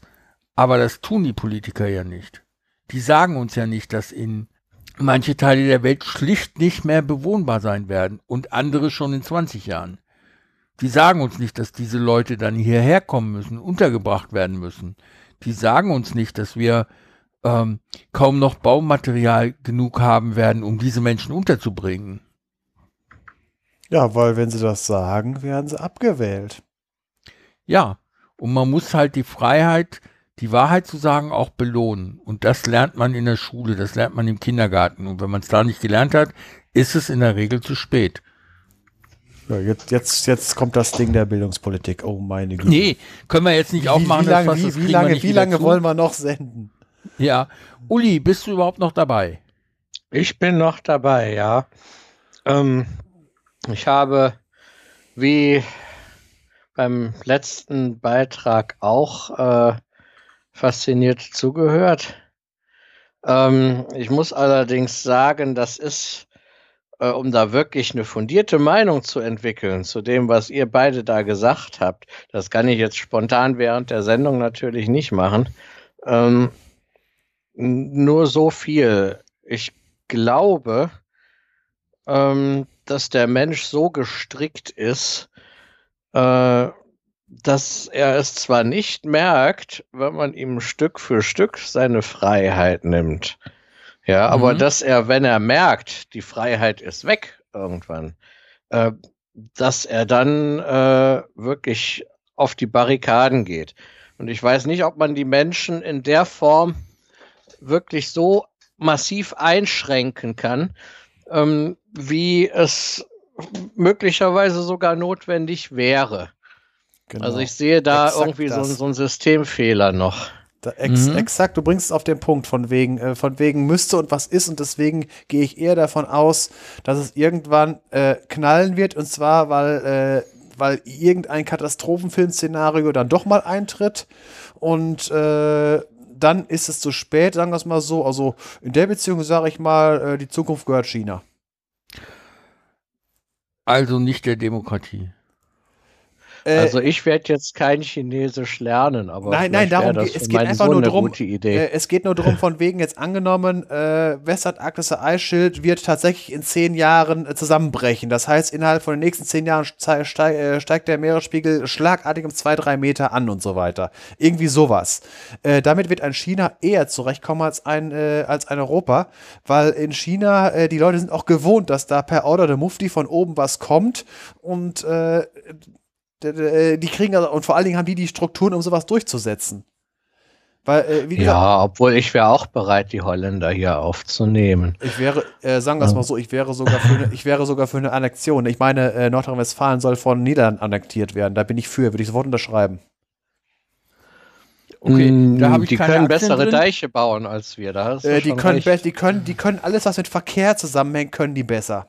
Äh, damit meine ich Straßenverkehr, also Eisenbahn, Fahrrad, Auto und so weiter. Mobilität. Mobilität, ja. Nicht die, mhm, äh, ja. Das, die, das andere, das ist nicht Thema dieses Podcasts. Mhm. Ja, stimmt. Also in Sachen Mobilität, wenn ich äh, allein schon sehe, in den Niederlanden sind Fahrräder wirklich heilige Kühe. Dann, ich weiß nicht, ob es immer noch so ist, aber ja, zumindest war das so noch in den 90ern. zusammen genannt. Niederlande ja. und Fahrrad. Äh, das hat ja. nichts mit mittleren äh, Bergland zu tun. Wir haben, äh, ich, ich redete auch von Eisenbahn und Autobahn und solchen Sachen. Ich rede nicht nur vom Fahrrad. Und äh, ja, wenn ich, wenn ich, wenn ich mir Nord, wenn ich mir Norddeutschland mit den Niederlanden verwandle, also Sachen, äh, mit Norddeutschland meine ich alles, was äh, nicht mehr Gebiet, äh, das äh, fängt schon, also Sachen wie Hannover und äh, Hamburg und Bremen und so weiter. Hamburg, äh, Berlin ist auch eine Radfahrerhölle und so. Nee, nee, nee, nee. Äh, für mich ist äh, äh, grundsätzlich, also Großstädte äh, sind für mich äh, de facto unbewohnbar wegen der Fahrradunfreundlichkeit in Deutschland. Mhm. Das sehe ich genauso. Also ich würde nicht äh, hinziehen. Mhm. Nee, aber auch grundsätzlich so Organisation von, also äh, äh, grundsätzlich deutsche Herangehensweise an Verkehrsprobleme. Stoppschilder aufbauen, Sperren bauen, noch mehr rote Ampeln und so weiter. Man will den Menschen mit Gewalt an die SCVO anpassen wenn in Niederlanden ein Verkehrsproblem erkannt wird, dann wird irgendwie drangegangen, wie, wie schaffen wir, wie passen wir den äh, äh, Verkehrsraum an den, äh, äh, an den Menschen an. Das äh, sehe ich schon alleine dran, von wegen, die Pro, äh, von wegen mit unseren Problemen, von wegen, wenn irgendwie eine Kreuzung nicht, wo hier wird ständig was, Unfälle und so weiter, Stoppschilder und so weiter. Die Niederländer, die ziehen die Kreuzung auseinander, dass man nicht dieses Problem hat. Einfaches Beispiel. Man will von einer Nachfahrtsstraße in eine, eine rechts abbiegen in eine Vorfahrtsstraße. Wohin guckt man nach links, weil von da kommen die Autos. Jetzt kommt endlich kein Auto, will mal anfahren, dann ist gerade, hat sich rechts neben einem äh, irgendwie, will gerade ein Fußgänger über der Straße. Äh, dann stellen wir wieder auf der Bremse. Und äh, so. Und bis, der, bis man dann, dann guckt man wieder in die andere Richtung und bis man die Situation erfasst hat, ist wieder eine Sekunde vergangen und dann äh, ist die Situation in eine Richtung auch nicht mehr. Die Niederländer, die ziehen das irgendwie immer auseinander, dass man nicht immer in, äh, in äh, die Aufmerksamkeit beim Abbiegen oder so im, äh, in 180 Grad äh, Radius äh, mal, die, die ziehen das alles auseinander oder halt deren Hauptverkehrsstraßen äh, haben die gerne so, dass die, äh, wenn so eine, so was, was bei uns eine Bundesstraße ist, äh, vor einer großen Kreuzung weitet die sich auf, dass in der Mitte ein riesiger Grünstreifen ist, äh, wo, Mhm. dass man halt nicht beim Linkseinbiegen immer in beiden Richtungen frei hat. Da ist auch so viel Platz, dass für den überquerenden Rad- und Fußweg Platz auf der Mittelinsel ist, dass man auch, äh, dass man nicht immer beide Sachen in beide Richtungen frei haben, sondern erstmal äh, zügig auf die Mittelinsel fahren kann. Solche Sachen halt. Ist natürlich Platzverbrauch, aber äh, wir machen unseren Platzverbrauch nämlich daneben mit unseren Ausgleichsflächen und so weiter. Man kann doch die Bäume und Blümchen auch auf der Mittelinsel pflanzen. Ja. Und wenn man will, kann man auch einen Krötentunnel dahin bauen. Okay, ich wollte das zur Diskussion geben und hoffe, dass einige etliche unserer Hörer sich an der Diskussion beteiligen. Uiuiui, jetzt wird's. Dann wird unser, da wird mal richtig was los sein, wenn, wenn wirklich mal was. Würde mich sehr freuen. Ja, äh, das, äh, weil, weil wir haben jetzt mal ein kontroverses Thema angesprochen und nicht einfach nur über die reine Wissenschaft. Ja. Das ist mal Neuland. Ja, es ist. Äh, ich bin jetzt mit dabei, da ist ein bisschen auch was anders. Hehe. ja. Nee, ich finde das auch schön, weil es, wie gesagt, äh, du hast äh, in der Beziehung äh, bis zu meiner Meinung äh, ziemlich äh, nahe. Äh, das Problem, ich bin pessimistischer und ich bin eskapistischer. Weil ich stelle mir, weil ich stelle mir halt eine Welt vor, wo ich halt die bene- beiden genannten Konstruktionsfehler des menschlichen Gehirns, äh, die, der Wille zur Macht und der äh, und die äh, Gier nach äh, mehr äh, abgemildert sind. Was wäre dann ungefähr so wie äh, euklidische Geometrie mit dem mit dem parallelen Axiom von wegen durch jeden Punkt außerhalb einer Geraden geht nur eine Parallele. Habe ich mal gesagt, was wäre, wenn es unendlich viele oder wenn es keine einzige gäbe? Da kommt keine ungültige Geometrie, sondern eine andere bei raus. Und so denke ich das. Was wäre, wenn es irgendwo auf der Welt einen Kontinent gäbe, wo Leute wohnen würden oder wo alle Kinder, die geboren würden, egal äh, wer die Eltern sind, die den Willen zur Macht um der Macht willen in 95% der Wahrscheinlichkeit nicht haben und auch das andere nicht. Äh, die 5% braucht man, äh, weil äh, sonst, ähm, wenn man immer nur die linke Backe hinhält und auch die rechte, äh, irgendwann dann, äh, dann regieren die dumm. Ein paar Leute, die kämpfen können, muss man auch haben. Deswegen äh, 5% der Leute, die auch ein bisschen also, wenn man Tauben halten will und gegen Falken sich verteidigen will, muss man ein paar Falken haben, um die Falken abzuwehren. Man muss Ja. die Sprache von außerhalb. wenn Äh, man den Tauben halten will. ja, äh, das, es, es, geht, eher, es, geht, es geht eher um die äh, Falken und Tauben aus der Spieltheorie. Mhm. Ja, also für mich ist das Thema erstmal durch. Wir werden sicherlich weitere kontroverse Themen ansprechen, auch in der Reihe, äh, was euch bevorsteht. äh, es ist nämlich einiges absehbar, was auf die junge Generation zukommt was die bewältigen müssen, was aber immer noch verschwiegen wird oder nicht so laut gesprochen wird, wie es eigentlich nötig wäre.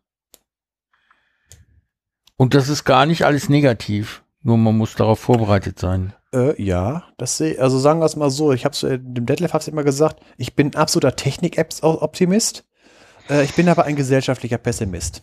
Das äh, einfach nur, wir erfinden viele tolle Sachen, aber äh, das ist halt, als der erste Mensch einen Stock aufgehoben hat, um zu gucken, was er damit machen kann, ist er relativ schnell auf die Idee gekommen, dass man seinem Nachbarn den über die Rübe ziehen kann. Das ist so das, was ich als Problem sehe. Jede Technologie hat einen Dual-Use. Fast jede, ja. Äh, man kann alles zu einer Waffe einsetzen. Mhm.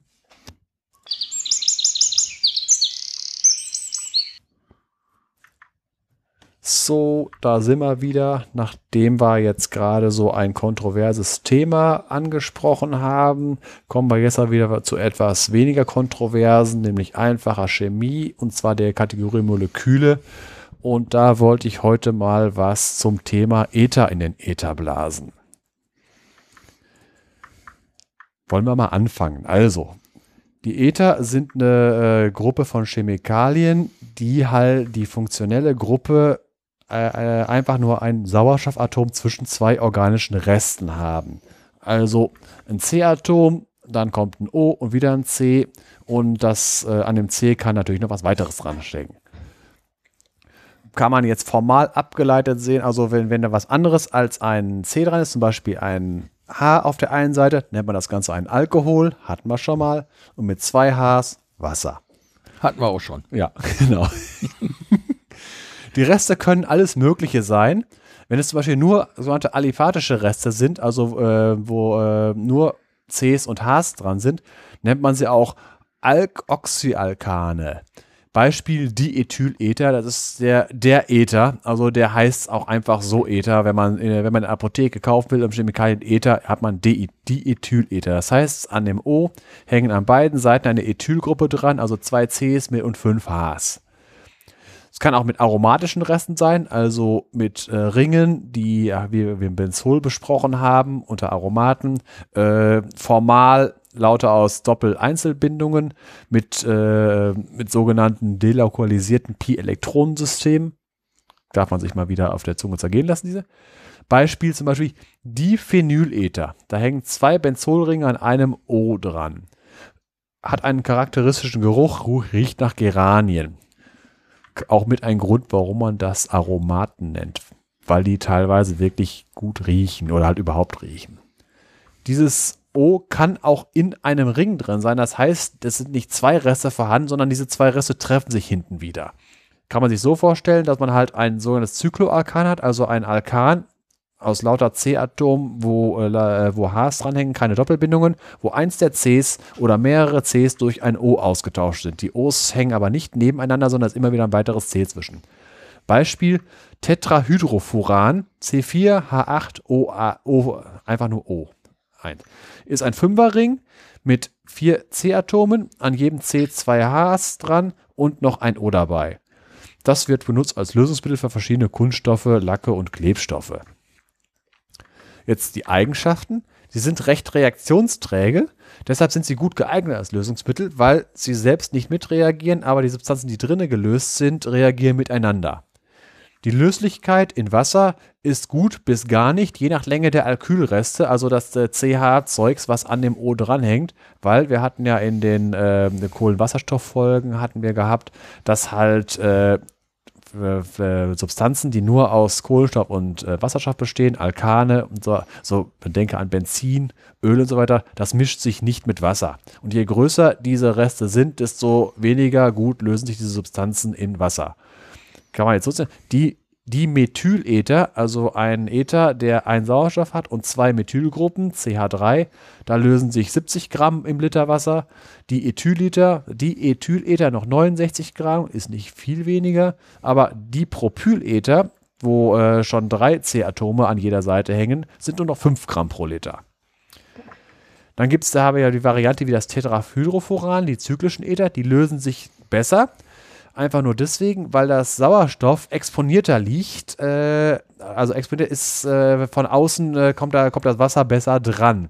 Kann man sich so vorstellen, wenn man das in dem Ring, wenn man das in dem äh, Ring sieht, äh, ist er äh, vom Sauerstoff weggebogen, der, der aliphatische Rest wohin bei den symmetrischen oder halt, wo, wo die Dinge nicht sammeln, setzt sich das in beide Richtungen fort, wie ein Flügel, und da kommt das Wasser schlechter dran äußert sich darin, dieses Tetrahydrofuran ist beliebig mischbar mit Wasser bei Raumtemperatur. Es gibt bei äh, höheren Temperaturen gibt es sogenannte Mischungslücken. Äh, das heißt, äh, dass es bestimmt, bestimmte, äh, dass es sich nur in bestimmten Verhältnissen zueinander mischt. Weitere Eigenschaften davon, die neigen unter Licht- und äh, Lufteinfluss zur Peroxidbildung. Peroxide sind Substanzen, wo zwei Sauerstoffe direkt nebeneinander stehen. Die sind sehr reaktiv.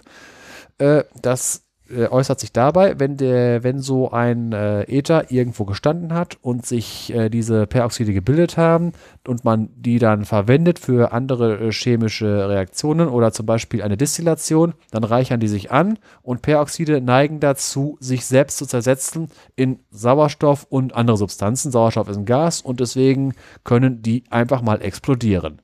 Was tut man dagegen? Man lagert Ether in dunklen Flaschen unter Luftabschluss. Äh, dunkle Flaschen heißt äh, teilweise sogar in Blechflaschen. Kommen wir mal zu besonderen Ethern. Da gibt es eine schöne, interessante Variante, die sogenannten Kronenether. Das sind ringförmige Verbindungen, die aus mehreren CCO-Gliedern bestehen. Äh, mindestens äh, vier ist aber ein gängigen. Es geht formal, geht es, bei, geht es schon bei einem los äh, CCO, das heißt, äh, man, äh, man, kann sich das teilweise vorstellen wie bei Fischertechnik. die O's sind die Ecken, wo man äh, dann halt die, äh, wer, Fischertechnik kennt, das sind äh, so äh, rote Verbinder, also ro- äh, so rote Knoten, wo man dann diese grauen äh, Stücke zwischenstecken kann. Ist natürlich, sind Moleküle etwas beweglicher als die Fischertechnik-Dinger, aber man kann sich so vorstellen, dass bei den Kronenethern die O's sind die, ich glaube bei Fischertechnik waren die Dinger rot, äh, waren die Ecken und die jeweils CCs mit jeweils einem, äh, eine, zwei Hs an den Cs dran sind die grauen Verbinder. Entdeckt wurden die Dinger von Charles Peterson 1967, der 1987 zusammen mit äh, Jean-Marie Lehn und Donald J. Kram den Nobelpreis für Chemie bekommen haben. Der komische Name kommt daher, weil sie aussehen wie Kronen. Und sie haben eine sehr merkwürdige Bezeichnung, wenn man also an normal, normale Substanzen, äh, normale Bezeichnungen, die können auch etwas verschachtelter sein, also sowas wie Hexanitrohexaazaisovocetan, hat man schon mal bei den Sprengstoffen. Das hört sich aber an wie eine komische äh, chemische Substanz. Daran hat man sich ja mittlerweile gewöhnt.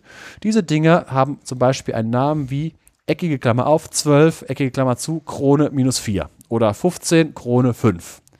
So, äh, Jetzt, was bedeutet das? Die 12 gibt die Anzahl der Ringatome an insgesamt, also mit also Cs und Os zusammen. Die 4 der Anta Anzahl der Heteroatome, also der Atome, die nicht C sind. Hier sind es Os. Der Witz dabei ist, äh, durch diese Anordnung 2 Cs, ein O, 2 C, ein O, die Os zeigen alle nach innen in diesem Ring.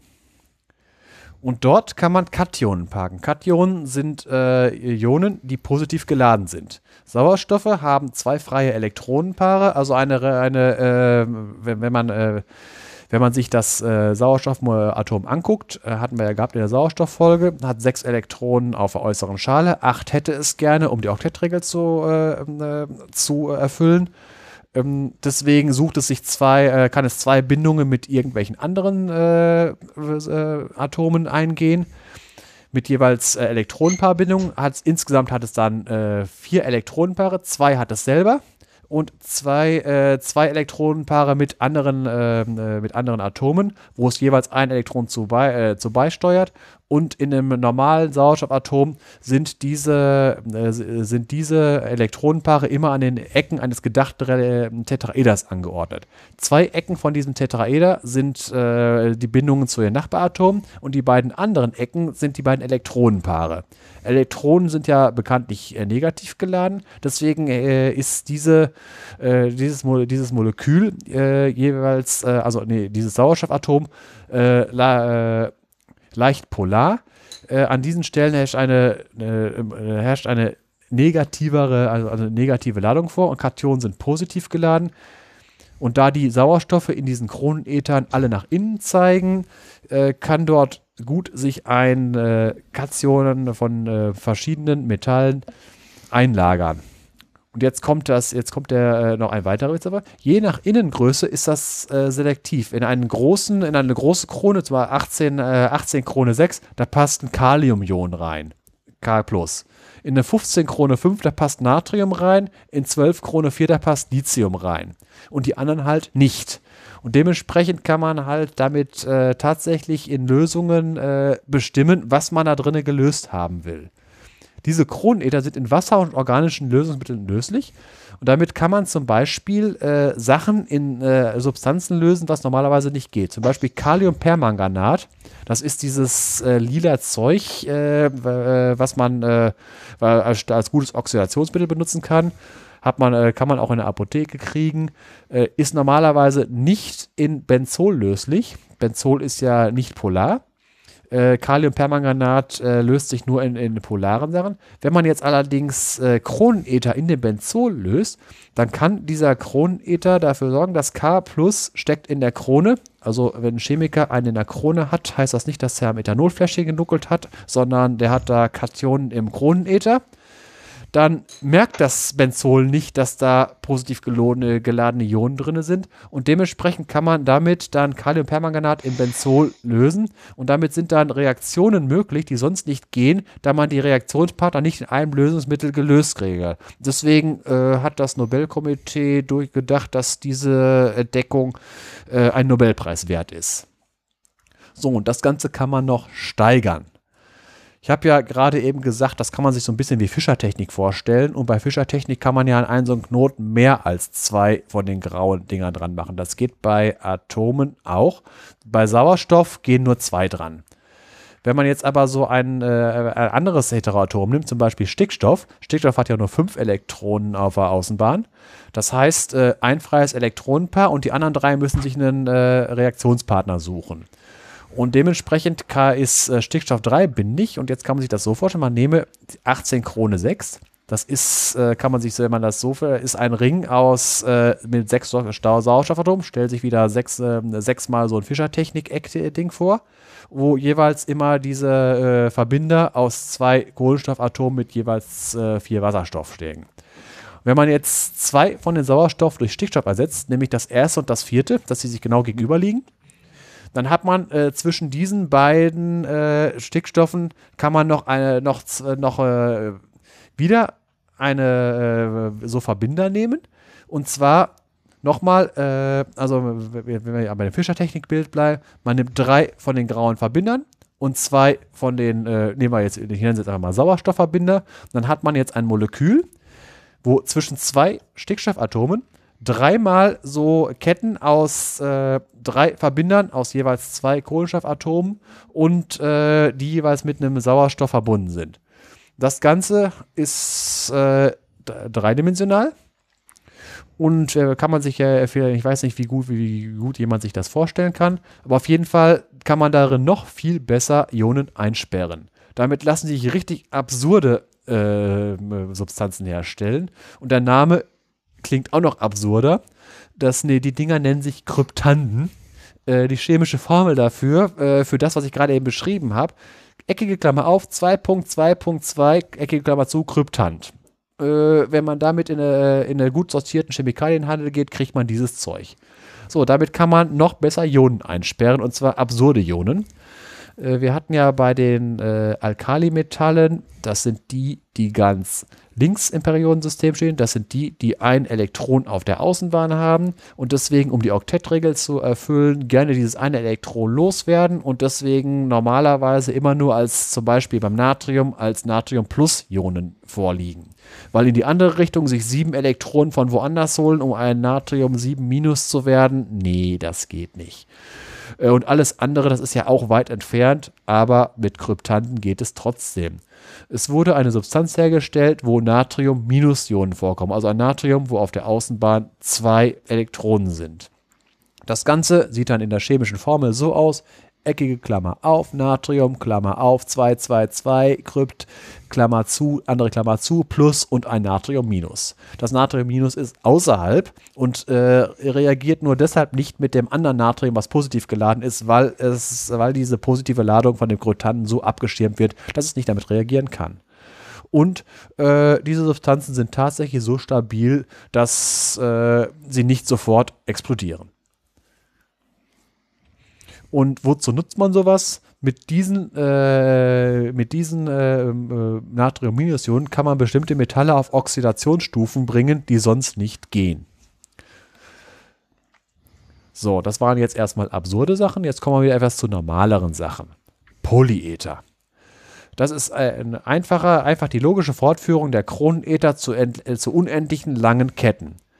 Also zum Beispiel, man nimmt wieder die, das, was wir gerade eben gehabt haben, diese CCO-Stücke, wieder das Fischertechnikbild, ein grauer Verbinder, eine, eine Ecke, hier ein Sauerstoff und davon nimmt man immer unendlich viele. Beziehungsweise halt so viele, wie man gerade, man kann die Ketten äh, kurz machen, man kann die Ketten lang machen und äh, je nachdem, wie lang man sie macht, haben die verschiedene Eigenschaften. Wie, wie stellt man das her? Äh, aus äh, sogenannten Ethylenoxid. Ist ein Dreierring aus dem, was wir eben hatten, CCO. Im Prinzip stellt euch vor, Fischertechnik, wo man mit dem den grauen Verbinder am sehr, an derselben Ecke festgemacht hat. Äh, das ist eine Substanz, die, eine, die relativ reaktiv ist, weil sie eine sehr große Ringspannung hat, weil normalerweise äh, sind die Winkel zwischen äh, an den Ecken, also wenn wo ein C ist, es ist ungefähr 109 Grad. Äh, die sind auf 60 Grad zusammengebunden. Also das, äh, man kann sich das Point richtig vorstellen, wenn der Ring aufgeht. Und äh, wenn man es jetzt mal von wegen mit äh, Nomenklatur, also Bezeichnung von Substanzen, dieses Ethylenoxid ist im Prinzip 3 Krone 1. aber äh, wird so nicht genannt. Äh, diese Polyether sind, im, sind jetzt eigentlich nicht so, äh, Polyether, das hört sich jetzt an wie äh, bei den Kunststoffen, Polyethylen und so weiter. Muss nicht unbedingt ein Plastik sein, wie man sich so vorstellt. Also da kann man eine Polyether-Tüte im Gegensatz zu einer Polyester-Tüte oder einer äh, Polyethylen-Tüte äh, muss nicht unbedingt sein, weil diese, äh, diese Polyether, die können je nach Kettenlänge normale Flüssigkeiten sein, können anfangen wie, eine, wie ein Gel, wie Zahnpasta bis zu einer festen Substanz. Jetzt machen wir nämlich mal was anderes weiter. Es gibt nämlich auch noch sogenannte Heteroether. Äh, Chemiker, äh, beim Chemiker ein Heteroatom ist ein, ein äh, anderes Atom als das, was normalerweise da wäre. Deswegen äh, haben wir ja gerade eben gehabt bei den äh, bei Kohlenstoffringen äh, bei den, bei die, die Ringförmige, dieses, was ich eben, wie habe ich es eben, was habe ich genannt? Tetrahydroforan ist ein Fünferring. Das, äh, wenn, äh, und ein, einer Vereins von diesen Kohlenstoff ist durch einen Sauerstoff, also das nennt man Heteroatom. Also was anderes, als was normalerweise da wäre. Und Heteroether, ein Ether ist halt, da gehört normalerweise ein O hin. Und bei den Heteroethern ist dort ein Schwefel. Das, äh, was, sind, äh, was sind das für Substanzen? Also was, äh, was für Eigenschaften haben die? Was Schwefelverbindungen gut können, stinken und giftig sein. Einfachste Substanz, Dimethylsulfid, ist eine Substanz, ein Schwefel und an beiden hängen zwei, an, an beiden Enden der, die Bindung, die der Schwefel ausbilden kann, hängt jeweils eine Methylgruppe dran. Riecht unangenehm, ist die häufigste Substanz, die von Lebewesen an die Luft abgegeben wird, ist ein Gas. Und äh, das ist der Grund, warum das Meer nach Meer riecht. Und äh, eine, äh, habe ich bei der Recherche schön gefunden, ein Zitat von Wikipedia. Äh, DMS, Abkürzung für Dimethylsäure, kommt auch im Vaginalsekret von Weible, vom Weibchen des Goldhamsters vor, wodurch männliche Hamster Spuren von DMS folgen. Diese Spur führt dann wahrscheinlich nach xhamster.com. Also ich weiß nicht, was sich die Leute bei der Benennung dieser Seite gedacht haben, aber ich weiß nicht, vielleicht haben die das ja auch gelesen. Und wo wir schon auf diesem Niveau sind, Stinkmorcheln, das ist dieser, äh, dieser Pilz, der den äh, schönen lateinischen Namen Phallus impudicus hat, stinken damit herum und locken Fliegen an. Jetzt kommt noch was, was äh, vom Vega, die Dosis macht das Gift. In Trüffeln, äh, ein sehr begehrter Speisepilz, kommt diese Substanz übrigens auch vor, allerdings äh, nicht in so hohen Mengen und noch mit anderen Sachen gemischt weitere, äh, eine weitere Sache von wegen stinken und giftig sein, äh, hat man sicher schon mal gehört. Senfgas ist der Trivialname für die Chemikalie bis 2-Chlorethylsulfid. Äh, Senfgas kennt man sicher noch, Erster Weltkrieg, Gaskrieg. Auch bekannt als Lost oder Gelbkreuz, ist ein Hautkampfstoff, der äh, für äh, entsetzliche äh, äh Verletzungen äh, und äh, es war, das war das Zeug, das war so gefürchtet, dass halt ein Kompaniechef, wenn ein Angriff damit stattgefunden hat, froh sein konnte, wenn danach noch 25 Prozent der Leute überhaupt einsatzfähig waren. Die Substanz sieht so aus, in der Mitte wieder das Schwefelatom und an jedem Schwefelatom hängt eine Ethylgruppe dran, also zwei Cs und am Ende davon jeweils ein Chlor. Äh, wenn man Gift herstellen will, ist Chlor auch immer eine gute Wahl. Es gibt aber auch äh, von diesen Thioethern etwas lebensfreundlichere Substanzen, um nicht zu sagen, äh, ohne diese ist Leben so nicht möglich. Eine von den, äh, von den Prote Protein proteinogenen ähm, Aminosäuren, die 20 Stück, die wir haben, ist Methionin. Äh, die hat, also was äh, eine Aminosäure heißt Aminosäure, weil sie eine Aminosäure und eine, eine Aminogruppe und eine Säuregruppe hat. Die sind äh, bei dieser, wie sich's gehört, für eine normale Aminosäure jeweils an äh, zwei verschiedenen äh, C-Atomen. Also man hat eine, eine äh, Säuregruppe, COOH, dann daran ein C-Atom, wo die Aminogruppe dran hängt, NH2. Dann kommt eine Ethylgruppe, also zwei C-Atome bis zum Schwefel und da, an dem Schwefel hängt nochmal eine, mit, äh, eine Methylgruppe dran. Das ist halt eine ganz normale Aminosäure. Also es gibt nicht nur schlimme Substanzen mit Schwefel. Und jetzt kommt noch was Bizarres zum Schluss, wo wir noch äh, bei den Kronenethern waren, äh, wo die Etherchemie die Nanotechnologie trifft. Stichwort molekulare Maschinen. Äh, ich werde da einfach nur mal zwei von vorstellen. Äh, es gibt so ein äh, molekulares Pendel. Also ein Pendel zeichnet sich ja dadurch aus, dass es zwischen zwei, äh, zwischen zwei Positionen hin und her pendelt. Und das geht auch chemisch. Und zwar, indem man halt zwei Moleküle nimmt, die nicht miteinander verbunden sind, also kovalent mit Elektronenverbindungen, sondern aber die hängen äh, aneinander, dass sie nicht voneinander weg können, ist es im Prinzip ein Ring, der auf äh, einem Draht hängt und an dem Draht ist am, am Ende jeweils ein Stopper, damit der Ring nicht vom Draht runterläuft. Und der Witz dabei ist, äh, auf dem Draht sind zwei Positionen, wo dieses Molekül als, als Ring drumherum nennt man übrigens Rotaxan. Äh, Rotaxane sind chemische Substanzen, die halt äh, an ein anderes Molekül gebunden sind, allerdings nicht chemisch, äh, sondern sich darum bewegen können, rotieren können. Äh, hier haben sie zum Beispiel eine Substanz genommen mit sechs Benzolringen, wo äh, äh, zwei davon sind Benzolringe. Die anderen vier haben jeweils ein sogenanntes Heteraatom, ein Stickstoff, der positiv geladen ist. Und da, äh, das muss natürlich noch mit negativen Ionen ausgeglichen werden, aber für das Molekül spielt das jetzt keine Rolle. Das, äh, diese sechs Benzolringe sind jeweils verbunden mit, äh, zwei sind direkt jeweils verbunden und äh, zu, äh, vier, äh, vier von den Verbindungen ist noch ein zusätzliches C-Atom dazwischen. Das ganze Ding bildet einen Ring und der sitzt im Prinzip auf einem Draht aus Polyether, genau wie eben in den Kronenethern zwei Cs, ein O, zwei Cs, ein O. Die Stopper, damit es hinten nicht runterläuft, ist äh, im Prinzip ein Silan also äh, Silane hat, äh, Silizium kann, äh, ist auch vierbindig wie Kohlenstoff, kann prinzipiell äh, die gleichen Verbindungen äh, bilden wie, wie äh, hatten wir in der Siliziumfolge gehabt bei den Silanen. Die sind aber nicht chemisch so stabil. Ähm, der Witz hierbei ist, am Ende der jeweiligen Kette hängt über eine Ether-Bindung, also ein C, ein O, aber an der Seite hängt jetzt kein C, sondern ein Silizium und an dem Silizium hängen drei äh, größere Gruppen dran, die ja aus auf jeweils einem äh, C-Atom, wo jeweils noch zwei Methylgruppen dranhängen. Sperrige Dinger. Dadurch kann dieser große Se äh, Sechserring aus sechs Benzolringen nicht nach hinten äh, rüberlaufen. Und die Kette besteht jetzt halt aus Polyether und äh, zwei Benzolringen. Und dieses, äh, dieser große Ring, dieses Rotaxan, pendelt zwischen diesen beiden Benzolringen immer hin und her, kann aber nicht das Molekül verlassen. Jetzt eine sehr bizarre Substanz, molekularer Schalter. Muss man sich so vorstellen. Äh, wir haben ja gerade eben die Kronenether gehabt. Äh, diese Ringe aus äh, diesen äh, Gruppen mit zwei Cs, einem O und davon mehrere. Hier ist dann entweder fünf oder sechs Stück.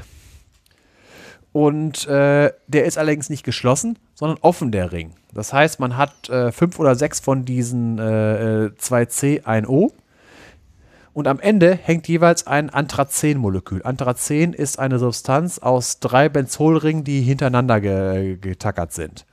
Und der mittlere von den Ringen ist jeweils mit diesem, äh, mit diesem e Polyether verbunden. Der Witz bei der Sache ist jetzt, dieses Molekül, wenn es, äh, wenn Licht drauf scheint von der, von der richtigen Wellenlänge, dann äh, schnappt dieser, diese Kette aus Polyether, wird zu einem Ring wie in, wie in so einem Kronenether, also bildet de facto einen Kronenether und die beiden Anthrazen-Moleküle, jeweils drei Benzolringe übereinander, die äh, liegen direkt übereinander wie zwei Spielkarten und der mittlere Ring von jedem Anthrazen verschmilzt mit dem vom anderen, sodass effektiv von den sechs Ringen, jedes Anthrazen hat drei Ringe, bleiben jeweils vier übrig und die, äh, also die jeweils endständigen und der mittlere, der verschmilzt mit dem anderen und dadurch, weil an dem mittleren Ring ja dieser der Polyether hängt, ist der Ring vom Kronenether geschlossen. Und jetzt haben wir ja gerade gesagt, im Kronenether kann man positive Ionen gefangen nehmen. Und wenn dieser Ring geöffnet ist, ist es nicht mehr gefangen genommen. Das heißt, man kann Licht an, äh, das Ion wird freigesetzt, Licht aus, äh, das Ion wird wieder eingefangen ist als molekularer Schalter, dass man halt von außen bewirken kann, äh, ob man äh, das jetzt freisetzt oder nicht. Finde ich, ist eine wahnsinnig äh, bizarre, interessante Verwendung, äh, was man alles machen kann. Äh, von wegen molekulare, molekulare Maschinen, mit, die, äh, mit diesen Arten kann man, sind auch tatsächlich schon Logikgatter gebaut worden die Geschwindigkeit reicht nicht an normale Logikgatter ran, aber es geht einfach nur um das Prinzip, was möglich ist und es ist deutlich kleiner als das, was man heutzutage so auf äh, Wafer äh, mit, äh, mit äh, Licht drauf machen kann. Das läuft, wo sind wir bei 14 Nanometer oder so? Das geht hier, glaube ich, noch kleiner. Das war jetzt zum Thema Äther als chemische Substanzen. Jetzt habe ich ja gerade eben gesagt, äh, zum Thema Äther in den Ätherblasen, äh, das ist, es gibt ja noch ein anderes äh, Konzept äh, von wegen Äther. Als Konzept in der Physik zu Zeiten, äh, bevor die Relativitätstheorie entdeckt wurde, um halt die Ausbreitung des Lichtes zu erklären, bevor man den Welle-Teilchendualismus der Photonen erkannte. Weil früher hat man halt, also man hat, äh, das war, wir reden jetzt von 19. Jahrhundert, äh, Lichtgeschwindigkeit wurde schon gemessen, sehr schnell. Äh, man hatte Experimente gemacht, die äh, da nahelegten, dass das Licht eine Welle sein muss. Und bis daher muss so eine Welle, muss irgendeine äh, eine Welle etwas, was schwingt.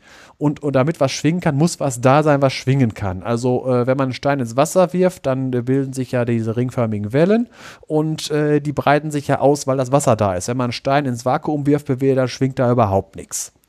Deswegen ist man davon ausgegangen, irgendwas muss da ja schwingen, wenn der Licht eine Welle sein soll. Und jetzt kam halt die Anforderung an diese Substanz. Erstmal, sie muss halt den Lichtwellen als Medium zum Schwingen dienen, darf aber normaler Materie keinen Widerstand entgegensetzen. Da, wo da, die wildesten Theorien gab es davon, aber irgendwer ist dann mal auf die Idee gekommen, äh, wenn es dieses Medium gibt, äh, dann äh, muss man ja auch, äh, dann müsste ja die Lichtgeschwindigkeit vielleicht schwacken, weil zum, man hat gedacht von wegen, die Erde, die bewegt sich ja um die Sonne. Und einmal im Jahr rum, das heißt nach einem halben Jahr bewegt sie sich ja genau in die entgegengesetzte Richtung mit der, äh, mit, mit der äh, doppelten Geschwindigkeit von der Umlaufgeschwindigkeit. Das ist ja, die Erde läuft ja mit 30 Kilometer pro Sekunde um die Sonne rum. Und äh, wenn man das halt, äh, wenn, wenn sie halt, äh, wenn es ange wenn es jetzt einen Äther gäbe, und der äh, irgendwie und irgendwie die äh, das Universum darin, also die alle Objekte im Universum da drin sind und die, dieser Äther absolut wäre, dann müsste, da man das ja messen können, dass halt im Juni die Erde sich in die eine Richtung bewegt und im Dezember im Prinzip genau entgegengesetzt. Bei 30 Kilometer pro Sekunde müsste das einen Unterschied in eine Richtung von 60 Kilometern pro Sekunde geben. Also hat man dazu ein Experiment gebaut, das berühmte Michelson-Morley-Experiment das im Prinzip darauf beruhte, dass man halt äh, man hat eine kreuzförmige Anordnung äh, für, mit, äh, für, für die, von äh, aus äh, Spiegeln und äh, halbdurchlässigen Spiegeln gemacht. Und der Trick war halt, dass man, äh, man hatte ja schon die Sache mit, den, mit der Wellennatur erkannt, auch die Sache mit der Interferenz und sowas. Und äh, hat in der Mitte, äh, also Kreuze, hat man den Strahl mit einem halbdurchlässigen Spiegel geteilt und äh, der eine ging 90 Grad versetzt, äh, der Strahl, die andere Hälfte des Strahls ging weiter geradeaus und äh, irgendwann das wurde am Ende äh, der, der jeweiligen Bahn wieder zurückreflektiert, wurde dann wieder vereinigt und dann konnte man halt einen, einen Geschwindigkeitsunterschied, also wenn, wenn es einen Geschwindigkeitsunterschied gegeben hätte, hätte man per Interferenz äh, den feststellen können. Man hat tatsächlich was gemessen, äh, aber man ist nur auf 5 bis 8 Kilometer pro Sekunde statt mit 60, statt auf 60 gekommen. Diese Art des Experiments wurde auch mehr, mehrfach wiederholt und so weiter. Man hat halt keine Relativbewegung des Äthers gefunden. Äh, damit war dann, äh, das war halt so ähm, Ende des 19. Jahrhunderts und Anfang des 20. Jahrhunderts hat ja, äh, hat dann irgendwann ja Einstein die Sache mit der Relativitätstheorie entdeckt, wobei äh, er hat es im Prinzip zusammengefasst, weil die auf dem richtigen Weg waren schon viele. Das würde jetzt den Rahmen dieses Podcasts sprengen, das alles zu erklären. Aber äh, es wurde dann halt irgend, äh, widerlegt. Aber die Sache mit dem Äther ist als Begriff noch übrig geblieben, wenn man halt von Funkwellen in den Äther jagen, da kommt das her, weil halt Funkwellen sind ja auch Lichtwellen, äh, ist ja also Bewegung von Photonen, nur halt mit einer größeren Wellenlänge. Und da kommt halt der Begriff her, dass man irgendwas in den Äther jagt mit per Funk.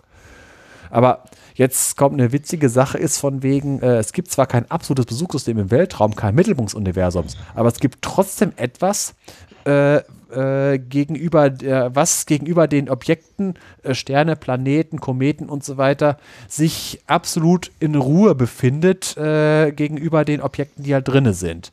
Das ist der, die kosmische Mikrowellen-Hintergrundstrahlung. Das ist das im Prinzip, kann man sagen, das Echo vom Urknall äh, in, in Lichtform.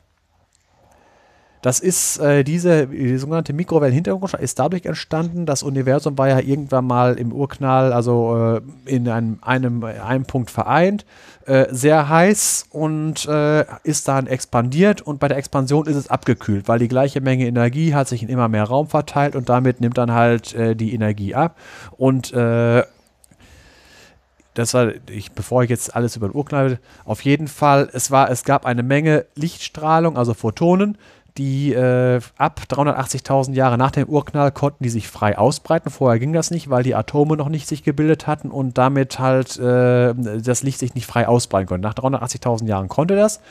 Das war Temperatur, ich glaube 3000 Grad, das, das wäre dann da. Und seitdem hat sich das Universum ausgedehnt und äh, damit, äh, das, ist, das ist halt wieder ein sehr großes Thema.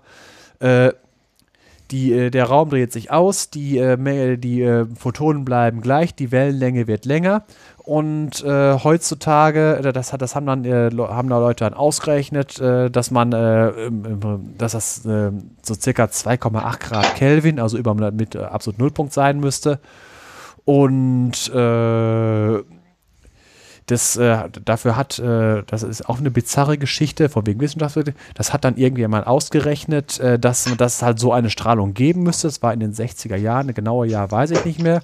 Und man hat danach gesucht nach dieser Strahlung äh, man hat gesucht, man hat nichts gefunden, aber 50 Kilometer entfernt, ich glaube Princeton war das, da gab es äh, von der Firma Bell Laboratories, das ist hier äh, amerikanische Telefongesellschaft, dort gab es die äh, Angestellten Penzias und Wilson, die wollten für, ähm, äh, die wollten eine, die haben eine, eine Radioantenne gebaut, ich, ich, weiß nicht mal wofür sie haben, auf jeden Fall haben die äh, gemerkt, als sie das Ding gebaut haben, dass da immer so ein Rauschen war und haben da irgendwie ein Jahr lang dran rumgefummelt, Fehlersuche, von wegen, was rauscht da? Irgendwie haben jedes einzelne Bauteil ausgetauscht und äh, auf Fehler überprüft, haben am Ende dann noch, sind reingeklettert, haben gemerkt, dass da Taubendreck drin war, haben das weggemacht, haben, da, haben die Antennen in alle Richtungen gedreht, egal wohin und immer rauschte das Ding und rauschte das Ding. Und irgendwann ist man, äh, ist dann äh, doch mal Kommunikation zustande gekommen und sie haben festgestellt, dass äh, in Princeton Listen, wo sie, wo sie halt danach gesucht haben, dass die beiden das gefunden haben aus Versehen. Und dadurch, dass sie halt die alle Fehlerquellen ausgetauscht haben, haben sie effektiv wissenschaftliche Arbeit gemacht, äh, äh, ohne es zu wissen. Dass, äh, also wirklich, äh, sie konnten es äh, beweisen, dass es das ist und dafür gab es dann nachher noch einen Nobelpreis. Nobelpreis für Taubendreck wegmachen. Das hätte ich auch mal gerne. So, und was ist jetzt von wegen, warum das, äh, äh, warum das äh, im Prinzip eine eine absolute äh, Sache. Sie, sie ist isotrop, sie kommt äh, aus allen Richtungen des Weltraums gleichmäßig. Egal, wo man, äh, haben, haben die ja festgestellt auch, aus allen Richtungen gleich, aber nicht äh, hundertprozentig gleich. Die Erde, die ja äh, um die Sonne kreist, die Sonne ist Bestandteil der Milchstraße und die Milchstraße hat eine Eigenbewegung relativ zum Raum, die sich ungefähr 370 Kilometer zur Hintergrundstrahlung äh, bewegt. Das kann man, das kann man ja per, äh, hier die, per Doppler-Effekt, also äh, per Rotverschiebung und Blauverschiebung messen. In eine Richtung ist die gesamte Hintergrundstrahlung äh, blau verschoben, in die andere Richtung genau andere rot verschoben. Blauverschiebung tritt halt auf, wenn man halt sich äh, einer Lichtquelle entgegenbewegt, dann wird die Wellenlänge verkürzt, weil die Lichtgeschwindigkeit ist ja konstant und damit konnte man da tatsächlich messen, dass sich die, äh, die, so die Milchstraße relativ zum Mikrowellenhintergrund mit 370 Kilometer pro Sekunde bewegt. Und äh, das hört sich jetzt wieder ein bisschen absurd an, weil man hat ja wieder von wegen, äh, man, es wird ja gesagt, äh, von wegen, je weiter man weg ist, also wenn man hier äh, Galaxien beobachtet, die Millionen, Milliarden von Lichtjahren entfernt sind, je weiter sie entfernt sind, desto schneller bewegen sie sich. Gibt es eine Konstante zu, nennt sich Hubble-Konstante.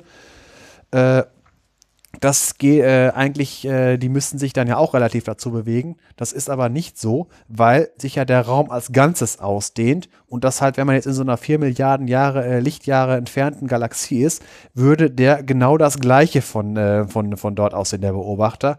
Und deswegen ist das kein äh, Paradox. Und jetzt noch so eine äh, Sache von wegen Bewegung relativ zum Mikrowellenhintergrund. Das ist auch ein Problem, wenn jetzt Science-Fiction-Autoren meinen, wir bauen jetzt mal ein Raumschiff. Wir haben jetzt nicht einen Warp-Antrieb wie Enterprise, sondern wir müssen einfach nur Gas geben und äh, die einzige Chance, die wir haben, ist, einen möglichst hohen Anteil der Lichtgeschwindigkeit zu erreichen, um vorwärts zu kommen. Damit kommt man tatsächlich vorwärts. Man kommt sogar mit einem, wenn man angenommen hätte, ein Raumschiff, der konstant mit einem G äh, beschleunigen könnte, also äh, dann würde man nach, äh, nach einem, äh, nach irgendwie ein, zwei zwei Jahren sehr nah an die Lichtgeschwindigkeit rankommen. Äh, man würde äh, tatsächlich selbst zu einem, äh, zu einem 30, äh, 40 Lichtjahre entfernten Stern würde man deutlich schneller ankommen durch die, durch die Zeitdilatation. Von der Erde würde das nicht anders aussehen. Also wenn von uns aus das Raumschiff losfliegt, würde das würde er trotzdem, wenn das 40 Lichtjahre entfernt ist und der mit äh, fast in Lichtgeschwindigkeit fliegt, würde er trotzdem 40 Jahre äh, brauchen. Allerdings im Raumschiff kommt einem das kürzer vor. Hört sich jetzt schön an. Damit kann man viele Probleme der äh, Science-Fiction-Raumfahrt lösen, dass man endlich auch irgendwann ankommt. Aber es kommt ein nächstes Problem vor die Sache mit der Blauverschiebung wird dann extrem, weil äh, es kommt einem dann nicht mehr äh, die, die Mikrowellenstrahlung von, äh, von 2,8 Kelvin entgegen, sondern es kommt einem, wenn man sich der Lichtgeschwindigkeit annähert, harte Gammastrahlung von äh, äh, entgegen. Und das stellt ein großes Problem für das Überleben der Besatzung dar. Das heißt, man muss starke Strahlenschilde nach vorne haben. Heißt entweder Blei, Blei ist schwer, schwer in Raumschiffen will man nicht haben oder man muss andere Sachen dafür machen. Es ist also technologisch sehr aufwendig. Science Fiction ist schwierig, Raumschiffe bauen ist schwierig. Und damit schließe ich das jetzt erstmal ab. Puh. Ja, das war eine Menge Stoff.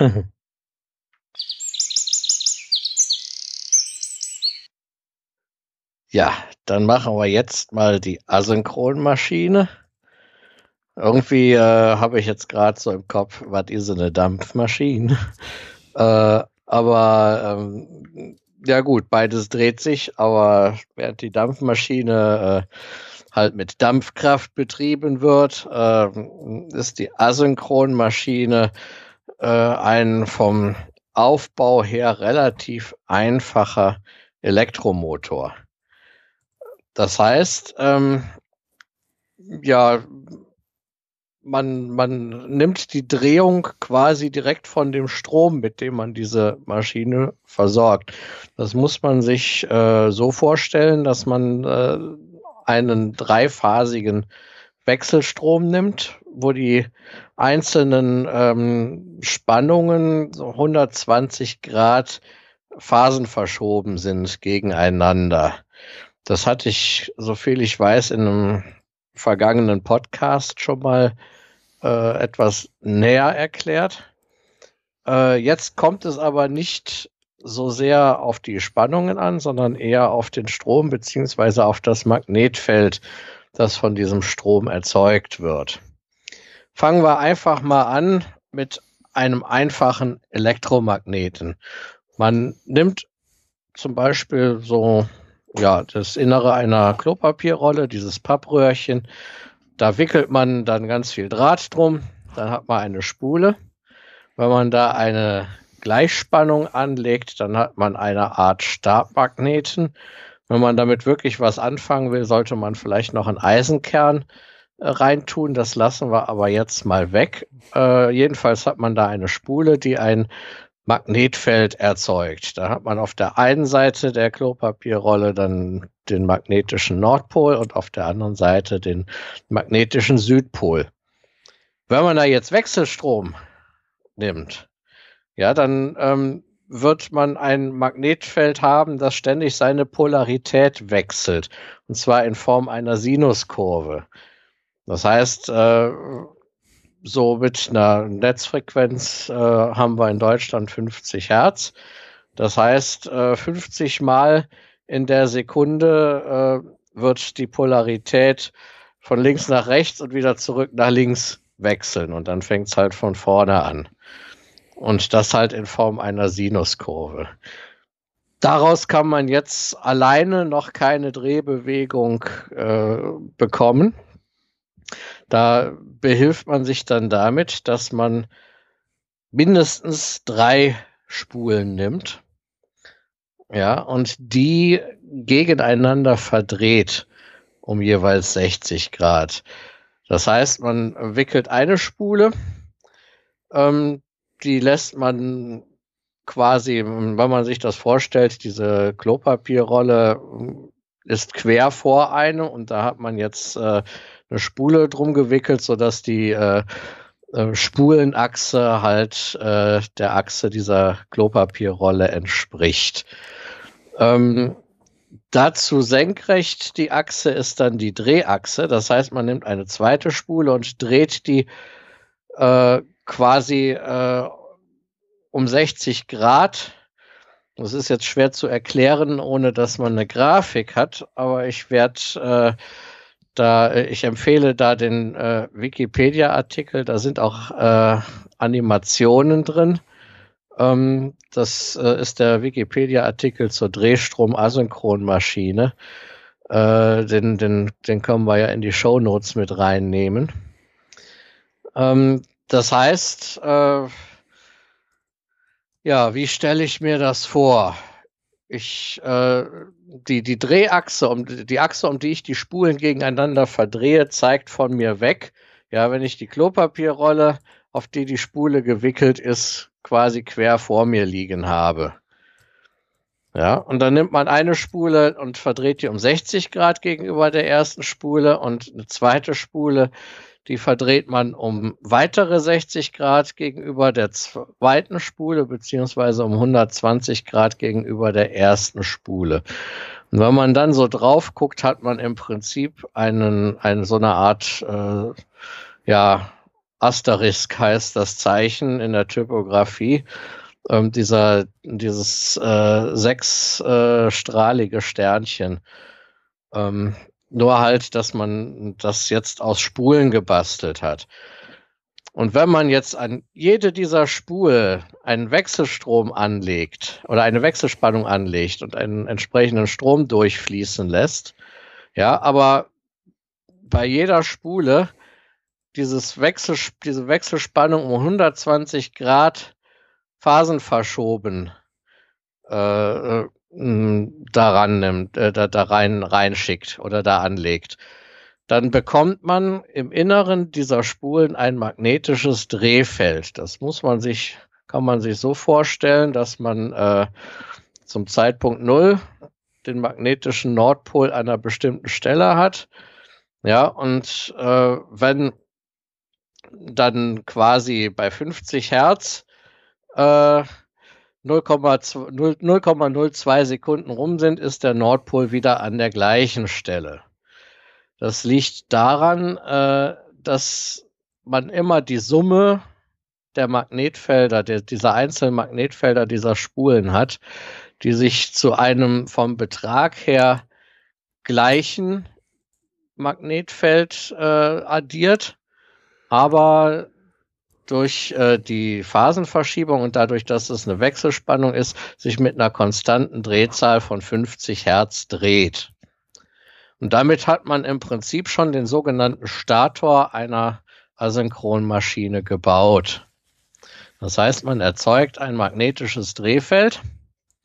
Jetzt braucht man nur noch etwas, womit man dieses Drehfeld, äh, was man mit diesem Drehfeld antreiben kann. Also da packt man dann den sogenannten Läufer rein. Der Läufer sieht aus wie ein kleiner Käfig, ja, wo äh, die Stangen entlang der Drehachse angeordnet sind. In der Realität äh, sind diese Stangen ein bisschen schräg zur Drehachse angeordnet. Das hat bestimmte Gründe. Ähm, damit umgeht man einige Probleme, vor allem beim Anlaufen des Motors. Äh, der kann nämlich, äh, wenn, wenn der in einer falschen Resonanz ist, kann der auch bei einer sehr niedrigen Drehzahl hängen bleiben beim Anlauf. Und das vermeidet man, indem man diese Käfigstäbe schräg, ein bisschen schräg zur Drehachse äh, anordnet. Aber der Einfachkeit halber nehmen wir mal an, dass die Käfigstäbe parallel zur Drehachse sind. Und in diese Stäbe wird jetzt dadurch, dass wir ein veränderliches Magnetfeld haben, wird jetzt ein Strom induziert, der dann seinerseits wieder ein Magnetfeld produziert, äh, das 90 Grad Phasen verschoben ist zu dem äh, ursprünglichen, zu dem Statormagnetfeld äh, und äh, dafür sorgt, dass dieser Käfigläufer sich mitdreht, quasi, ja, durch die magnetische Wechselwirkung. Also nein, die, die, die, äh, die, die Stäbe am Läufer, die sind äh, nicht gewickelt, sondern das sind wirklich Stäbe. Ja. Ähm, und in diese wird halt durch das veränderliche Magnetfeld ein Strom induziert. Äh, dieser Zusammenhang zwischen Strom, Magnetfeld und äh, mechanischer Bewegung, der folgt einer rechten Handregel. Das kann man am einfachsten sehen in einem Experiment, wo man einfach äh, äh, einen Leiter senkrecht zu einem Magnetfeld anbringt ja, möglichst äh, freischwingend aufgehängt, ja, in so einen Hufeisenmagneten zum Beispiel reinhängt. Und sobald man da einen Strom durchschickt, wird sich dieser Leiter äh, senkrecht sowohl zur Stromrichtung als auch zur Magnetfeldrichtung ähm, wird der sich äh, wird der ausgelenkt. Ja, das heißt, in dem Fall hat man äh, ein statisches Magnetfeld, einen statischen Strom äh, und äh, eine Auslenkung, eine Bewegung dann in eine Richtung, die senkrecht auf beiden steht.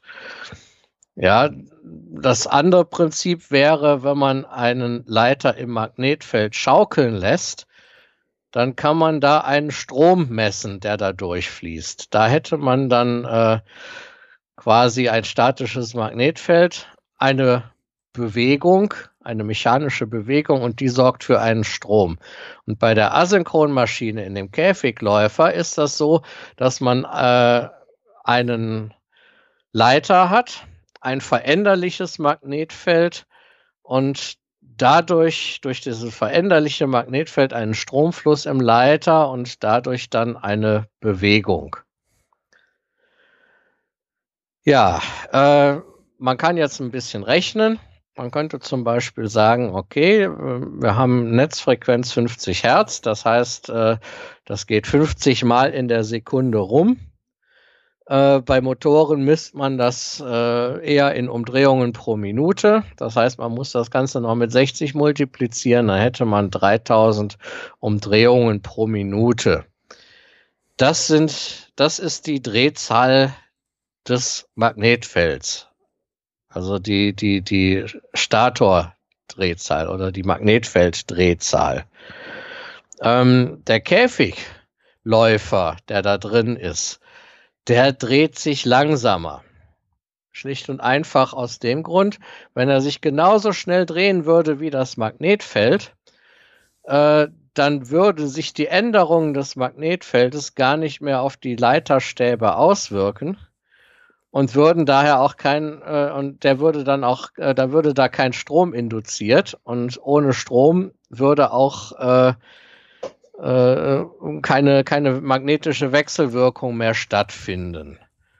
Ja, das heißt der Fall ähm, das ist genau der Grenzfall zwischen äh, Motor- und Generatorbetrieb. Den Generatorbetrieb lassen wir weg.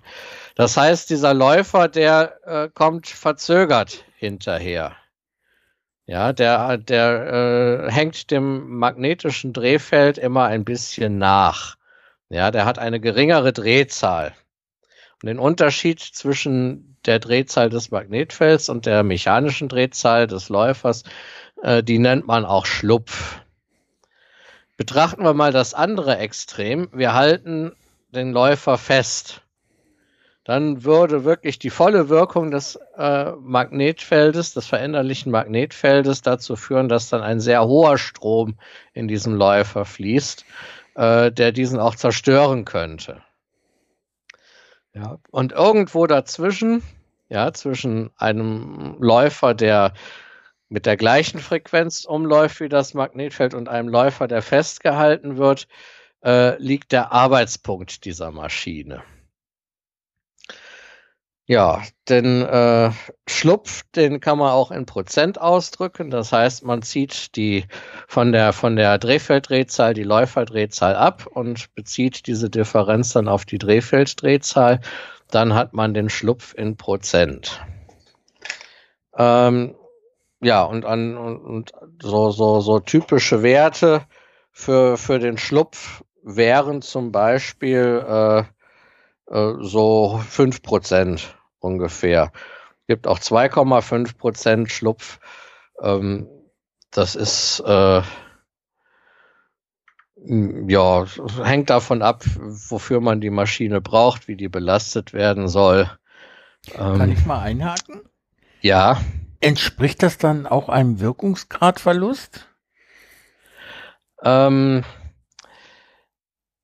einem Wirkungsgradverlust. Äh, wenn man sich die Kurve mal anguckt äh, äh, von, von äh, Drehzahl und Drehmoment, äh, das sieht ziemlich wild aus. Da hat man äh, im Prinzip ein Sattelmoment und ein Kippmoment. Das Sattelmoment ist so, so, ein, so ein lokales Minimum, das nahe der Drehzahl 0 ist.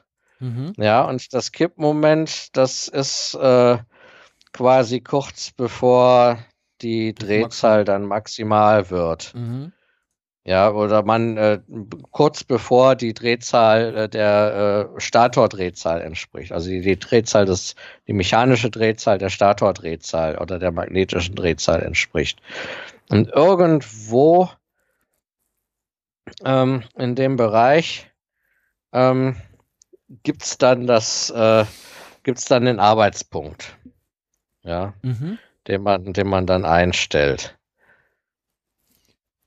Ja, das Anzug, man hat, ja, man, man hat, also man hat im Prinzip äh, äh, markante Punkte, nämlich äh, einmal das Anzugsmoment, das ist äh, mit das Drehmoment, das vorherrscht, wenn dieser Motor gestartet wird, also wenn die Drehzahl ja. noch null ist, dann kommt kurz danach das Sattelmoment. Ja, bis dahin äh, fällt die äh, Drehmoment, Drehzahl, Ken äh, Kennlinie, also Drehmoment bezogen auf Drehzahl fällt die Kennlinie ab. Und dann ab dem Sattelmoment beginnt sie zu steigen bis zum Kippmoment. Und nach dem Kippmoment kommt dann das Nennmoment. Ja, da hat der Motor die sogenannte Nenndrehzahl und die Nennleistung. Das ist die Ja, die, die liegt im Prinzip in dem Bereich zwischen dem Kippmoment und dem äh, äh, und der Drehzahl, wo das äh, Moment dann auf Null gehen würde, weil sich dann der äh, der, der, der, der Läufer mit der gleichen Drehzahl bewegen würde, rein theoretisch wie das Magnetfeld. Mhm. Ja. Und in dem Bereich fällt die Kennlinie sehr stark ab, ähm, ist aber äh, relativ linear. Ja, das heißt und Wirkungsgrad, Prinzip, bitte? Mhm. Nee, nee, mach der mal. Wirkungsgrad, der Wirkungsgrad wäre dann quasi, wenn man jetzt den Wirkungsgrad optimieren will, wäre es quasi, äh, äh, wenn man jetzt für äh, bezogen auf die elektrische Leistung, die man reinsteckt, äh, die, die maximale äh, mechanische Leistung rausbekommt. Mhm. Und, und da wollte ich halt, also das war meine ursprüngliche Frage, wissen, ob der Schlupf was daran ändert. Aber das scheint er ja nicht zu machen. Nur den Punkt, ab dem man den optimalen Wirkungsgrad erreicht, den kann es verschieben. Ja, der Schlupf, der, der, der hängt halt von vielen Sachen ab. Der hängt davon ab, wie man den Motor belastet. Ja, je mehr man den Motor belastet, desto größer wird der Schlupf. Mhm. Ja. Ähm, und äh, ja, wenn der Motor still, wenn, wenn, wenn man den Motor dann halt so belastet, dass der äh, dass der äh, Rotor oder der, der, der, Käf der Läufer stillsteht, ja, und gar nicht mehr weiterkommt, dann hat man maximalen Schlupf, aber auch den, den maximalen Strom. Damit könnte man die Maschine dann zerstören. Mhm. Letzten Endes, weil der Strom, der durch diese Stäbe von dem Käfigläufer fließt, dann viel zu groß wäre. Mhm. Ja. Eine zweite und, Frage habe ich noch. Ja. Wie klein kann man solche Maschinen bauen? Da habe ich jetzt noch, das, das ist eine lustige Frage, da habe ich jetzt noch nicht dran gedacht, dass das jemand mal fragen könnte. Ähm, also die kann man schon so relativ klein, was weiß ich, wir haben jetzt äh, in dem Labor haben wir äh, eine kleine Asynchronmaschine, die ist äh, etwa zwei Fäuste groß. Mhm. So als, als Größenordnung. Ja, man hat äh, jetzt in, in Waschmaschinen hat man größere Motoren. Äh, die sind etwa so groß wie so, ja, wie so, so, so eine 5-Liter-Partydose Bier. Ja. ja, vielleicht ein bisschen kleiner noch. Ja, also das, das hängt auch von den, äh, äh, von den Anwendungsbereichen ab. Ich kann mir vorstellen, dass ein Aufzugmotor vielleicht noch ein bisschen größer ist. Mhm. Ja. Ähm, ich habe eben erwähnt, dass äh, wenn man diesen äh, Läufer festhält, äh, der Strom maximal wird. Und daraus resultiert auch äh, ein gewisses Problem. Äh, wenn der Motor stillsteht, aber halt schon irgendwie eine Last dranhängt und man will den anlaufen lassen, dann ah ja. erzeugt das einen sehr hohen Anlaufstrom. Äh, da kann man sich aber äh, behelfen. Da muss man wieder, muss ich jetzt wieder zurück zum, zum Drehstrom kommen. Man hat äh, drei Phasen, die gegeneinander um 120 Grad verschoben sind. Also Phase stellt man sich, muss man sich vorstellen, als eine Leitung, äh, auf der halt eine Wechselspannung äh, gegen Erde liegt. Ja, das heißt, da gehen drei Leitungen zu dem Motor hin, letztendlich. Mhm. Ja, und äh, die haben alle die gleichen, die gleiche Spannung ähm, vom Effektivwert her, auch die gleiche Frequenz. Aber die Kurven sind halt um 120 Grad jeweils gegeneinander Phasen verschoben. Und äh, das kann man folgendermaßen, das kann man auf zwei Arten kann man diese Spannung nutzen. Ja, man kann entweder sagen, ich nehme die Spannung eines Leiters äh, gegen Erde, dann hat man 230 Volt. Ja, oder man sagt, ich nehme die Spannung zwischen zwei Leitern dann hat man, äh, hat man 400 Volt ungefähr. Ja, dadurch, dass sich die Sinuskurven dann jeweils entsprechend addieren. ja.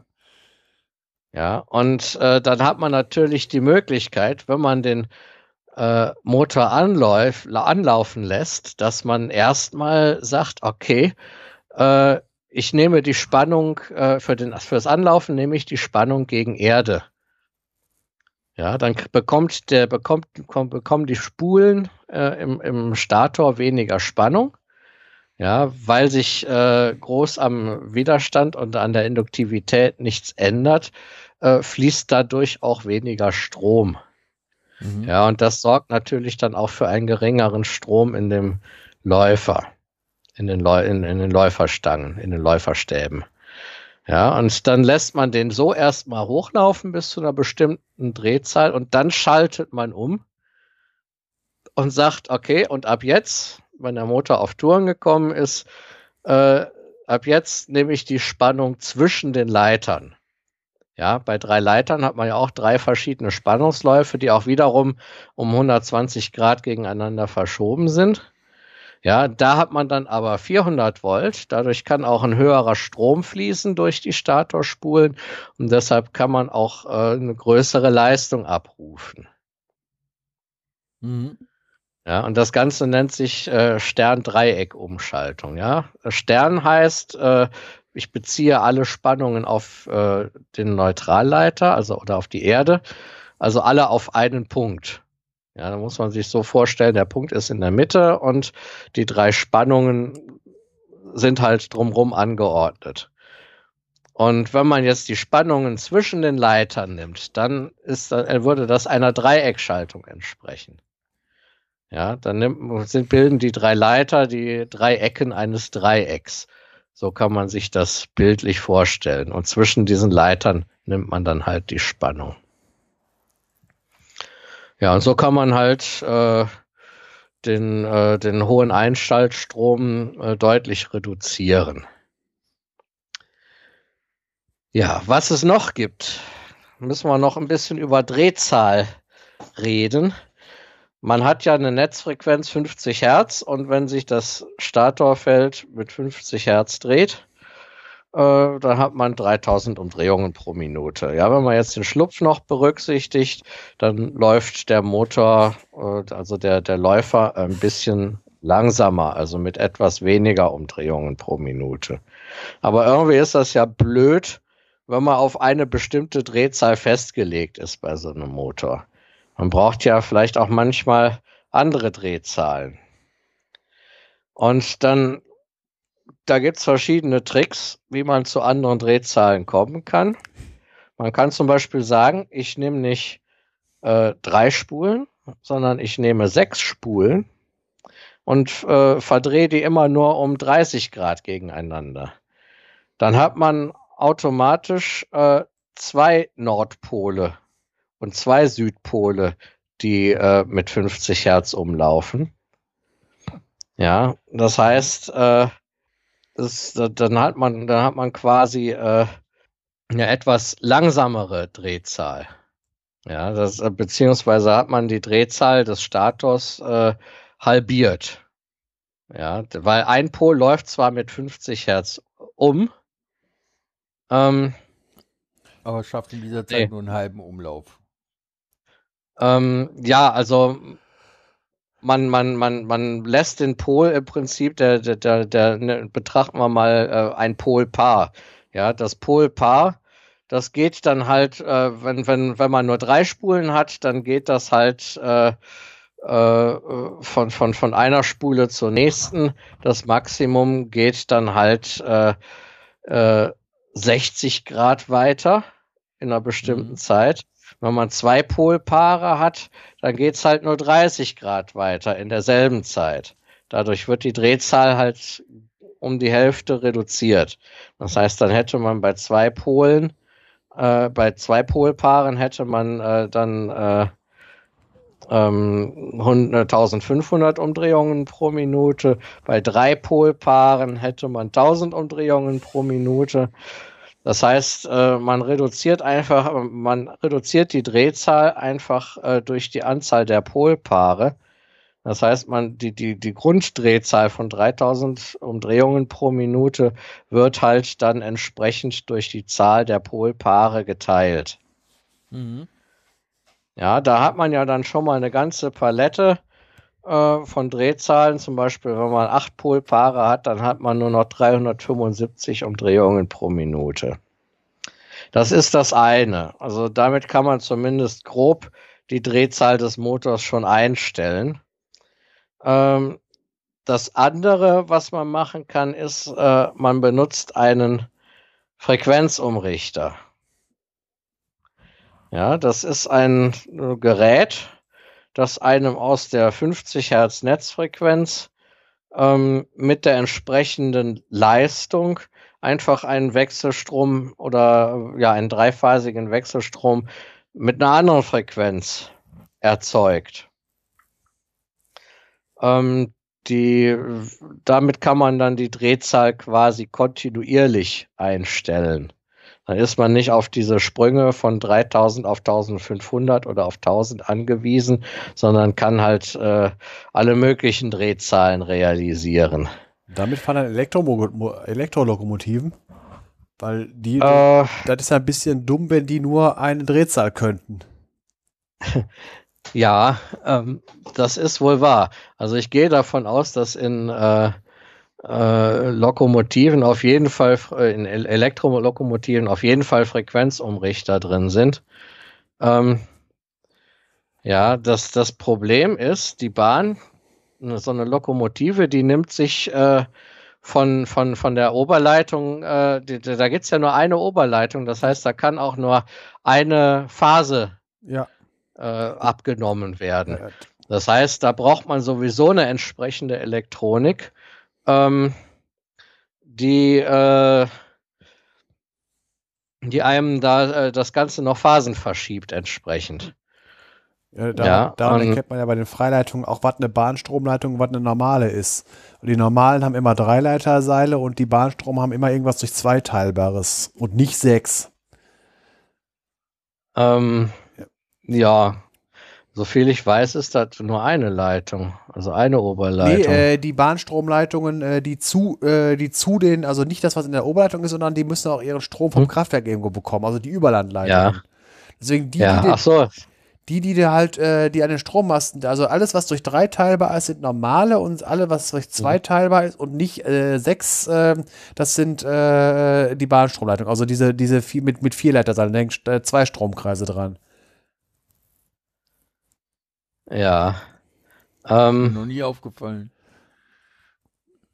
Nee, ist, äh, ja. ist äh. einfach zu unterscheiden. Äh, es äh, gibt halt, äh, wenn, wenn, du mal guckst, die, die normalen Überlandleitungen, da hängen immer durch dreiteilbare dran oder halt äh, durch zweiteilbare. Wenn du was richtig Exotisches sehen wirst, dann hast du mal eine HGÜ mit nur einem Leiterseil, das geht auch, da ist die Rückleitung durch die Erde. Aber die normalen, die du so siehst, sind äh, durch dreiteilbare oder durch, äh, durch zweiteilbare. Ja, aber bei den durch dreiteilbaren würde die Rückleitung ja auch über die Erde gehen. Nee, das sind doch die drei Phasen vom äh, Wechselstrom. Vom das, sind die, das sind die drei Phasen, ja. ja. Aber das, äh, das wird, das ist Potenzial, was auf Erde bezogen ist. Das heißt, die Rückleitung geht über die Erde. Ja, gut, das, äh, das mag sein, ja. Aber auf jeden Fall halt ja. der, der normale Haushaltsstrom, also das ist auch äh, von wegen die, äh, die großen über, die, die kleinen Dinger sind ja auch drei. Das sind ja auch mit, mit, mit drei Stück. Also hier die, äh, die, die an den Holzmasten. Und, und jetzt, ähm, jetzt, jetzt, geht mir aber auch ein Licht auf von wegen, weil die anderen, weil die, die, wenn wenn wenn es noch Außen, äh, Außenleitungen sind, also hier im, äh, in, in Städten, meistens ja unter der Erde, aber wenn sie noch oben am Dach sind, sind ja meistens immer vier Stück dran. Da sind wahrscheinlich drei und äh, da in, in, innerorts will man nicht über der Erde zurückgehen. Äh, eigentlich äh, läuft das immer über die Erde. Ja, äh, weil, weil die ähm, innerorts ja immer mit vier sind. Sind die das? Musst du mal auf die Decke ja, das, gucken? Das, das, kommt, das kommt ein bisschen drauf an, wie der Neutral, ob der Neutralleiter mitgeführt wird oder nicht. Der Neutralleiter heißt halt Neutralleiter, weil wenn man diese äh, Phasen symmetrisch belastet, dann addieren sich die Einzelspannungen zu null im Neutralleiter. Das heißt, da fließt gar nichts zurück. Ja, klar. Ja, äh, es ist halt nur, von der nur, nur bei asymmetrischer Belastung braucht man halt eine Rückleitung. Ja. Aber es gibt ja auch noch die, den PE, die Schutzerde, ja, die ja. Potenzial, der, der, hängt an der Potentialausgangsschiene. Und ob da jetzt vier Leiter am Haus dran sind oder nur drei, ich glaube, das hängt davon ab, müsste ich aber nochmal verifizieren. Ich glaube, das hängt davon ab, ob man äh, äh, zu, zu, an, an welcher Stelle man Neutralleiter und äh, Schutzleiter trennt. Ja, das äh, ist einfach nur die Beobachtung halt von wegen die ganz großen Gittermasten, also die ganz großen, äh, die sind mal, äh, immer in, in äh, immer drei Stück, also drei, sechs, neun, mhm. irgendwie sowas hängt da dran. Oder ja. halt äh, dem, für die Bahn gibt es zwei oder vier, meistens vier. Äh, und halt die, die innerorts lang gehen, falls sie nicht unter der Erde verbuddelt sind, die gehen immer zu viert. Aha. Da muss ich mal drauf achten, ob da wirklich vier dran sind. Ja, ähm, bei der Bahn, bei dem Bahnstrom gibt es aber noch eine weitere Besonderheit. Äh, der hat in der Regel nur äh, äh, 16 zwei Drittel Hertz. Ja, das kommt auch noch aufs Land an, also in Deutschland, ja. ja. In Deutschland, ja. Ja, ähm, das ist also ist das so? deutlich.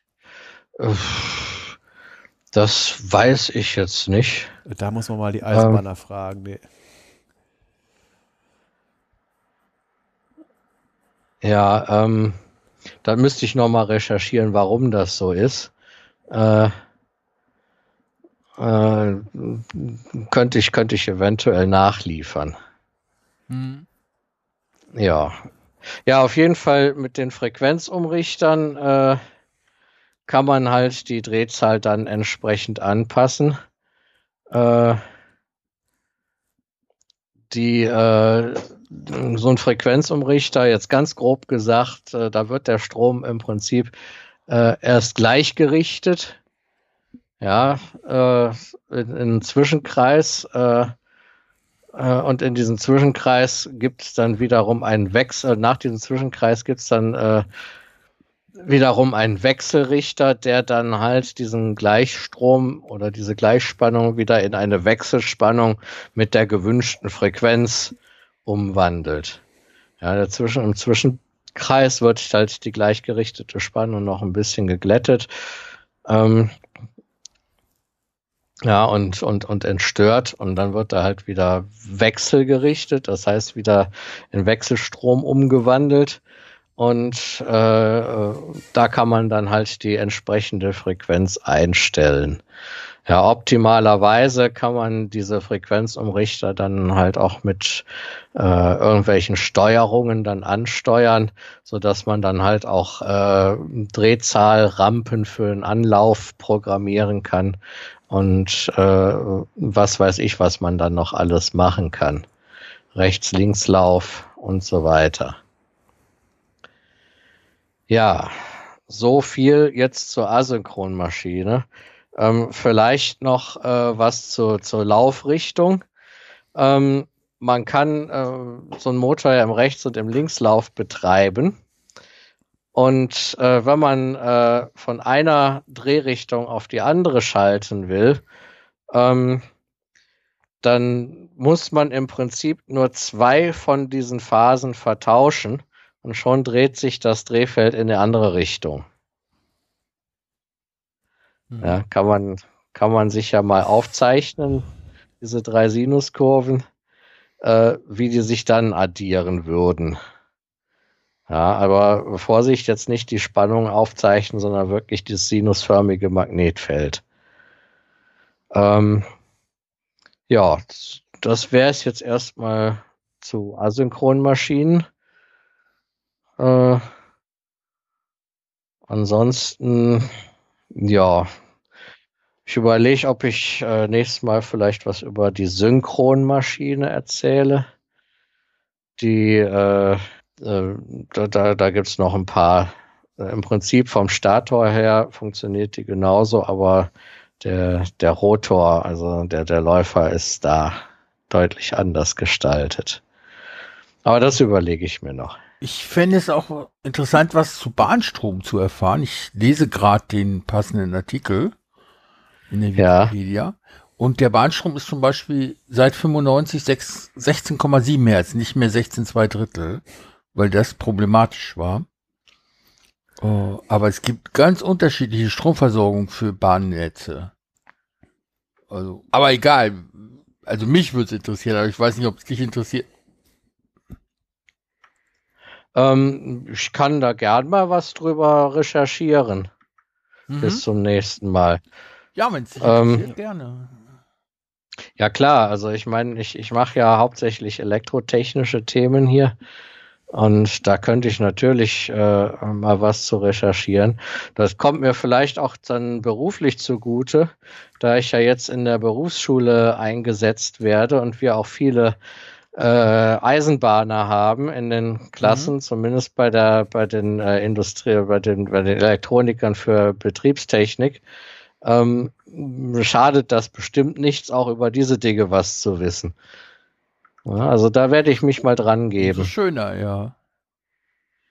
Klasse. Hm. Freue ich mich drauf. Ja, sind sonst noch Fragen die ich vielleicht klären könnte. Also ich kann jedem nur, der sich dafür interessiert, gebe ich den ganz heißen Tipp, äh, sich mal äh, auch im Internet die Animationen zu, zu dieser asynchronen Maschine anzugucken, äh, weil ich finde, äh, das ist oft so, dass Animationen nochmal äh, eine zusätzliche äh, Dimension des Verstehens erzeugen. Ja, bestimmt. ja, im Gegensatz so. zum gesprochenen Wort.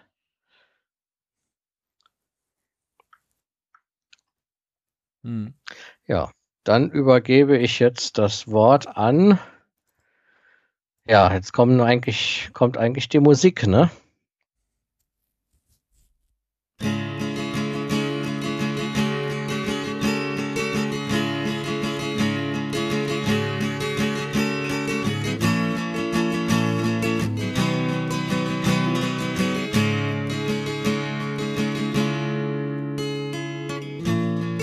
Why can't we fall into a dream? Why can't we reach the moon, sliding up every beam? You ask me, are you just pretending? We've only just begun. Will it now be ending?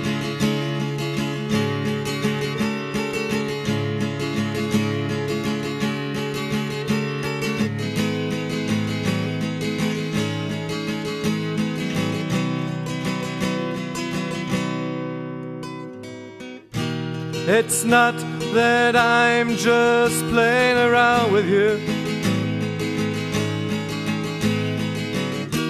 For sure, I love you. Yes, I do. But oh, the shadows of the past you see. I gave too much love, never coming back to me. The scars still hurt me. The scars still hurt me. I need time to get by, but you are the one you can help me to spread my wings and fly. No, my heart can't be restless forever. No, my heart can't be restless forever.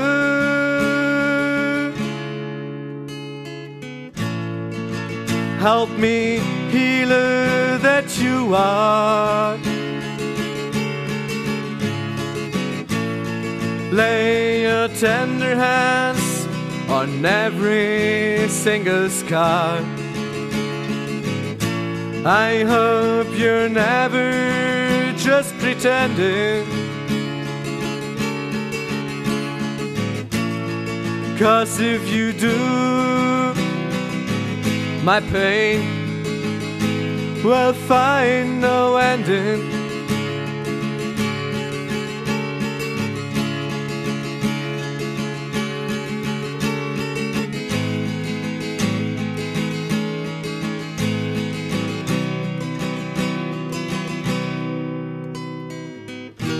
I tell you, don't you play around with me. Show that you love me and I'll be free. No games of jealousy and no kiss and run. Hold on to the love that's just begun. The scars still hurt me. The scars still hurt me. I need time to get by. But you are the one you can help me to spread my wings and fly. No, my heart can't be restless forever. No, my heart can't be restless forever. No, my heart can't be restless forever.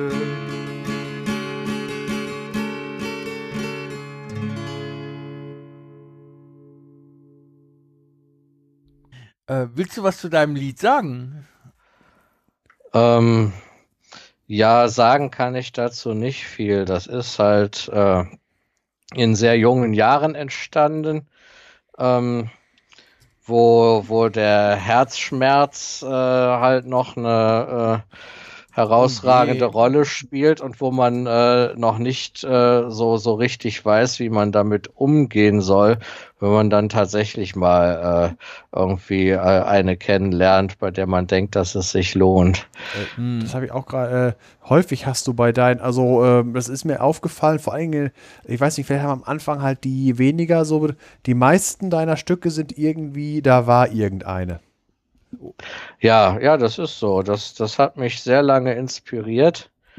Ähm, so, so, so, so, so die Sachen, die mich in der letzten Zeit inspiriert haben, äh, was auch äh, größtenteils überhaupt nichts mehr mit Frauen zu tun hat, die sind halt alle noch nicht aufgenommen. Ja. ja, gut. Äh, sagen wir es mal so, wenn man sich die, ich- mache es extra in Klammern Popmusik anguckt, äh, was halt so im normalen Radio läuft, äh, da geht halt ein großer Anteil der Prozente von wegen, worüber gesungen wird, ist Beziehung. Mit sich Ja. finden, mit sich finden, mit äh, Zusammensein und mit Auseinandergehen. Das ist so äh, ein großer Ja. Themenkomplex bei der Musik. Genau. Und da bin ich so in den letzten Jahren ein bisschen von weg oder sogar relativ deutlich von weg, aber äh, das ist halt alles nicht aufgenommen worden bisher. Das heißt, wenn demnächst die neuen Aufnahmen im Kasten sind, werden wir äh, einen Schwenk der Themen haben. Ja, doch, das kann durchaus sein. Ja, aber mehr kann man zu dem Lied jetzt auch nicht sagen. Äh, das ist einfach, äh, ja, ein Liedchen. Dann lasse ich mich mal von der fältigen Version überraschen. Ja. Ja, dann würde ich sagen, besprechen wir jetzt mal die Alben. Oder beziehungsweise den einen Song. Ja, bei mir ist es nur ein Song, kein Album. Okay, dann sage ich was. Ja, Ja, jetzt sind wir bei der Musik angelangt und ich habe heute das Vergnügen oder die Pflicht, beides, äh, euch das einzige Musikstück dieses Podcasts vorzustellen, weil die beiden anderen aus technischen Gründen nicht gespielt werden konnten. Es handelt sich um das Stück No Mercy in der akustischen Version von Niels Lofgren. Nicht viele werden den Titel kennen, noch weniger werden wahrscheinlich den Gitarristen, den Musiker kennen. Nils Lofgren ist inzwischen schon recht alt. Äh, ich weiß sein Geburtsdatum nicht, aber eigentlich wollte ich euch auch nur ein Stück vorstellen. Und zwar in zwei Versionen, einmal in der akustischen und einmal in der Bandversion. Die beiden Versionen zwischen den Aufführungen liegen Jahrzehnte, sind von der akustischen Wirkung her völlig unterschiedlich, aber ich empfehle trotzdem beide zu hören. Mir gefällt die akustische deutlich besser, deswegen habe ich sie auch an den Anfang gestellt. Das Stück handelt von einem Boxkampf.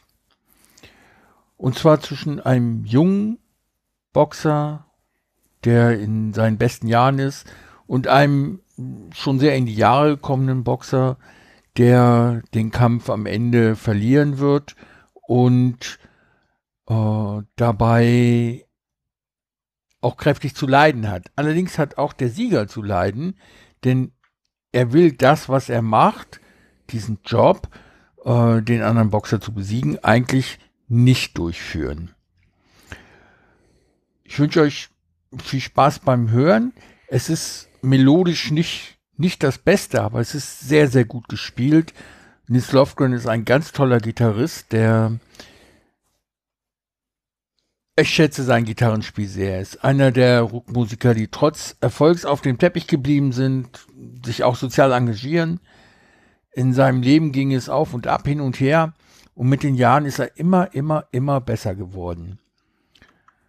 Das haben wir gemeinsam und deswegen höre ich ihn auch gerne. Ich habe No Mercy ausgewählt, weil ich eine besondere Geschichte damit verbinden kann und die möchte ich auch erzählen.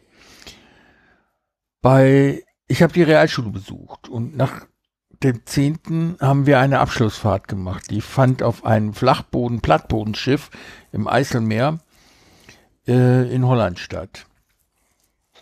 Wir waren etwa 60 Jungs und Mädchen auf dem in dem Boot und haben so Tagesausflüge gemacht, aber nachts immer irgendwo angelegt. Wir hatten auf dem Schiff etliche Kästen Bier gestapelt und bei einem Halt hat, haben wir früh morgens bemerkt, dass ein paar Jungs, Einheimische, uns mehrere Kästen Bier klauen wollten. Wir sind dann rausgegangen, es entwickelte sich eine Prügelei und der Kapitän des äh, Schiffes hat dann diesen Song No Mercy in, in der Bandversion allerdings No Mercy von Nils Lofgren abgespielt und das hat sich sehr prägend ausgewirkt. Zum einen, weil es wirklich zu der Schlägerei passte. Zum anderen hat es dreimal hintereinander gespielt. So lange hat der Spaß nämlich gedauert. Und äh, zum dritten, wir haben am Ende gewonnen und deswegen habe ich auch eine ziemlich positive Erinnerung daran. Zwei Flaschen Bier haben wir verloren, aber der Rest war okay.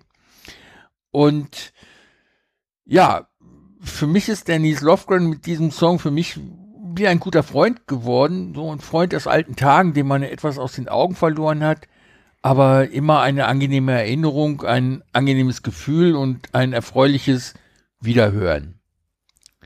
In diesem Sinne möchte ich mich von euch verabschieden bis zur nächsten Ausgabe. Ich hoffe auf Kommentare. Ich hoffe auf Anmerkungen und ich hoffe, ihr habt viel Spaß damit. Ach so, was ich ganz vergessen habe, bei dem Song handelt es sich natürlich um einen Song um über Muhammad Ali in seinen jungen Jahren. Tschüss, das war's, bis zum nächsten Mal. Ja, ich habe mir den Song auch angehört. Äh, allerdings nur in der Akustikversion, weil der Link zu der Bandversion nicht funktioniert hat. Oh. Äh, mhm. Ich finde das sehr schön, was er da macht. Äh, also die gerade diese Version nur mit der einen Gitarre, mhm. äh, wo er sich selber begleitet und äh, das da kommt irgendwie recht viel rüber. Finde ich ja, auch. Muhammad Ali, gut, Muhammad Ali ist jetzt nicht unbedingt äh, eine Persönlichkeit, mit der ich mich jetzt viel auseinandergesetzt hätte. Äh, ja, aber äh, ich kann mir schon vorstellen, dass der für den einen oder anderen Menschen auch inspirierend ist, beziehungsweise war. Ja, unbedingt als erster Schwarzer, der richtig Erfolg hat gehabt hat gegen ja. Weiße. Ne? Ja, das auf jeden Fall. Ja, ich danke euch. Das ja. war anstrengend und gut und ja. spannend. Hm. Ich wollte auch noch ja, was sagen. Sven, willst du noch was sagen? Ja, natürlich. Sven, du hast genug gesagt. Gute Nacht. Nee, nee, nee, nee. Äh, aber ich habe dazu noch nichts gehört. Außerdem muss ich gleich noch das Rätsel auflösen. So. Ja, äh, stimmt.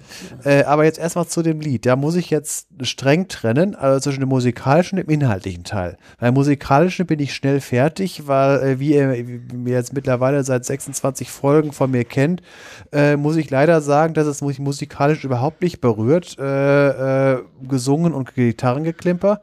Aber jetzt zu der Sache mit dem Inhalt. Äh, deswegen, ich habe es äh, mit Text verstehen beim Singen zum Beispiel, aber der, der Text gibt es ja auch in gelesener Form. Das, ich habe mir das mal ange, äh, das angeguckt und äh, auch beim Lesen habe ich schon gesagt, oh weia, das ist äh, äh so von wegen auch ein, es geht nicht nur um den Kampf gegen irgendjemand anderen, sondern Kampf gegen sich selber, so von wegen, um das Ziel zu erreichen, muss man etwas tun, was man eigentlich gar nicht will, aber das ist, äh, es geht nicht anders. Und äh, ist, ist im Prinzip sehr schwer und dass es halt im Prinzip dann halt ein, äh, ein Sieg ist, der aber nicht gut schmeckt, aber ähm, es geht halt um Boxen, äh, da gibt es halt aufs Maul und äh, ist, ist eine schwierige, schwierige Situation. Aber vor allen Dingen halt, äh, äh ich finde es halt äh, immer schwierig, wenn man irgendwie, um etwas zu tun, etwas tun muss, was man gar nicht tun will. Um etwas zu erreichen. Ja. Mhm. Ja, es drücken ja die letzten beiden Zeilen richtig gut aus. I hung this title but now it don't seem right. I fight back tears while I destroy his life. Also, das ist schon ja. sehr bezeichnend. Ja, aber gerade dieses äh, was tun müssen, was man eigentlich gar nicht tun will, um Erfolg zu haben. Das ist ja auch bei den professionellen Musikern oft äh, eine Sache, die, mit der die sich beschäftigen und auseinandersetzen müssen. Ne? Ja. Das, was hat der Detlef erzählt? So von wegen, bei Chris Rea war das ja so. Das, ja, das, was, das, das, was man so alles kennt, äh, die, da sind ja tolle Sachen bei, aber ja. eigentlich wollte er ja richtigen Blues machen, hat das dann irgendwie ja. Prinzip, hat halt seinen Vertrag erfüllt, hat damit ja. so viel Knete gemacht, dass er sein eigenes Label gründen konnte und wer, der, wer, wer die Musik bezahlt, bestimmt was gespielt und danach hat er dann seinen Blues gemacht. Ja, der hat ja dann, der, als der dann einmal von der Leine war, da hat er ja quasi ein, ein riesiges Blueswerk äh, quasi durchkomponiert. Ja. Äh, mhm. das sind mehrere CDs in der Box und die hat er innerhalb kürzester Zeit hat er diese Songs ähm, rausgebracht. Ich habe die, die Box auch da. Ich bin bisher nicht dazu gekommen, mir die mal komplett anzuhören. Äh, das ist, das ist der Wahnsinn was er dann auf seine alten Tage und vor allem nach einem überlebten Bauchspeicheldrüsenkrebs noch alles gemacht hat bisher. Ne? Und ich, ich meine, er lebt ja auch immer noch. Boah, es ist ja selten, dass man das überlebt, ne? Ja, ja, gerade bei Bauchspeicheldrüse, ne? Ja. Ich habe mal äh, beim Trampen, ich trempe, oder habe früher viel getrampt, bin ich in einem Wohnmobil mitgefahren. Und da drin war ein Pärchen, ein Volksmusikpärchen. Ich kannte Aha. die nicht, weder deren Musik noch ähm, die als Person, die machen halt so richtig bayerische Volksmusik, ne? Mit äh, Stampftakt ja. und so, ganz fürchterlich. Machen die Volksmusik oder volkstümliche Musik? Also da unterscheide ich so ein bisschen. Volkstümliche also volkstümliche Musik. Musik ist für mich halt äh, diese, diese Schlagerwelt, äh, genau, so, wo es, so mittlerweile äh, nur noch nur noch Humta Humta gibt. Genau. Ähm, und äh, Volksmusik, das ist für mich wirklich das äh, Volkslied gut, wie es überliefert ist und wie das auch teilweise von einigen Musikern noch äh, gespielt wird. Nee, das, das war es nicht. Also volkstümliche Musik, Volks, ja, äh, ja äh, das, was so in Fernsehshows gespielt wird. Ähm, ja. Und als ich zu denen zustieg, äh, lief da gerade ACDC bei denen. Und ich habe sie auf die Diskrepanz auf dem Wohnwagen stand drauf, wer die sind. Ne? Ich hatte die an der ja. Tankstelle angesprochen und äh, ja, kannst gerne mitfahren. Waren etwa 150 Kilometer, die ich noch nach Nürnberg mitfahren konnte. Und äh, da sagten die zu mir, wir hören unsere eigene Musik eigentlich nie. ja, aber ich glaube, das ist normal. Mhm. Ich, ich meine, seine eigene Musik hört man eigentlich nur, um sie kritisch zu betrachten. Äh, oder während man sie halt spielt, zur Entspannung. Ja, aber ja. wenn du das Zeug spielst und dann in, in Wohnmobil steigst nach dem Konzert und ACDC reinwerfen musst, um dich zu erholen, dann, ja. dann ist das schon bezeichnend. Also. Ja. ja, man braucht das Geld, so in der Art. Ja. Gut, aber und sagen wir es mal so, wenn es bezahlt wird, das ist es ja, wenn man damit sein Geld machen kann, ja gut. Äh, ich, das macht's nicht gut. Ja, gut, äh, man ist Junge, braucht das Geld. Mhm. Ja, oder okay, man braucht das Geld halt, um im Verborgenen äh, das machen zu können, wo man, worauf man wirklich Lust hat. Ne? ACDC Coverband. Genau. Oh. Ich fühle mich alt und müde, meine Lieben. Ja, da muss ich jetzt noch ein paar Schuss Artillerie abgeben. Ja, und dann ist Feierabend. Genau. Gut, wir hatten also gerade eben, ja, habe ich ja noch was über ein Rätsel mit dem Danebenschießen bei der Artillerie erzählt. Und jetzt muss ich mal eben auflösen, warum wer wohin geschossen hat. Also, nach der Mittagspause ist Wind aufgekommen und es weht von links. Und es hat jemand nach links daneben geschossen und jemand nach rechts daneben geschossen. So, und die Antworten. Also, wenn der, links von, äh, wenn der links von Wind kommt. Wenn der Wind von links kommt, die Kanone hat in Richtung rechts daneben geschossen, äh, der Raketenwerfer nach links. Liegt jetzt daran die Begründung, also eine Raketen, äh, ein, äh, äh ein Artillerieschuss mit einem, mit einem normalen Geschoss kann man im Prinzip vergleichen mit dem Abstoß vom Tor beim Fußball mit Seitenwind. Einen kräftigen Tritt, der Ball fliegt und dann äh, wird vom Wind äh, abgetrieben, wenn Wind da ist und da kann man durchaus mal ins Seiten ausschießen. Da müsste das äh, Kanonengeschoss dann aber Äh, Moment mal, nee, wenn es von links kommt, fliegt es nach rechts. Ja, ist richtig. Ja, genau. Und die, äh, und die Rakete fliegt nach links, weil äh, eine Rakete wird nicht wie ein Ball geschossen, sondern eine Rakete verlässt den Werfer erstmal langsam, kommt in den Wind. Der Wind drückt es erstmal wie das Geschoss auch erstmal nach rechts rüber. Aber eine Rakete ist vorne spitz und hat hinten ein Leitwerk, auch wenn das sich nachher erst entfaltet. Aber so, äh, der Wind weht, der, weht die Rakete erstmal zur Seite, bis äh, die Rakete äh, die gleiche Wind Windgeschwindigkeit hat, seitlich wie der Wind, dann, dann wirkt keine Kraft mehr raus. Aber in der kurzen Zeit, dadurch, dass die Rakete vorne spitz und hinten das Leitwerk hat, wird sie gedreht. Und zwar mit der Spitze in den Wind. Und eine Rakete hat halt die Eigenschaft, dass die halt erst, wenn sie den Raketenwerfer verlassen hat, so richtig schnell wird, weil sie ja so ein paar Sekunden lang brennt. Und das heißt, sie ist erst gedreht worden, ein bisschen nach rechts zur Seite versetzt worden, aber fliegt danach in Richtung links weg. Und wir haben ja davon geredet, dass das eine ungelenkte Rakete ist, die einfach abgeschossen und nachher nicht, nicht wieder korrigiert wird. Deswegen geht sie auf der linken Seite daneben. Und jetzt kommt die Zusatzfrage. Wer hat weitergeschossen? Das ist ein, etwas schwieriger zu beantworten, aber es war auf jeden Fall die Kanone. Jetzt müssen wir wieder mal zum Fußball gehen. Äh, wenn man eine Ecke direkt reinmachen will, dann muss man den Ball anschnibbeln. Stichwort Magnus-Effekt. Äh, das funktioniert so, äh, wenn, äh, wenn äh, sich irgend, äh, wenn sich Luft an an einer Oberfläche vorbei und sich schneller bewegt, dann wird der Druck niedriger. Konzept, äh, also äh, Auftrieb beim Flugzeug. Wenn man eine Tragfläche sich von der Seite anguckt, unten gerade, oben gebogen, die Luft. Oder beim Segel. Ja, klar. Äh, da ist das Ganze nur 90 Grad gedreht. Mhm. Also äh, der Luftdruck äh, oberhalb der Tragfläche ist geringer, weil sich die Luft äh, auf der, von, von der Vorderkante des Flügels bis zur Hinterkante muss sich obenrum weiter bewegen, muss sich also schneller bewegen. Deswegen ist ein Luftdruck unten höherer Druck, oben niedriger Druck, das Flugzeug steigt nach oben. Jetzt bei der äh, bei der Ecke, die man direkt reinmacht, der Ball wird so angeschnibbelt, wenn man von oben auf den Fußballplatz guckt und man, äh, man steht in der Ecke, dass wenn der, der äh, Schütze, der schießen will, hat das Tor zu seiner rechten und zu seiner linken Seite ist, der, ist die Seitenauslinie. Äh, dann muss er den Ball so schießen, dass es erstmal äh, diagonal in die Mitte des Platzes und dann Richtung Tor sich dreht. Das heißt, in Richtung Tor muss, der, äh, Ball, muss sich die Luft schneller wegbewegen. Das heißt, der Ball muss von oben geguckt sich gegen den Uhrzeigersinn drehen. So, und jetzt haben wir, jetzt habe ich ja gesagt, das Ding ist weitergeflogen der, äh, als normal. Das heißt, das Geschoss wurde äh, angehoben gegenüber der Flugbahn von vorher. Das heißt, oben rum, oberhalb des Geschosses musste die Luft schneller bewegt haben, eine kurze Zeit lang als unten.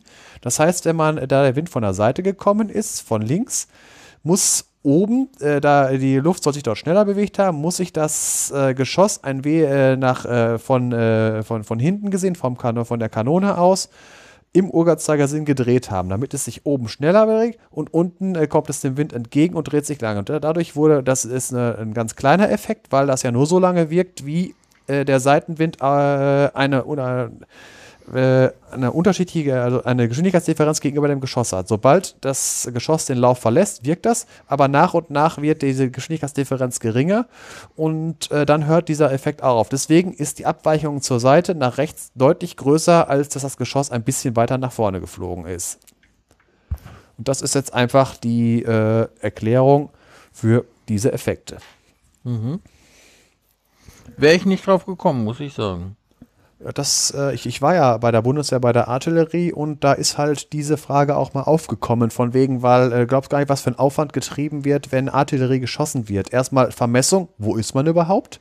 Mhm. Äh, und dann halt äh, von wegen, äh, ein, ein äh, Artillerieschütze fragt immer nach dem Wetter.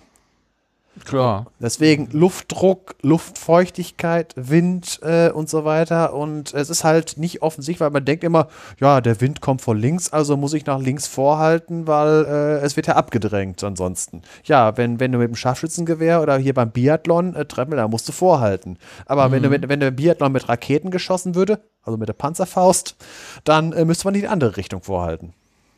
Wenn man mhm. wirklich nur ungelenkte Raketen schießt. Also, äh, wenn man jetzt irgendwie hier äh, gelenkte Sachen, das ist eine ganz andere Geschichte.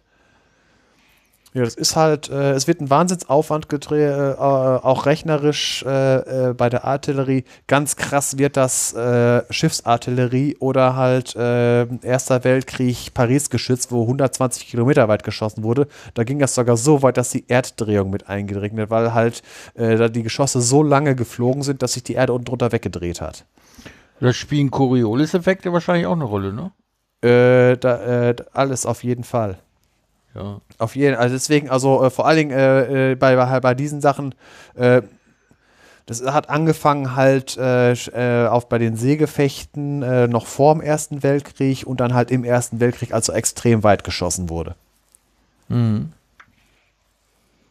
Ja gut, aber und heutzutage bei, beim normalen Artilleriegeschoss ist natürlich äh, die Sache mit dem Vorhalten, aber die Raketen heutzutage sind ja eher Cruise Missiles, die werden ja ins Ziel gelenkt.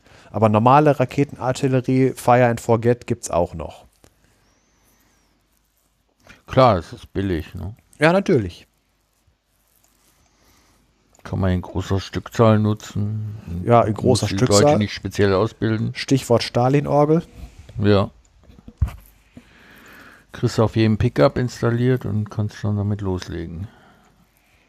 Ja, das ist die kleine Version. Also wir hatten bei der Bundeswehr, äh, hatten das auf dem normalen, äh, was hatten wir da? Auf dem 15-Tonner hatten wir den Werfer, also 36-fach Raketenwerfer. Davon äh, pro Zug vier Stück. Das heißt, 144 Raketen konntet ihr. Wurden auf Ach, einmal voll, ja. weggeballert. Das, äh, das Problem war, das war noch ziemlich wieder, wenn man nachladen, das hat gedauert, hier wurde jede einzelne reingesteckt.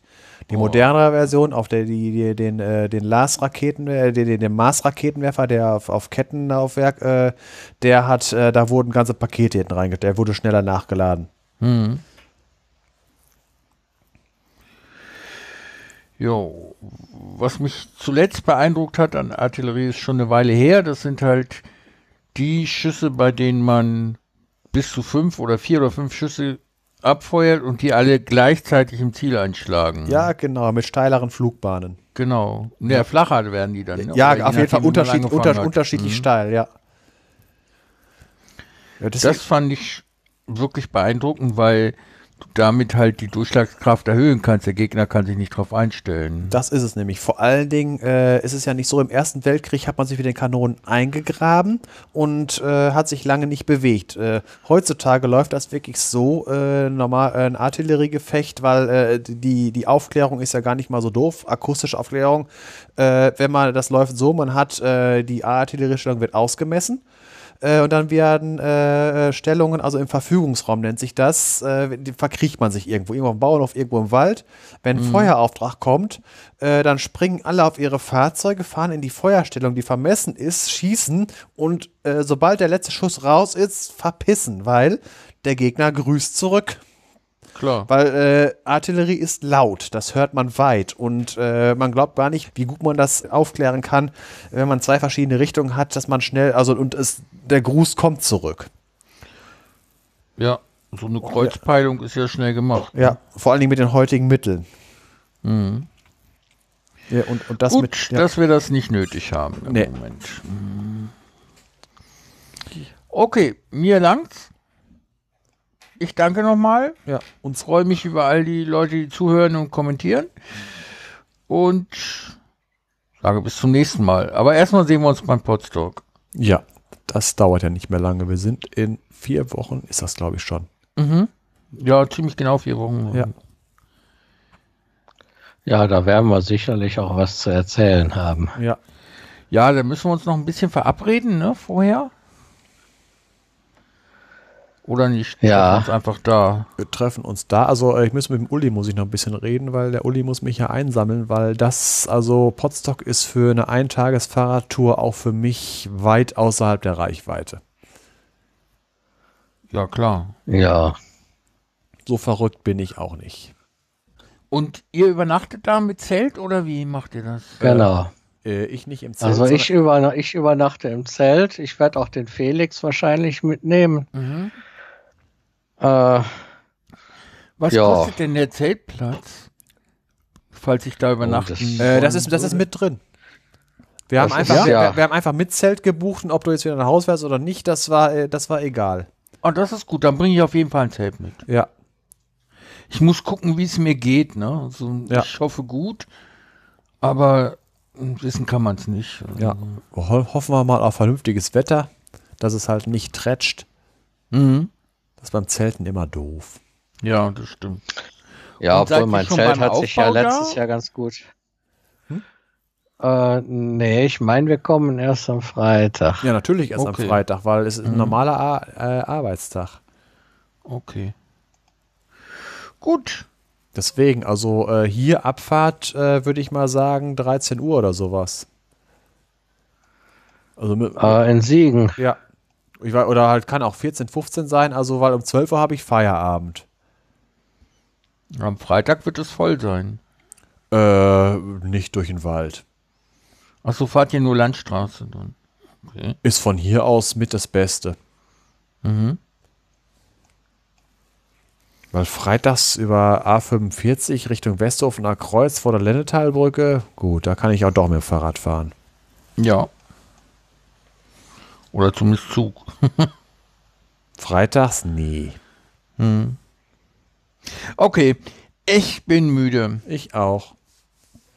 Ich wünsche euch eine Ja. gute Nacht, ein schönes Wochenende. Äh, viel Spaß in Köln. Ja, das werden wir haben morgen. Und wir telefonieren nochmal vor dem Putzdock, ne? Ja.